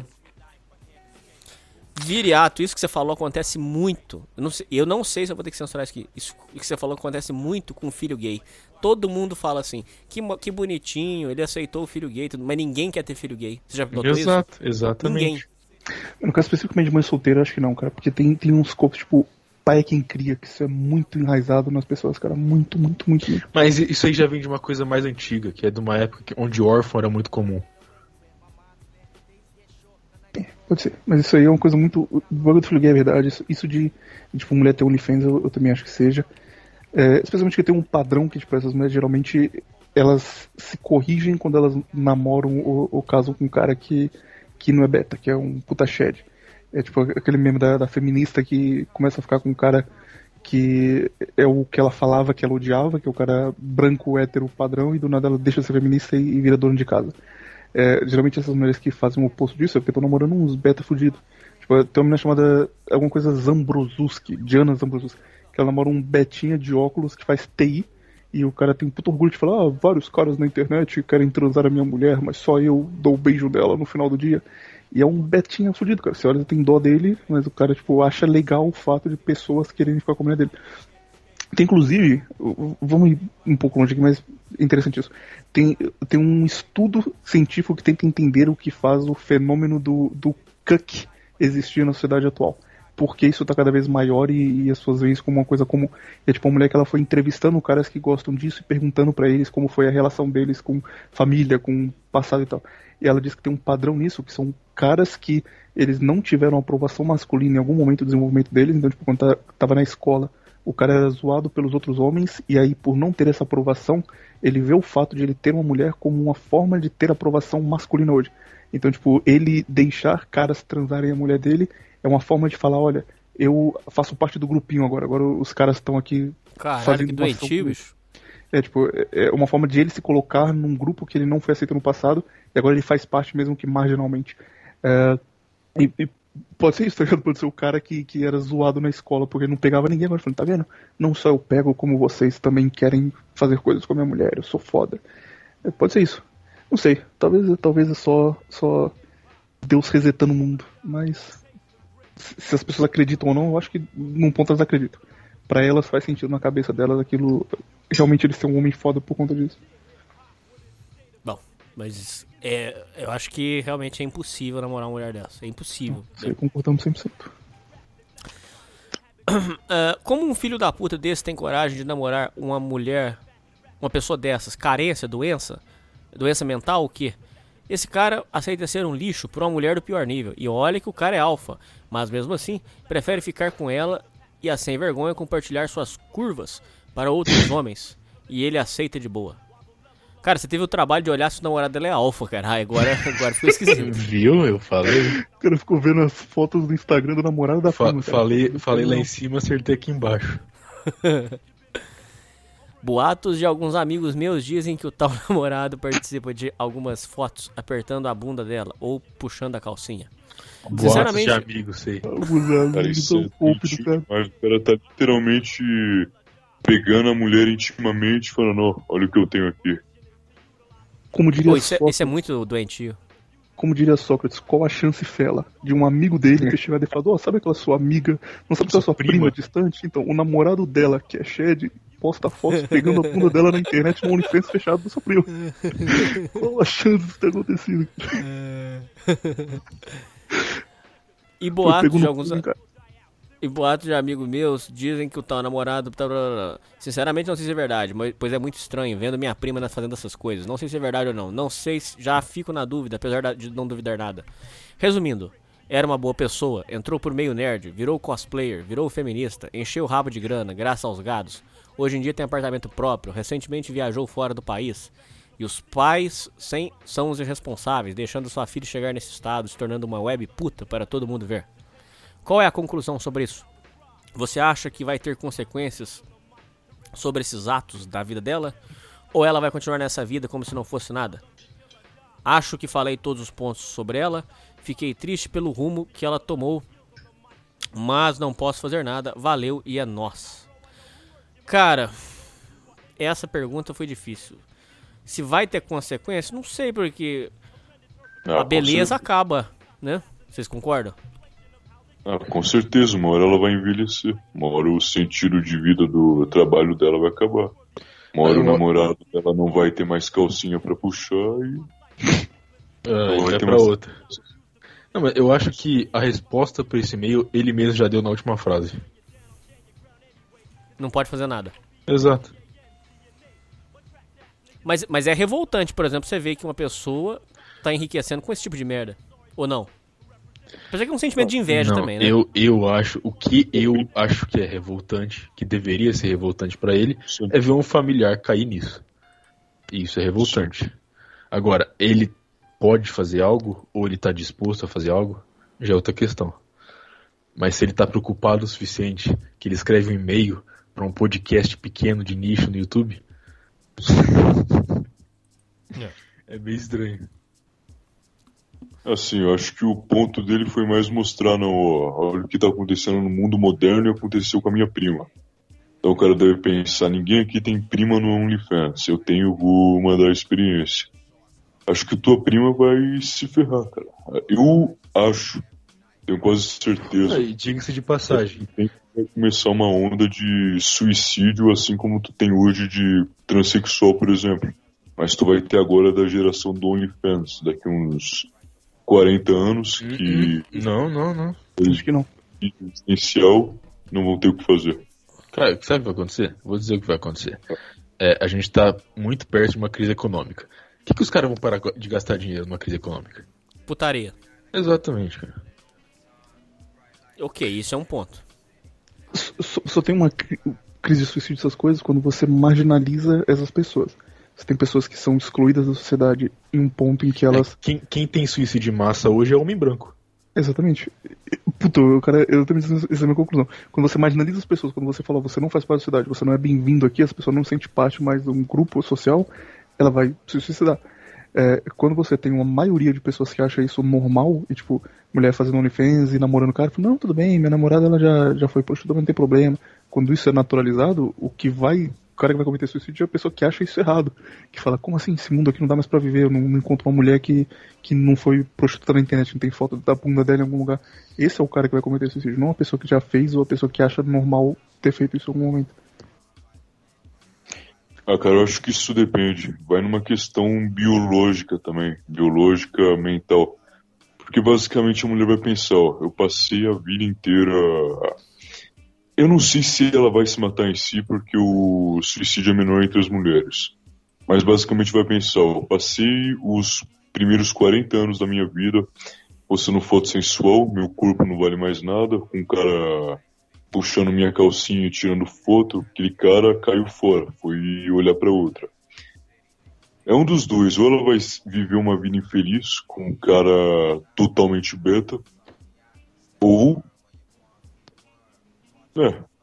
Provavelmente esse é o rumo que costuma ser tomado, mas. Se fosse algo semelhante com um homem, ele provavelmente se mataria, que é o que você tem com o transexual hoje. Então, assim, o transexual hoje é relativamente bem aceito. Só que, independente dele ser bem aceito, ele vai sair na rua e vai pensar, ó, todo mundo diz que eu sou bem-vindo. Porém, ele deita na cama à noite ele pensa, tem algo errado aqui. Ele olha no espelho e pensa, eu fiz uma cirurgia, tirei o pênis. Tem algo errado aqui. Mesmo que ele escute que tá tudo bem do lado de fora, ele se olha no espelho e pensa, não tenho vontade de viver. Então ele se mata. Então, assim, nessa questão que a mulher vende tudo que ela tinha desde a questão física, moral, espiritual, ela vai chegar no fim da vida dela e não vai ter mais motivo para viver. Daí ou ela se estabiliza com um cara qualquer, só pra ela não estar sozinha, para ela ter uma sensação de estabilidade, ou ela se mata. Só não bota o suicídio como algo principal porque é menor entre as mulheres. Mas Seu Hernani. transexual sempre há. Seu Hernani, aproveitando isso que o Tapetinho falou, tem uma coisa que eu queria te perguntar. Eu perguntei uma vez pro Viriato no Contraversão, mas como você é um um cara com experiência de rua, com malandragem, você vai dar uma, uma resposta muito boa também. Hum. Tem um negócio que o Emílio Surita fala direto no Pânico, que, que é que a sociedade existe em, em um pêndulo que vai sempre para um lado extremo e para outro lado extremo, isso muda a cada geração. Então você tem a Verdade. sociedade hippie, a sociedade dos anos 60, que é droga liberada, LSD, doideira, orgia. Aí depois tem a sociedade anos 80, que é ah, Reagan Youth, os jovens movimentos eh, nacionalistas crescendo pelo mundo e tal. Aí isso vai mudando a cada geração. Então a última geração foi a geração de OnlyFans, de droga liberada, de todo mundo fazendo o que fazia na década de 60. E a próxima geração, segundo a teoria do Emílio Surita, vai ser uma geração extremamente reacionária, tradicionalista, que não vai aceitar isso. E, tipo, seria a pessoa que está nascendo hoje, ou que é criança hoje, vai olhar para isso como uma coisa horrível, assim como o jovem de hoje olha para boomer como uma coisa abominável. Você acha que isso faz sentido? E é, é natural e, tipo, a gente só nasceu na geração errada para nossa cabeça, mas a próxima geração já vai ser muito mais próxima do que a gente acredita? Ou que isso tem zero sentido e a coisa vai só piorando cada vez mais? Nossa, essa pergunta isso é muito difícil, cara. Mas muito difícil. É, porque- ele- Só, só interromper rapidão. O, Ian devia olhar a faixa etária da audiência dele. Por, É, por porque são molecada, né? Ah, não, verdade, isso é verdade. A maioria, tipo, moleque de 13, 14 anos, isso é verdade. E isso, isso é um ponto. Mas só que tem um outro problema, Virato, que pelo menos as gerações passadas tinham referências. Essas, esses molecados que estão crescendo agora vão crescer totalmente sem referência. Por exemplo, um, moleque crescer com a mãe fanqueira que engravidou com 16 anos e assiste televisão. Ah, não, esse aí vai virar bandido mesmo. Esse não vai ter referência nenhuma. Vai virar bandido. Não, bandido não sei, mas degenerado. Ele não vai ter referência. Tem esse ponto. Eu creio que vai virar bandido e vai ser morto por um dos seguidores do William. Agora, o outro ponto também é bom, porque, é, inclusive o, o Viate é adepto aí do aceleracionismo, dizem que quanto mais fodida a sociedade vai ficar, aí, aí faz o efeito pêndulo que o William falou. Faz sentido. Porque na hora que o negócio estiver num caos desgramado, aí a molecada vai ver, pô, deu, deu errado, hein? Temos que ir ao contrário. Aí vai virar uma geração reacionária, vamos colocar assim. E você vê esse efeito na própria literatura. É sempre é, oscilava entre romantismo, aí voltava pro realismo. Aí depois ia. Mas a ideia era a mesma. Ou seja, é o pêndulo. Esse, esse eu achei legal a sua pergunta, William. Se eu acho que vai acontecer, acho, acho sim. Ah, muitos dos ouvintes aqui demonstram bastante disso. É o que o, o Virato falou aí. Talvez vai ter uma busca sim pela, pelo conservadorismo. Então o problema não é tão grande quanto a gente imagina, só que a gente, a gente nasceu na geração errada porque agora é a vez da geração permissiva, mas no futuro vai ter um podcast com uma turma de esquerda. Nossa, que absurdo, os jovens de hoje estão querendo casar e, e ir pra igreja, isso é horrível. Não, mas é. Sempre vai, vai vir menos. Por exemplo, o conservador daqui 30 anos vai ser assim. Eu sou a favor que o meu filho travesti, é, sei Tá, lá. Mas, mas isso aí é conservador, não é reacionário. Tem Ok, o, o reacionário do futuro que eu quis dizer, no futuro ele vai dizer assim: eu sou a favor que as crianças trans possam, não possam dirigir carros, porque é muito perigoso, gente. A criança só pode ser travesti, não pode, tipo isso, vai ser permissivo. Sempre vai deixar uma coisa Não, assim. não, não, acho que não chega nesse ponto, não. entendeu? Caralho, cara, o Viriato defendeu isso por um ano no Contravenção. Não, não, não, coisa, não, e agora ele mudou opinião só pra ser contra. Não, Que não, eu tô falando. eu- deixa eu terminar, cara. Eu tô falando que conservador falaria isso. Isso eu sempre disse. Conservador falaria isso. Mas eu sempre disse também que não chega nesse ponto. Só olhar o que tá acontecendo com o Bolsonaro agora. Tipo assim, o movimento neoconservador no Brasil morreu hoje. Acabou. Entendeu? Mas ainda tem muito conservador em corpo, cara. Muito, muito, muito. Pode pedir uns 10 grupos pró-Bolsonaro no Telegram só porque eu acho engraçado. E aquele meme do, não, galera, o Bolsonaro tá jogando xadrez 5D. cê- cê viu- pensa, O ratão cara, ainda acredita que vai ter o xadrez 5D. Você ele acredita viu, viu o vídeo dele hoje? Ele literalmente Uhum. zoou a galera que falou eu autorizo. Ele literalmente, ele, tipo assim, ele literalmente, olha, olha só, cara, olha, olha a genialidade do cara. Ele falava, abre aspas, eu vou fazer alguma coisa quando a população autorizar. A população fala, eu autorizo. Ele vai lá e zoa os caras. Hoje ele se reuniu com o Temer e leu uma carta chamando o cara do, do STF que ele dizia que não era preparado e tal, chamando ele de professor e dizendo que a nação está na mão de pessoas bem intencionadas que estão Vai defendendo tomar o bem no do Brasil. cu, cara. Deu É toba, brincadeira. deu toba. Tá igual o Chapolin. Vai dar o golpe? Eu vou! Oh! Mas, Então vai, lembra dá. há uns anos atrás quando tinha aquela briga entre Estados Unidos e Coreia do Norte que eles ficavam, eu vou, É. eu vou, eu vou te atacar, hein? Não, eu vou te atacar agora, agora eu vou te atacar, fica esperto. Exatamente isso. Só que, tipo, em grupo do Telegram, a, a turma tá, não, não, ele está só preparando o terreno pra saber quem... A teoria que eu tô dizendo agora é que ele tá fazendo isso pra ver quem vai dizer que apoia ele, porque quem dizer que apoia ele é porque é traidor Cara, da olha- nação, olha e que aí vai dar engraçado. o golpe, de Falavam, verdade. a, falavam a mesma coisa do Trump. A mesma coisa. Ah, aquele Alan dos Santos falou que ele perdeu a eleição de propósito porque ele vai mostrar no futuro. Ah, vai brincar, vai, vai Nossa, merda, vai cara. Dá licença, cara. É Ah, muito. por favor. Não, mas você tá ligado? Por Esses, favor. cara- esses caras, ele tem um motivo pra falar isso. Isso é Eu vigarismo. sei. É, ele ganha dinheiro com isso aí, velho. É, exatamente. E outra coisa, quando esses caras forem pra oposição, eles ganham mais dinheiro, eles têm mais audiência. Entendeu? Surreal, cara. Surreal. Ô, diretoria, quero agradecer muito vocês. Quem quiser dar reca- seus recados dele. O Viriato já é da, da casa, é meu companheiro, sem ser gay, meu companheiro de nova vertente. Viriato é meu parceiro. companheiro, hein? Meu Mandou, parceiro, pronto, meu parceiro de nova é. vertente. Meu companheiro. O William eh, também é parceiro de Nova Vertente. Ele foi um dos fundadores, junto comigo e com o outro rapaz, com o João. É, Enfim, palavras. Algumas palavras doces aqui. Viriato, muito obrigado por você estar comigo lá, cara. Te adoro. De nada. William, tamo junto, meu irmão. Você é meu irmão. Eu adoro, gosto de você de graça, cara. Você é o cara. E Tapetinho? Te adoro, cara. Ih, meio gay.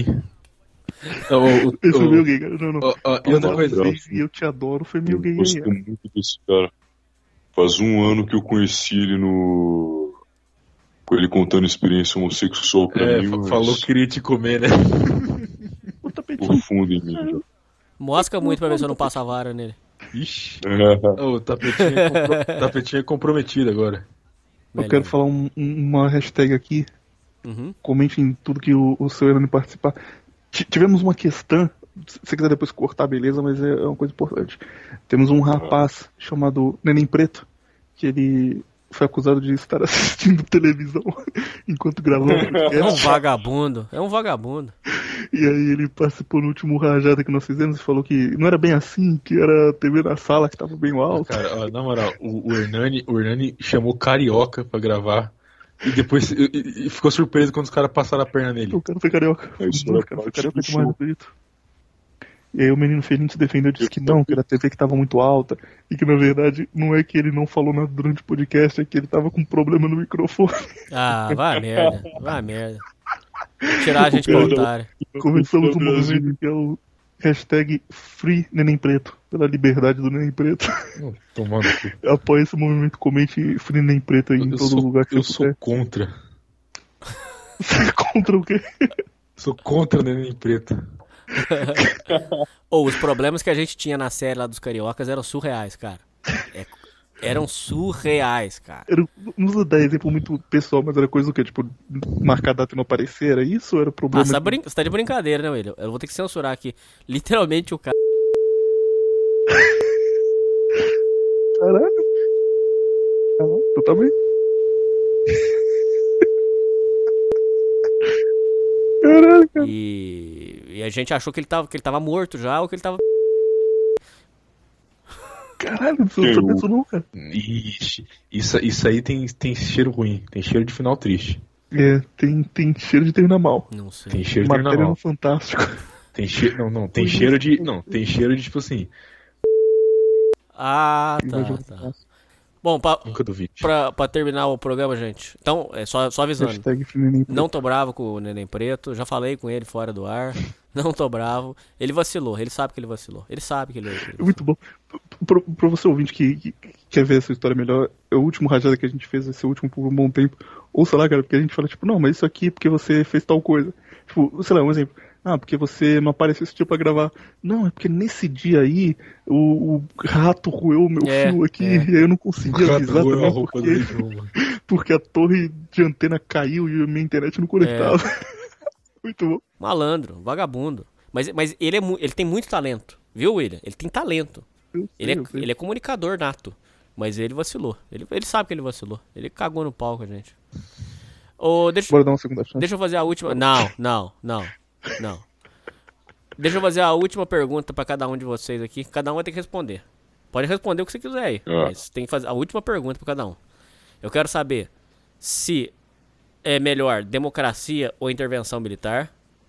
Pergunta 2, se a Terra é plana ou redonda. E pergunta 3, se 87 é do Flamengo ou é do esporte. Começando com o Luiz Tapetinho. Tá. Luiz Tapetinho, intervenção militar ou, ou democracia?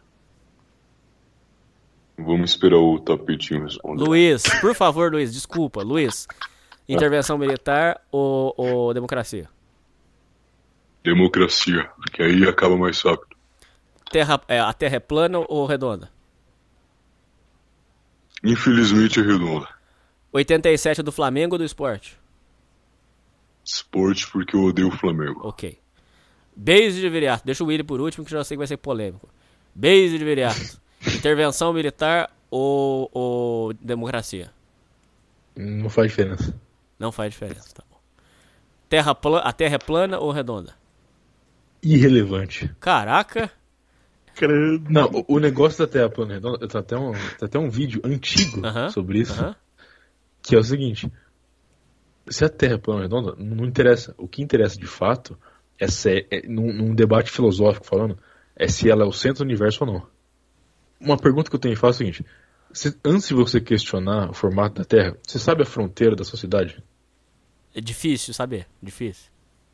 Então, você não sabe um negócio imediato perto de você que faz um impacto na sua vida, mas você quer saber do formato da Terra. E outra coisa, você nunca vai sair da Terra. É, É que nem sim, você tentar pensar no formato da sua casa sem você sair dela. Entendi. 87 do Flamengo ou do esporte? Sei lá, vou falar esporte porque o tapetinho falou. Tá bom. William, intervenção militar, ditadura. Ah, Desculpa, democracia. Apesar de ter zoado os boomers do Bolsonaro, eu sou literalmente um boomer do Bolsonaro que vou votar nele ano que vem. Então, intervenção Pode votar, eles vão top, fraudar de qualquer jeito. Se você estiver vivo. A Terra é Chega plana, a próxima eleição, eu vou ficar com esperança, vou acreditar. Bora, Bolsonaro. a Terra é plana ou redonda, William? Eu acredito que é redonda, mas eu tô muito mais do lado da turma da Terra plana do que da Terra redonda. Aliás, sabe quem é terraplanista? Até postou no Twitter? Quem? Quem? Paulo Borrachinha.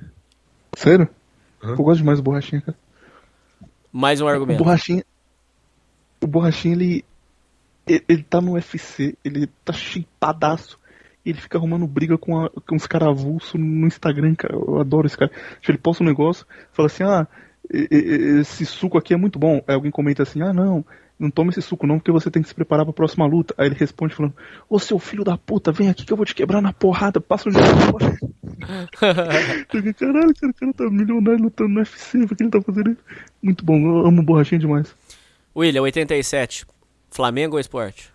87, infelizmente, é do Flamengo. Flamengo, o Flamengo 87 tinha um dos melhores times da história do Brasil, tinha o Zico, que é o maior jogador da história. E o esporte era um time horrível e, e falar que é, não é do Flamengo é, é literalmente coupe. Pessoas como o Tapetinho aí, que o time dele não tem título, ele tem que inventar essas coisas.